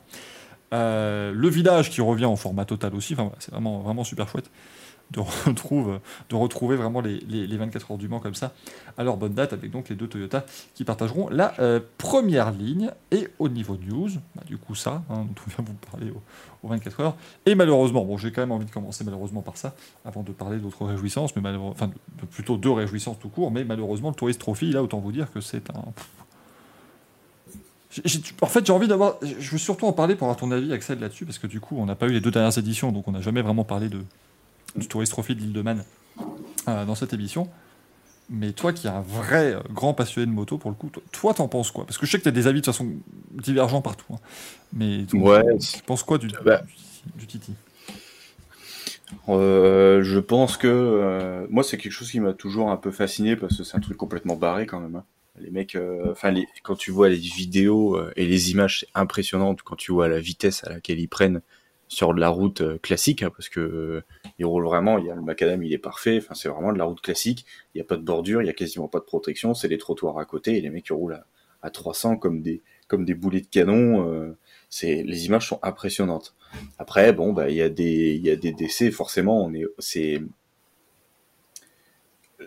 en fait, c'est ce qui me gêne. Enfin, qu'il y ait des décès, ça arrive. On l'a, on eu dans tous les sports. hein. Malheureusement, là, on en a eu beaucoup ce week-end. Donc, est-ce que c'est le fait de, enfin, la reprise, il y a peut-être un peu moins, il y a plus de risques qui sont pris que si c'est comme tous les ans? Ça, je ne sais pas du tout. Euh, surtout que j'y connais pas grand chose et je connais pas beaucoup de pilotes en, en, en pilote de TT. Euh, mais euh, limite, ce qui peut me gêner, c'était de voir cette interaction, de dire, oh, mais c'est normal, c'est le TT.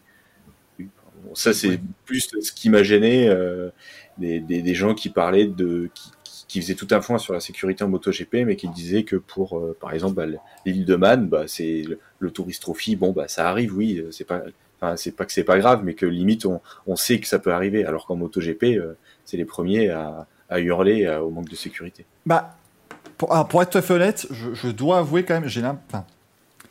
Cette impression-là, pour moi, elle vient aussi des comptes officiels, d'une certaine manière, en fait, du Titi. Mm. Où quand tu regardes. Désolé, mais quand tu regardes Twitter, bah voilà, c'est.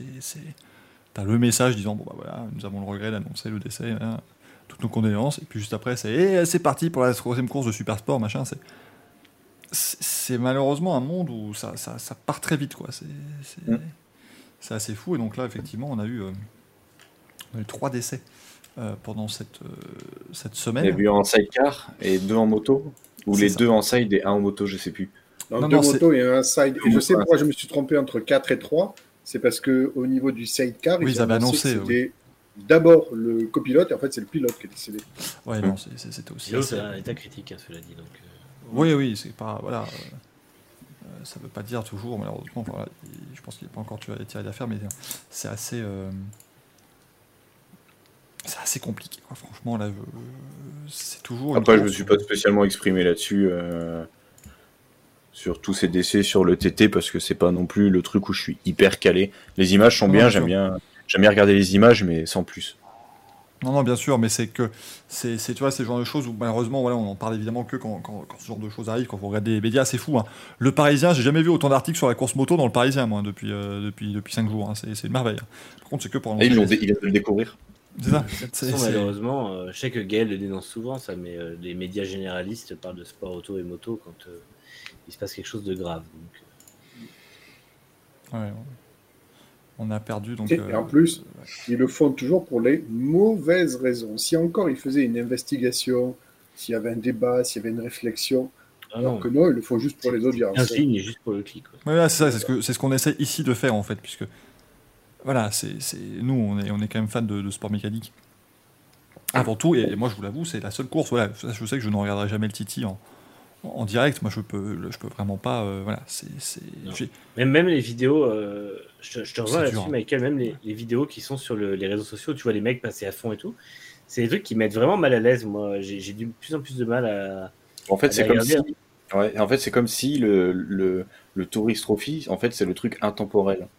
Mm. Parce que les courses de moto, euh, c'était comme ça, les mecs au bord de la piste. euh, il y a 30 ans, tout le monde était à- au bord de la piste. Mm. Et, et, et le, le, le Tourist Trophy, bah, même en 2022, c'est toujours pareil. C'est juste qu'en fait, là-dessus, ça n'a pas du tout évolué. Oui. C'est en fait, ça n'a pas évolué, euh, mais les motos ont évolué. C'est ça qui est très. euh, Oui, C'est que les mecs Voilà, roulent en voilà. superbike, ils prennent 320 km/h dans des dans les lignes droites bordées de bosquets. Mm. C'est quand même, faut, faut avoir des très très très gros cœurs. hein. Donc, Ouais. on, on- enfin, c'est vraiment, euh, ouais, c'est. Et puis, Le, le- le problème des images, c'est que moi, personnellement, je n'arrive pas à l'apprécier parce que j'arrive plus à, à placer le curseur entre la performance, l'exceptionnel et le très dangereux, voire l'inconscient, en fait. C'est-à-dire que il y a la vitesse qui va pas, la proximité qui va pas, les casques, parfois, je sais pas, ils sont à 50 cm de muret en pierre, mais bah alors d'accord, tu peux rien dire euh, pour les pilotes parce qu'ils l'ont choisi, ils le font et voilà, ils attendent de ça plus que tout. Mais moi, j'ai un profond malaise et j'arrive pas à, j'arrive pas à mettre de curseur à savoir si c'est une réelle performance du pilotage. Oui, ça l'est parce que forcément, euh, quand il ne se tue pas, forcément, c'est juste absolument dingue. Mais c'est un peu malaisant, c'est vrai. Pour, pour ceux qui, qui ne voient pas ce que c'est hein, le, le Tourist de l'île de Man, déjà, j'aimerais juste qu'on qu'on nomme Mark Purslow, euh, César Chanel et, et Davy Morgan, hein, qui sont malheureusement les trois, euh, les, les trois euh, pilotes décédés euh, dans, dans ce Tourist Trophy. Et ça se termine demain d'ailleurs, hein, le, le- le Titi. Mais en gros, c'est vraiment c'est une collection de courses, c'est-à-dire que le circuit déjà fait 60 euh, miles hein, ou 60 km, je ne sais plus déjà euh, exactement. kilomètres, je crois. C'est kilomètres, oui, pardon, 60 km. c'est 60 km de route ouverte tout autour de l'île de Man, tout simplement. C'est c'est pas plus compliqué que ça. On, quand je dis route ouverte, pardon, on ferme les routes pour la course, mais c'est tout. C'est pas, c'est pas plus que ça. En fait, on ferme les routes, mais on ne les prépare pas à recevoir. hein. Il n'y a pas de, de barrière. Rien de plus, voilà, on met. euh, ouais, c'est au bord des trottoirs, au bord des, des maisons, au bord des murets de. Il y a les bosses, les machins, tout ça. Ah, tout il y a des exactement qui meurent juste parce qu'ils ils percutent un trottoir, quoi. Enfin, c'est. euh, Et, euh, et, et le truc, c'est que, en plus, les courses sont très nombreuses, parce que genre, t'as deux courses dans chaque catégorie, ou tout ça, enfin, t'as déjà beaucoup de courses qui succèdent. Ouais, ça tourne. Là encore cette semaine, ça tourne. hein. Ouais, ça fait, ça fait demain, c'est pour ça. hein. Ça, ça, ça, ça dure, ça dure véritablement deux semaines, deux grandes semaines. Et, euh, et, et du coup, tu as beaucoup de tours en essai, beaucoup de tours de qualif, euh, beaucoup de courses. Beaucoup de mais- tours. La- le, le- le tour est tellement grand qu'en fait, ils font, ils font un ou deux tours. Enfin, oui, voilà, oui, tu as beaucoup de temps de piste, mais t'as pas assez de temps pour faire le truc. Mais C'est ça le problème, c'est ça où c'est dangereux, c'est que quand tu fais ta qualif ou ton essai où c'est juste un tour, ah, donc il faut que tu retiennes ton, ton tour de, de 60 bornes et t'as qu'une fois. Donc si entre temps ça a changé, tu le sais pas. Et avec des conditions changeantes. Des fois, il peut pleuvoir à un endroit. Enfin, on prend beaucoup plus de risques. On roule pas trop sous la pluie, justement, au, au pour éviter que ce soit trop dangereux. Mais bon, tu as quand même des conditions où il a plu. Bah, tu as un endroit qui, a, qui est au, comment dire, au bord de la montagne. Bah, c'est tout sec parce que y a, la, la piste, la route est totalement exposée. Et puis, tu en as quand tu es dans les, dans les forêts où t'es- c'est humide parce que tu as, les arbres autour. Donc, c'est toujours très compliqué à gérer pour, pour les pilotes. Mais les courses font deux heures, quoi. puis Moi, c'est ça, en fait, le euh, plus impressionnant. C'est que c'est. euh, c'est- Une course de MotoGP, c'est euh, 45 minutes. C'est c'est quoi C'est 100, 120 bornes, je crois euh, 100 entre 110 et 120. ouais. Entre 110 et 120. L- Les courses au Titi, t'as des courses de 300 km. C'est un truc qui est, qui est complètement, complètement fou, quoi. Bah, surtout après au niveau de la fatigue des pilotes, surtout que là tu as une concentration extrême, C'est ça. euh, peut-être même plus que sur une piste. Euh, T'as une course qui fou. fait 6 tours. En Superbike, je crois que t'as une course de 6 tours, 360 km. C'est énorme. hein. incroyable, hein Incroyable de faire des choses comme ça. Et, et j'aurais à vie un respect total pour ces pilotes. Parce que, enfin, voilà, moi, rien que l'idée de se foutre sur une bécane et de rouler, et dire, ah, là, j'y vais, c'est, pour moi, là, ce sera un respect absolu. Mais euh, je peux dire aussi que je, mort, voilà, je le comprendrai jamais. Ça, ça, je, je, je, je pourrais jamais comprendre. Je, je respecte parce que c'est vraiment gigantesque qu'ils font. Mais, mais je peux, enfin, quand je vois des images, il y a- il y, a une chute mais qui est effrayante de euh, euh, de Guy Martin, qui est lui l'une des grandes stars de- de- des courses sur route ouverte. Euh, mais vous avez un moment où en fait il chute parce que sa moto tombe en panne, il n'y a plus de transmission et tout, et il, il chute dans une, dans une haie. Mais, mais tu te dis, mais. Vous voyez, déjà, moi, le côté. C'est- con, mais. Ils devraient pas avoir à mourir pour une erreur. Tu vois, déjà, bon, ils font une faute. Voilà, tu te dis, mais à la rigueur, tu peux te dire, bon, il y a eu une faute du pilote, c'est triste, mais voilà, mais. En plus, quand tu rajoutes les pannes mécaniques qui peuvent arriver, les pneus qui explosent, les machins, et là, je me dis, c'est. Tu vois, je trouve. C'est encore.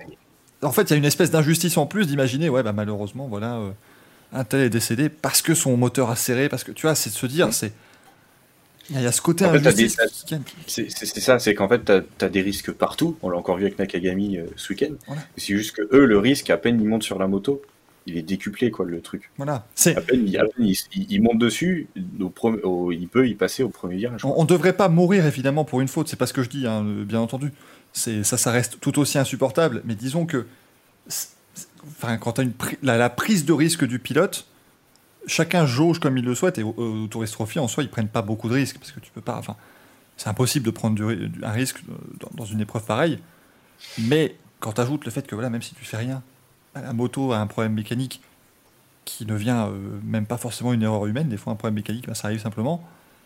Tu te dis voilà, je trouve que ça ajoute un C'est que des Ah, virages rapides avec des dénivelés. euh, Mm. C'est ça le truc. Tu, tu as, tu as des problèmes de, de- de tenue de route. Euh, J'ai une moto qui guidonne ou quoi, c'est enfin, c'est quasiment le, ouais, c'est la mort assurée. Quoi.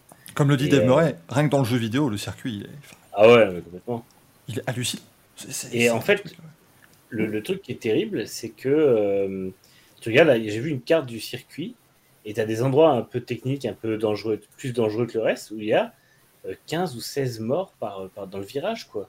Et, euh, parce qu'en fait, c'est une carte qui recense tous les, tous les décès qu'il y a eu. Et c'est, moi, cette épreuve, enfin, c'est vrai que j'ai du mal à y trouver un intérêt dans le sens où je comprends pour les pilotes, ce soit l'adrénaline pure et tout ça. Oui, voilà. Mais, euh, mais pour moi, en fait, c'est c'est regardable. Les gens qui amènent des gosses voir ça en bord de piste et tout, euh, Oui, parce que- j'ai du mal à comprendre, en fait. Il est là l'autre problème, Manu. Parle de bord de piste. C'est ça. Moi, c'est. Ouais. À la rigueur, que les pilotes prennent des risques, voilà, c'est. Pour moi, ça reste pas normal, mais encore une fois, c'est leur vie, c'est leur, c'est leur kiff vraiment d'être sur ces motos, sur ces routes à cet instant T. Ils vivent, enfin, ils vivent la vie beaucoup plus intensément que nous tous. Ça, mais que les, spectateurs prennent quasiment autant de risques que les pilotes, quoi. Parce que tu peux littéralement t'asseoir sur une haie, tu mets les jambes euh, du côté piste, et puis le mec il te passe à 2 cm, quoi. Mm. Sauf que si le mec il guidonne et que la moto elle s'envole, bah je te garantis que tu, tu la sens passer aussi, quoi. Et, euh, et c'est c'est ça qui est, qui est- que, je trouve, que je trouve fou, c'est que il n'y a pas de sécurité, que ce soit pour les compétiteurs ou pour le public. Ah, bah, totalement. Il y, en- il y en a, alors oui, on va dire il y en a, effectivement, on va parler de ballot de paille, oui. Il y a la sécurité des années 50, si tu veux, dit Euh, toi, hein. pour, pour les, pour les acteurs, quoi. Mais c'est tout. C'est, c'est, mais encore une fois, c'est, c'est un autre monde. Je veux dire, on n'est pas là, vous le remarquez, on n'est on n'est pas dans le jugement, euh, loin de là. Euh, c'est, c'est pas ce qu'on on n'est pas là pour juger. C'est, c'est véritablement un autre monde. C'est, c'est voilà, c'est euh, les gens, les gens qui vivent ça pendant deux semaines, c'est, c'est, un moment incroyable pour eux. C'est, tu, tu- je pense que à, à- à tout moment que tu sois acteur ou spectateur, tu te sens vivant comme jamais dans ces moments-là. C'est, c'est, c'est une décharge d'adrénaline ultime, mais qui vient évidemment avec, euh, bah, avec les, risques les risques avec. hein. que ça comporte. Euh, mais, mais moi, les risques ou les rins Alexis. Ah non. Alors, je suis pas sûr qu'Alex Rins, il aurait envie de faire le Titi hein. Euh, C'était Valentino Rossi qui avait été une année et qui avait fait un tour euh, à vitesse réduite avec Giacomo Agostini, évidemment, pour juste. Il avait dit, mais jamais de la vie. Mm. C'est un, tout autre. Les mecs, euh, on dit souvent, c'est c'est con, mais on dit souvent c'est des pilotes de, de course qui sont pas branchés comme nous. Mais les pilotes de course parlent des pilotes de course sur route en disant, mais ils sont pas branchés comme nous. C'est- Ouais, un truc Imagine, imagine l'étape que tu dois franchir et le comment tu dois être capable de verrouiller ton cerveau pour faire ça. Parce qu'en plus, on parle, de, on parle du Titi parce que c'est la seule course médiatisée. Mais il y en a des dizaines par an, des, Ah courses oui, comme voilà. ça. bien sûr Il y a le oui, Northwest juste que 200, il y a des courses de, de folie. Euh, il y a même des courses sur le circuit de la Île de Man. C'est-à-dire que tu as, je crois que maintenant on est malheureusement à un peu plus de 150 morts euh, en, en, en compétiteurs sur le Titi, mais on monte à plus de 250 si tu prends toutes les courses annexes euh, qui se déroulent aussi et qui là, euh, venir en plus en disant ouais, il y a quand même une couverture médiatique autour du Titi, tu vois, donc tu viens aussi un peu pour la gloire d'une certaine manière, même si tous le font pour la passion, mais en plus quand tu vas le faire sur des courses qui elles par contre sont pas du tout médiatisées, c'est- compliqué quoi. Gaël, tu levais le doigt. Ouais, non, c'était simplement pour rappeler qu'en 2018, on avait perdu Fabrice Miguet, dit le Mig, qui s'était tué à l'Ulster Grand Prix. Mm. Et euh, bah, lui, pour le coup, ouais, euh, il avait fait quand même une paire de fois euh, l'île de Man. Il avait même fait les 24 heures du Mont Moto, le Grand Prix de Macao. Il avait même fait Pikes Peak. Le mec, il a tout fait. Ouais, Et le mois dernier, on a inauguré une statue de bronze magnifique sur la petite commune de Chambois. Donc, pour ceux qui connaissent et ceux qui veulent aller la voir, euh, vraiment très jolie. Y a Dave dans le chat qui nous dit le gros problème par rapport au circuit comme ça, c'est qu'il y a des obstacles en cas de chute. Moi, ça me rappelle cette, cette pub, je crois que c'était la sécurité routière australienne qui avait fait ça, ou quelque chose comme ça, où en fait tu voyais des chutes de MotoGP et ils avaient rajouté en post-prod dans les bacs à gravier, par exemple, bah, un abribus, un lampadaire, tu vois, des trucs pour dire bah, euh, la route n'est pas un circuit, euh, vous pouvez. euh, et malheureusement, c'est- triste à dire, mais le, le Titi, c'est ça dans la vraie vie, quoi, malheureusement. Tu tombes, bah, tu peux te prendre. Ah oui, non, mais un totalement. lampadaire, un, un téléphone. euh, enfin, c'est vraiment. euh, voilà. je- je- moi, ça m'attriste évidemment qu'on ne parle du, du Tourist Trophy que, que dans ces cas-là, mais en même temps, c'est. D'accord. Exceptionnel. Mais euh, pardon, est-ce que tu peux juste, est-ce que tu peux juste regarder si la dame s'est pas faite agresser quand même parce qu'on rigole. Non, ça a l'air d'aller. Ça, ça a l'air d'aller. je- C'était bien de madame. Hein, je peux dire, ça a l'air d'aller. Ça va? Ça a l'air d'aller. je- tout, tout va bien. autant, Euh, autant demain il descend de chez lui, il retrouve à la craie un truc dessiné au sol. Ah, elle allait pas si bien finalement. T'as cru qu'on était des experts ou quoi? Euh, Il y a un pan dehors. Euh, non, non, mais voilà, bon, le, le- le Titi, ça reste, voilà, c'est un truc absolument euh, incroyable. Et sans parler, euh, bien sûr, aussi de cette erreur euh, incommensurable euh, d'identification, puisqu'à la base, on a annoncé que c'était Olivier Laborel qui était décédé dans l'accident de sidecar. Et en fait, non, c'était son pilote, César Chanel. Tu vois, je parlais tout à l'heure de, je parlais de la com. Là, pour le coup, je trouve que ça a été un communiqué qui était qui, qui manquait de sensibilité, mais d'une façon terrible. quoi. Le communiqué qui dit bon bah voilà, on s'est trompé, les familles sont au courant, RIP. Tu dis, euh, les gars, un peu de. Un peu, un peu de tact quand même, quoi. Je pense que c'est. c'est- assez. euh, assez terrible. Ouais, c'est ça, c'est surtout la façon dont c'est annoncé, quoi. Olivier Laboral reste aussi dans un état critique hein, pour l'instant, donc on, on croise les Alors, doigts pour pour lui. autant, pour autant, cette course me, me met un peu mal à l'aise, et pour autant, je voudrais pas qu'elle disparaisse, tu vois, c'est assez paradoxal.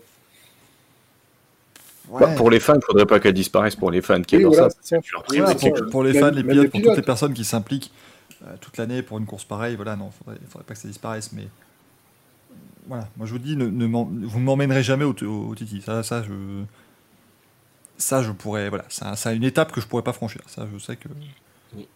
euh, je, je pourrais pas, euh, je pourrais pas participer en fait sciemment à tout ça en me disant, moi je suis beaucoup trop mal, mal à l'aise pour pour profiter, même si je sais que je, je me doute que le, le premier passage d'une moto à 300, euh, 300 km/h juste devant toi, ça doit être un truc hallucinant. Mm.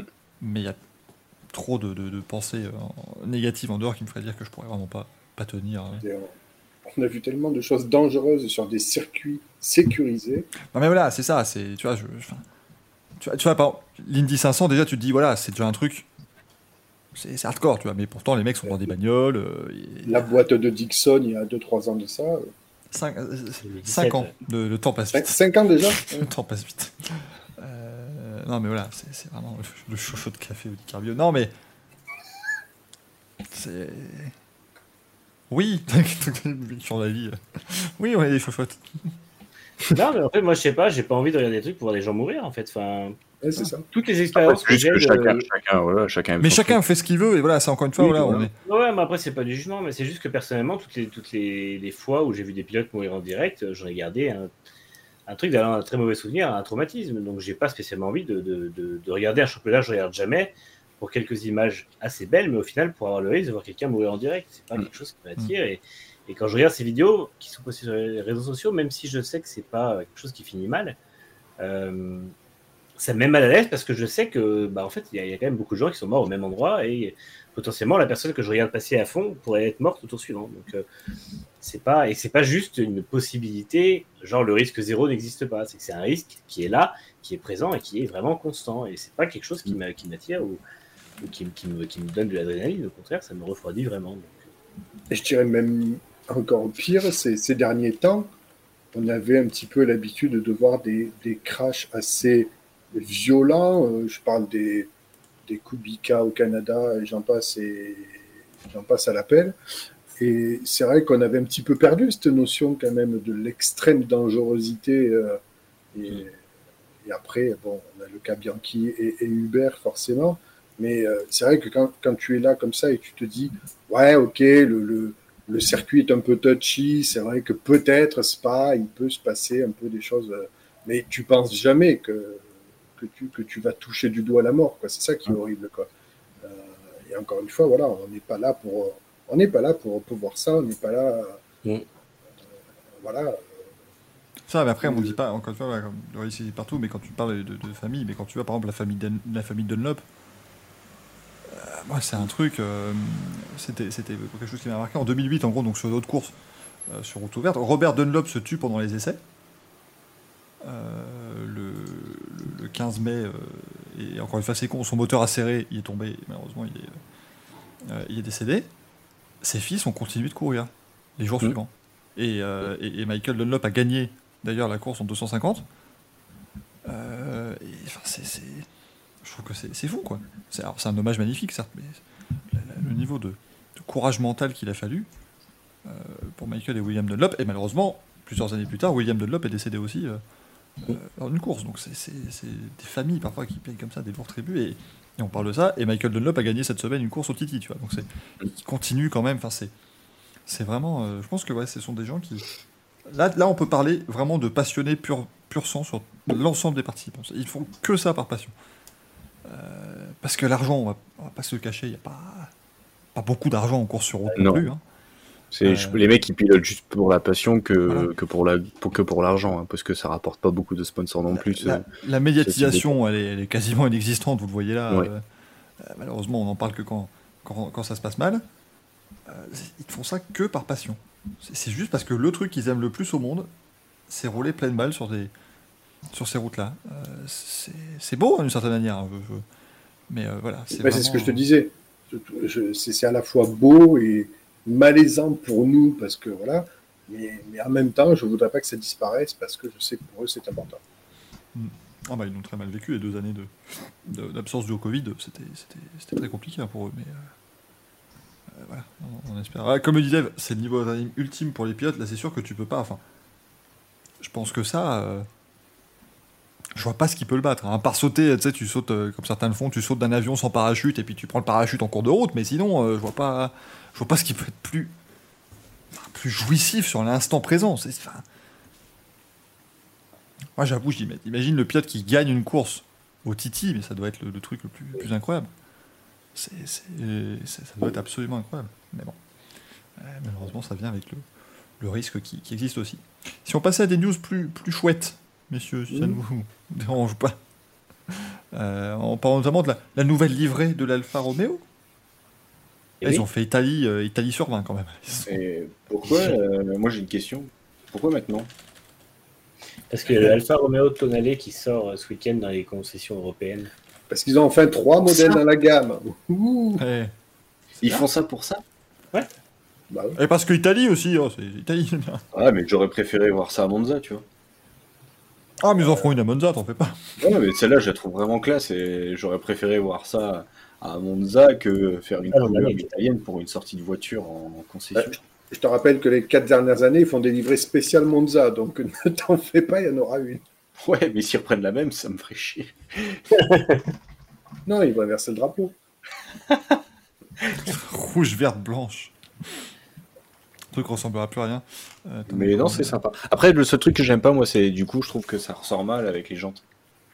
Oui, bah oui, ils pu oui, adapter c'est les jantes. Ouais. Oui. Mais c'est non, elle, elle est jolie. Je trouve qu'elle est- Oui, oui, oui, c'est sympa. Mais c'est bien parce qu'ils étaient très timides au début sur leur livrée italienne et maintenant ça y est, plus rien n'est caché. C'est c'est fou Ils étaient juste fans de leur livret camo euh, pendant les tests, là, au début, avant les débuts de saison. Là. Moi, je dis qu'on n'est pas loin d'une livrée full pizza. Racing cliché. Toujours présent, ça change pas. C'est revenu Euh, Peugeot a annoncé ses équipages. Pilote. Pour les... Non, les équipages. Les pilotes ont déjà été annoncés. Oui, les duos, les trios. Ah, mince, à un moment donné. toute, une, toute une équipe qui s'occupe à faire de la com. C'est pas pour dire qu'on annonce les pilotes. Euh, non, mais du coup, alors, j'avoue que moi, ça m'avait un peu, un peu fait rire. C'est de bonne guerre, mais c'est l'ami euh, Crash 71 100. hein, c'est ça le, Ah oui. le code postal, qui en fait avait annoncé, euh, parce qu'en gros on avait sur la, sur la, la Peugeot lors de la présentation, il y avait les noms des pilotes qui étaient 3 par 3, 3 de chaque côté quoi. Et donc il a annoncé, bah, ce sera un tel, un tel et un tel sur la 93 et les trois autres sur l'autre. Et ben non, non c'était, non, c'était, pas ça parce que quand on a dit à ce moment-là que les, les, euh, les- les- comment, les line-up n'avaient pas été faits, c'est, il n'avait pas été fait. Peugeot n'avait pas menti. Euh, on retrouvera donc sur la numéro 93 Paul Di Resta, Michael Jensen et Jean-Éric Verne. Et sur la numéro 94, James Rossiter, Gustavo Menezes et Loïc Duval. C'est pas mal. Un avis Ça me paraît bien équilibré. Ouais. Globalement. J'aime bien, euh, j'aime bien que, ouais, je, je trouve que je, je- je pensais que Duval irait, euh, irait dans l'autre bizarrement, mais euh, mais non, c'est très bien comme ça. Je trouve que c'est, euh, ça me paraît, ça me paraît correct et je pense que j'ai hâte de voir ça, j'ai hâte de voir comment les équipages vont fonctionner ensemble en fait, mais euh, Mm. Après j'imagine que les pilotes sont habitués à bosser ensemble, donc euh, on, on rappelle que ça va, euh, ça va débuter l'aventure Peugeot en WEC donc le, le mois prochain, parce que les 6 heures de Bonza, c'est le 10 juillet. Déjà. hâte de l'avoir roulé. Moi, j'ai surtout hâte de voir effectivement l'équipe diriger, en fait. C'est surtout le management qui m'intéresse. Mm. On va dire, on va pas dire qu'on s'attend à de grosses choses sur la voiture, et tant mieux si euh, elle termine et a des bonnes positions, pourquoi pas. Mais euh, c'est toute l'équipe euh, management qui m'intéresse. Il y a mieux qui dit aventure Peugeot, c'est pas à Sochaux. Mais vous m'emmerdez avec mes choix de mots là. non, mais ça va être, ouais, ça va être bien de voir Peugeot. euh. Ça fait vraiment plaisir. C'est vrai que j'ai toujours été fan des programmes Peugeot en endurance et globalement en sport mécanique, donc je suis hyper content que de les voir enfin revenir. Et puis, euh, contrairement à beaucoup, je suis content qu'ils aient pas fait le Mans cette année parce que je pense que ça aurait été vraiment un saut dans l'inconnu. euh. vraiment violent avec une voiture qui est pas qui, qui a, qui a beaucoup roulé. hein. Ils ont, il y a quand même eu, euh, c'est quoi, c'est 10 000 km d'essai, ils ont dit? Euh, ouais, Ouais, sur les c'est 25 premières journées d'essai, c'était plus de 10 000 km d'essai. euh. C'est vraiment colossal, mais c'est euh, mais c'est bien de commencer par une fin de saison avec des courses un peu Mais moins. il faut rappeler aussi, comme l'a expliqué Jean-Marc Finot euh, lors de, de la présentation, que quand Peugeot a annoncé son retour en 2019, les saisons WEC commençaient en septembre et se finissaient en juin. aussi. Euh, parce que, en fait, je pense que c'est de là qu'il est l'imbroglio dans pas mal de gens, parce que beaucoup de gens étaient déçus. Euh, beaucoup de gens ont parlé de retard aussi du programme Peugeot, euh, en- avec cette absence en début de saison. Euh, on rappelle que le, le WEC à cette époque-là commençait euh, à Silverstone en, en août-septembre et se terminait au 24 heures du Mans. Mm. Donc quand Peugeot annonce en 2019, on vient en 2022 au, au WEC, c'est 2022-2023. Euh, le Covid a changé des choses, mais tu- je pense quand même que tu ne peux pas quand tu prévois un programme qui doit commencer en compétition en, en, en- en août ou en septembre 2022, tu peux pas prévoir qu'il commence en mars euh, soudainement parce que la saison commence plus tôt. Limite, ils sont presque en avance. Surtout, surtout que c'est dû au Covid. Covid qui a créé pas mal de problèmes d'approvisionnement de pièces pour beaucoup d'industries et tout ce genre de choses. Euh, qui, qui a aussi créé ces, ces- ces défis. Donc je pense qu'effectivement, euh, c'était pas une bonne chose d'avoir pas mal de gens qui parlaient comme ça de, de retard parce qu'effectivement, euh, ça avait été annoncé comme ça à, à la base. Est-ce que vous avez d'autres euh, news, les amis Parce que je suis. Non, bon, on avait, on avait déjà parlé de Miller qui signait. Oui. euh, Jacques Millet. Miller qui, Jacques Millet qui signe euh, deux ans chez KTM. Donc déjà deux ans, c'est, c'est quand même fou. hein. Et puisqu'on. Oui. Pardon. Non, non, Non. je- Je disais deux, deux ans chez KTM donc pour 2023-2024. Euh, comme euh, on le disait au début d'émission, il sera aligné avec Binder. Donc Oliveira perd sa place de, au guidon officiel et pour l'instant deux choix se présentent à lui. Donc soit d'aller chez Grésini, parce que on l'a vu le week-end dernier, il y a eu des photos comme quoi il discutait et il était dans le paddock euh, de, dans les stands de, de, de, Grésini, donc on se doute qu'il allait prendre euh, euh, des informations éventuellement discuter d'un contrat. Suite à ça, KTM lui a encore proposé un contrat chez Tech 3, comme j'ai dit en début d'émission, avec un meilleur salaire. Donc on ne sait pas encore où il va tomber. Est-ce qu'il va choisir Tech 3 ou aller euh, chez Grésini pour changer de moto et tester autre chose? Euh, On a aussi appris le week-end dernier, ça, ça avait été annoncé que Zarco prolongeait pendant un an. euh, toujours chez Pramac, hein, donc Zarco euh, prolonge. Il, disait que tout était prêt, hein, donc que ce soit au niveau du patron de Pramac ou de, de Zarco, qui c'était juste deux trois petites bricoles à, à fignoler, et que surtout ils attendaient ce que euh, Ducati allait faire au niveau de, de leur pilote officiel, officiel, leur pilote chez, chez Ducati Lenovo. Et donc chez Ducati Lenovo, ça pourrait éventuellement, euh, on pourrait avoir euh, François Beignet justement, euh, moi-même ici présent, et Bastianini, parce que justement, si Oliveira va chez Grésini, ça pourrait laisser entendre que Bastianini soit promu chez Ducati. Comment, comment euh, attends-tu cette prochaine saison d'ailleurs, François Bah, en tant que pilote français. euh, Donc euh, ouais, il y, a- il y a pas mal de choses là. Le fait que Miller aille chez KTM et qu'on ne sait toujours pas si un, un nouveau team satellite va arriver pour remplacer Suzuki. euh, honnêtement, là, ça commence à être compliqué pour, pour beaucoup de pilotes. On pense bah, justement aux deux pilotes Suzuki et euh, aux pilotes rookie en premier, euh, voire aux pilotes LCR aussi, hein, qui font pas spécialement la maille. Donc je pense que d'ici d'ici les peut-être en Allemagne et euh, la trêve MotoGP en, en juillet, on va revenir en août et on aura beaucoup beaucoup de, de contrats qui vont être signés soit juste avant la trêve pour être tranquille, soit au retour. Ça s'agite en tout cas, c'est bien, c'est vrai que ça va. Mais en ce- maintenant, vraiment, tous les ans, ça, on a toujours des rebondissements. Ouais, toujours des belles surprises dans, le, dans la silly season qui n'a jamais aussi bien porté son nom. Euh, Mm. Très clairement. Cadillac aussi a présenté sa, sa LMDH. Et BMW aussi. Et ouais, ouais, ouais, enfin, bon, excusez-moi, mais enfin bon, pour l'instant, BMW, ils ont présenté un truc avec une livrée. euh, Bah, camouflage. Ouais, non, mais non, c'est non, c'est pas camouflage, c'est un, un enfant de 3 ans qui est... On t'entend plus, Manu. Certains diront que c'est pas plus mal, mais moi, moi, moi non. C'est pas mon. Je disais, euh, non, je disais, on les, on les verra pas au Mans avant 2024, donc euh, Ouais. parce qu'ils feront que l'IMSA. 2023, la Cadillac, non? Oui, oui. mais- IBM. Ah oui, oui, pardon, oui. oui. On a, vu Euh. la, on a vu la Cura aussi, du coup. BMW au moins 2024, parce qu'officiellement, ils n'ont pas annoncé de programme Le Mans. Donc, euh, on se doute bien qu'ils viendront, mais Bon, ce serait chouette, ouais. Mais en tout cas, non, c'est des, ouais, c'est des voitures assez jolies, hein, quand même. Faut dire que non, ça va être, ça va être très joli. hein. Le- Cadillac, elle a vraiment de la gueule. hein. Le LMH, LMDH, tout ça, ça va vraiment être. euh, Ça va être vraiment. Mais on est super dans la, on est dans la continuité du DPI, hein, qui était très très joli, les DPI. hein, Ouais. euh, Les Mazda, les Ouais. Cadillac. euh, Mais j'ai l'impression de voir. Alors, je sais pas. Moi, c'est ce qui me perturbe, c'est que l'avant, en fait, ici, de la Cadillac, je vois un avant de, de Chevrolet Corvette Stingray. C'est vrai. L'année Maintenant que tu dernière, le moi, je trouve qu'elles avaient vraiment le même avant, quoi. Mais Ça Ah, bon, généralement- Oh mon dieu. Tout Non, mais c'est. T'as fait tomber ton fromage? Oui. Euh, Parce que si, si je cherche la Corvette Stingray. mais il y avait même un concept d'une Corvette écrasée comme ça. On est pas loin, hein. Non, non, c'est. Mais bon. Bon, après, ça reste une jolie, une jolie voiture, une jolie auto, et on a hâte que ça commence. Cette belle ère de l'endurance au Mans, au WEC et en IMSA, bien sûr.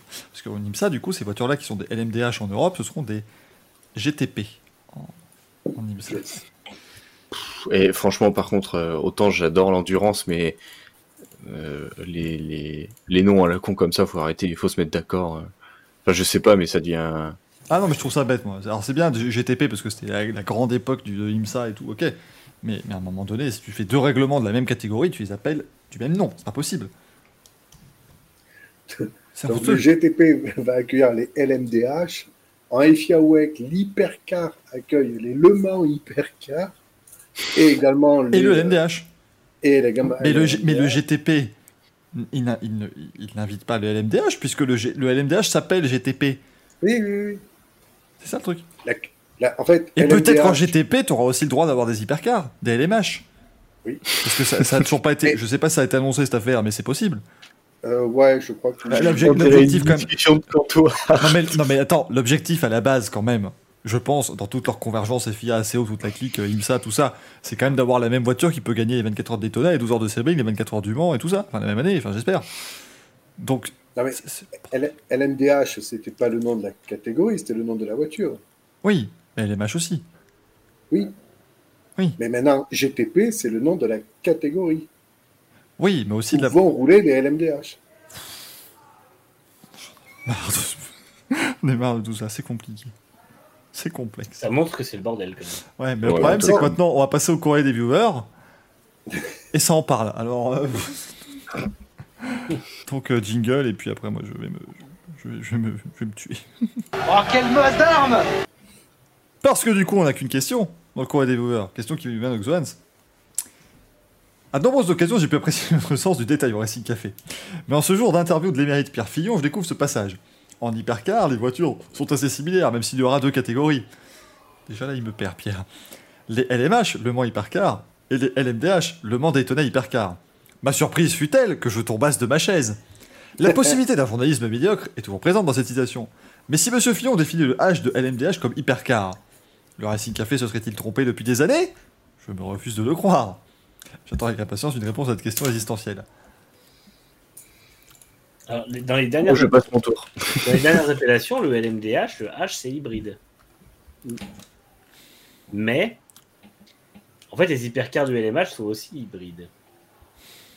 Donc, pourquoi cette distinction? Parce que le LMDH est un championnat à part, mais enfin, une catégorie à part dans laquelle tu peux en fait faire de la compé client. En gros, c'est un peu l'idée du truc.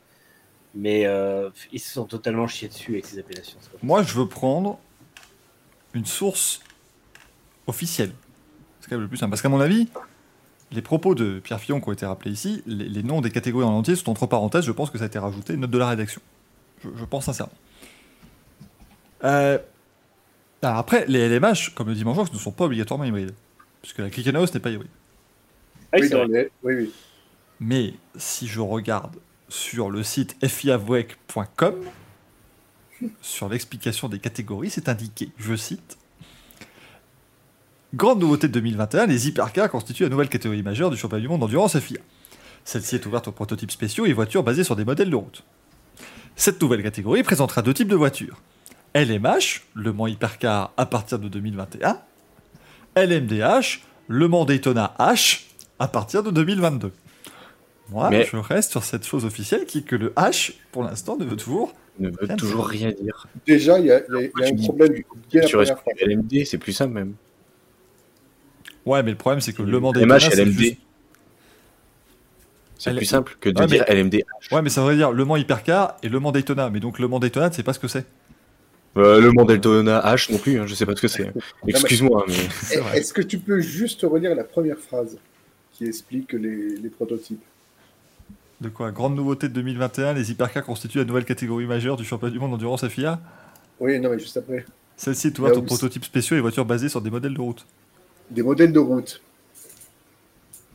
Oui, voitures basées sur. Oui, mais ils peuvent. ils- S'ils veulent. Si demain Toyota. croisé. Mais Ça, si demain Toyota veut vendre une GR 010 de route, ils ont le droit. Ah, mais ça, ça, c'était la, ça, c'était la promesse du début. Ah, ils se sont un peu emmêlés l'impression. Si Peugeot veut sortir une 9X8 de route, mais ils peuvent, et je l'achète. Tu sais que ça, c'était l'argument pour convaincre Aston Martin de venir au départ. Oui, Martin pour que Valkyrie. euh, ouais. Sauf qu'Aston Martin n'est pas venu et qu'à partir de ce moment-là, ils ont dit oui, bon, si jamais vous voulez pas faire la voiture de route, c'est pas grave, faites une voiture de sport.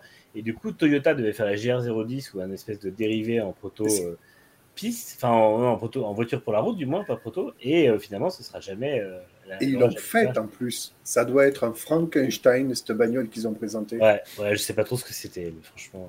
Parce qu'en plus, ça ressemblait pas du tout à ce qu'on avait vu dans les esquisses initiales de la GR. Ah, mais ils ont tourné. ils ont- Ça devait être, à mon avis, c'est une GT86. Ils ont rallongé le châssis, ils ont recarrossé le bordel. Les types, ils étaient assis, la tête, elle dépassait, pardon. Ouais. Et en plus- on aurait dit Magnum dans sa fausse Ferrari. Là, dans- Ca- Cadillac, ils nous- Cadillac, ils nous ont pas aidés. Je m'en rends compte. Parce que leur voiture, elle s'appelle GTP Hypercar. Oui, oui, oui, j'ai vu ça. Oh putain, mais les mecs, sérieux quoi. Concept GTP hyper. Ce qui, en même temps, ça va rouler en GTP et en Hypercar. Oui. Donc, Finalement, ils sont assez. assez euh, ils sont, assez- ils sont relativement pas Ah, mal. eux, eux, c'est bon. Non, mais c'est- c'est c'est- c'est compliqué quand même. hein, Donc moi, je maintiens que pour l'instant, c'est Le Mans Daytona H. Et que le H, on n'a toujours pas réellement décidé de ce à quoi il servait. Euh, parce que si je vais sur le site officiel des 24 heures du Mans, ils annoncent que Lamborghini participera. Euh, ouais, bon, il y a pas, ils s'expliquent pas l'MDH malheureusement. Mais donc voilà, Euh, J'ai hâte de voir la Formule 1 H. Celle-ci fera ses débuts en 2024 dans le FIA WEC en catégorie Hypercar et l'IMSA WeatherTech Sports Car Championship en catégorie GTP. Donc ça au moins on, est, on est pas mal du coup là-dessus. Euh, parce que moi je continue de penser que le H ne veut toujours rien dire puisque le H est minuscule, vous remarquerez. Toutes les autres lettres des acronymes sont en majuscules sauf le H. Ce qui veut bien dire qu'il n'est pas... C'est- juste que le mec, le mec, quand il a rédigé le rapport, il tapait trop vite, il a mis H en faire exprès, et il a eu la flemme de tout recommencer, et puis ils ont dit, Voilà. bon, tu sais Ah, quoi, le H il restera. Et encore, il a eu la chance de taper un H, j'imagine, ça aurait été un Y. Le, le- le MD. Le.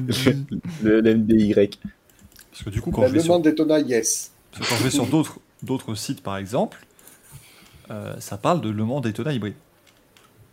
Euh, Beaucoup ont dit hybride. Maintenant, Alors, ces sites sont, par exemple, et c'est le seul exemple que je vois, franceracing.fr. Non, il y en a d'autres, il y en a d'autres. Alors, tout le monde dit hybride.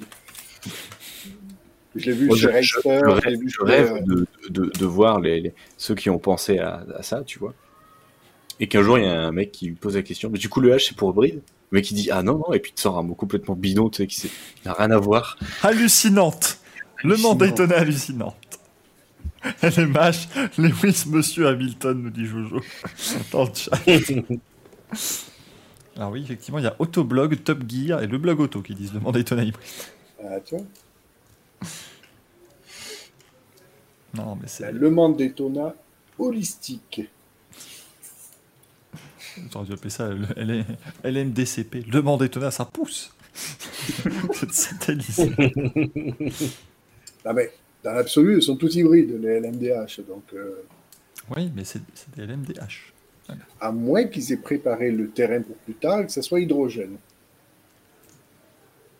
T'imagines 2026 Ah, quand tu vas annoncer à Porsche, euh, et, euh, Porsche, Cadillac et toute la clique, ouais, bonjour, votre voiture elle va tourner à l'hydrogène maintenant, vous démerdez. c'est- Et les autres, non. C'est pas des Le Mans hydrogène, c'est des Le Mans hypercar, donc vous démerdez.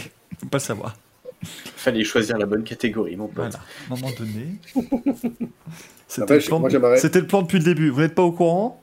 On vous l'a dit. Dans un mail. J'aimerais quand même bien savoir quel est le coût d'investissement entre une euh, Le Mans Hypercar et une LMDH parce que il doit y avoir un fossé, c'est incroyable.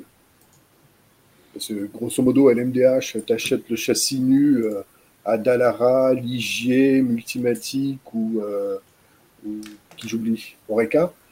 Euh, donc tu as quatre constructeurs de châssis, tu arrives avec ton moteur, ta boîte, voilà, ta carrosserie, c'est que dalle.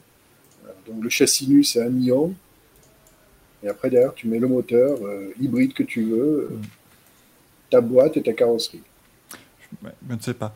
Je peux ajouter un, un merdolino euh, de secours, François? Tu veux le donner à qui? Bah, Andretti, parce que j'en ai marre. Ils ont encore changé la livrée de Romain Grosjean ce week-end.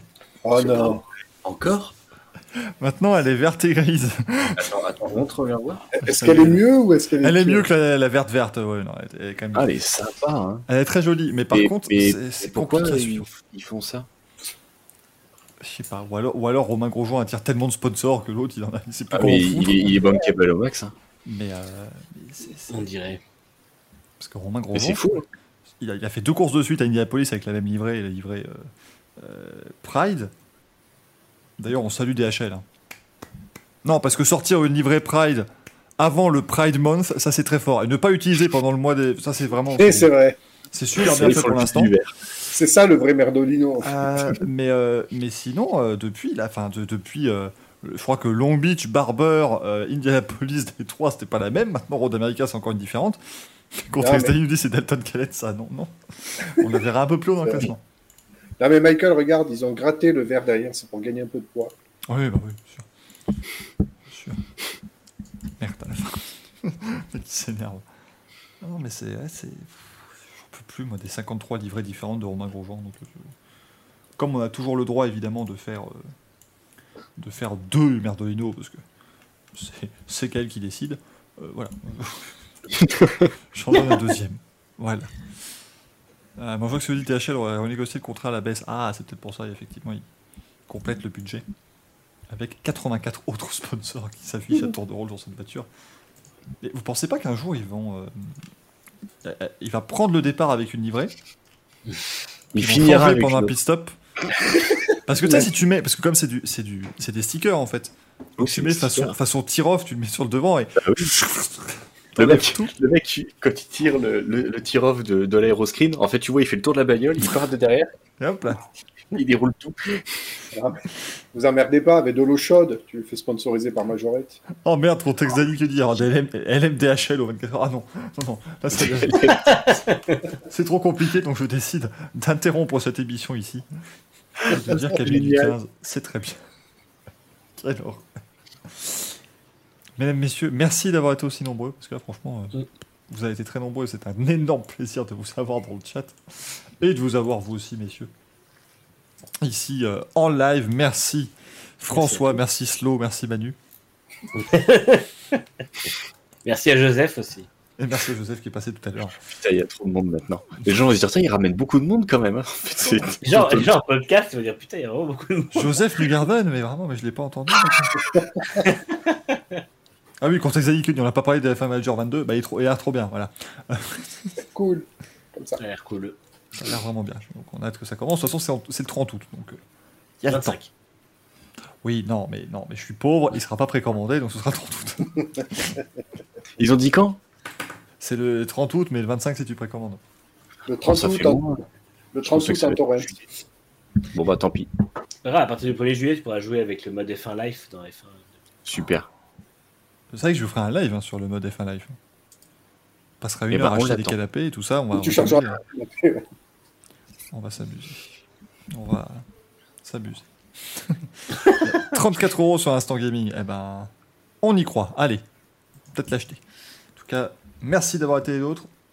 On se retrouve peut-être dimanche à 18h30 pour regarder IndyCar à Road America. Sinon, on se retrouve évidemment la semaine prochaine, mesdames et messieurs. Mardi pour euh, Grand Prix qui reviendra sur le Grand Prix Azerbaïdjan.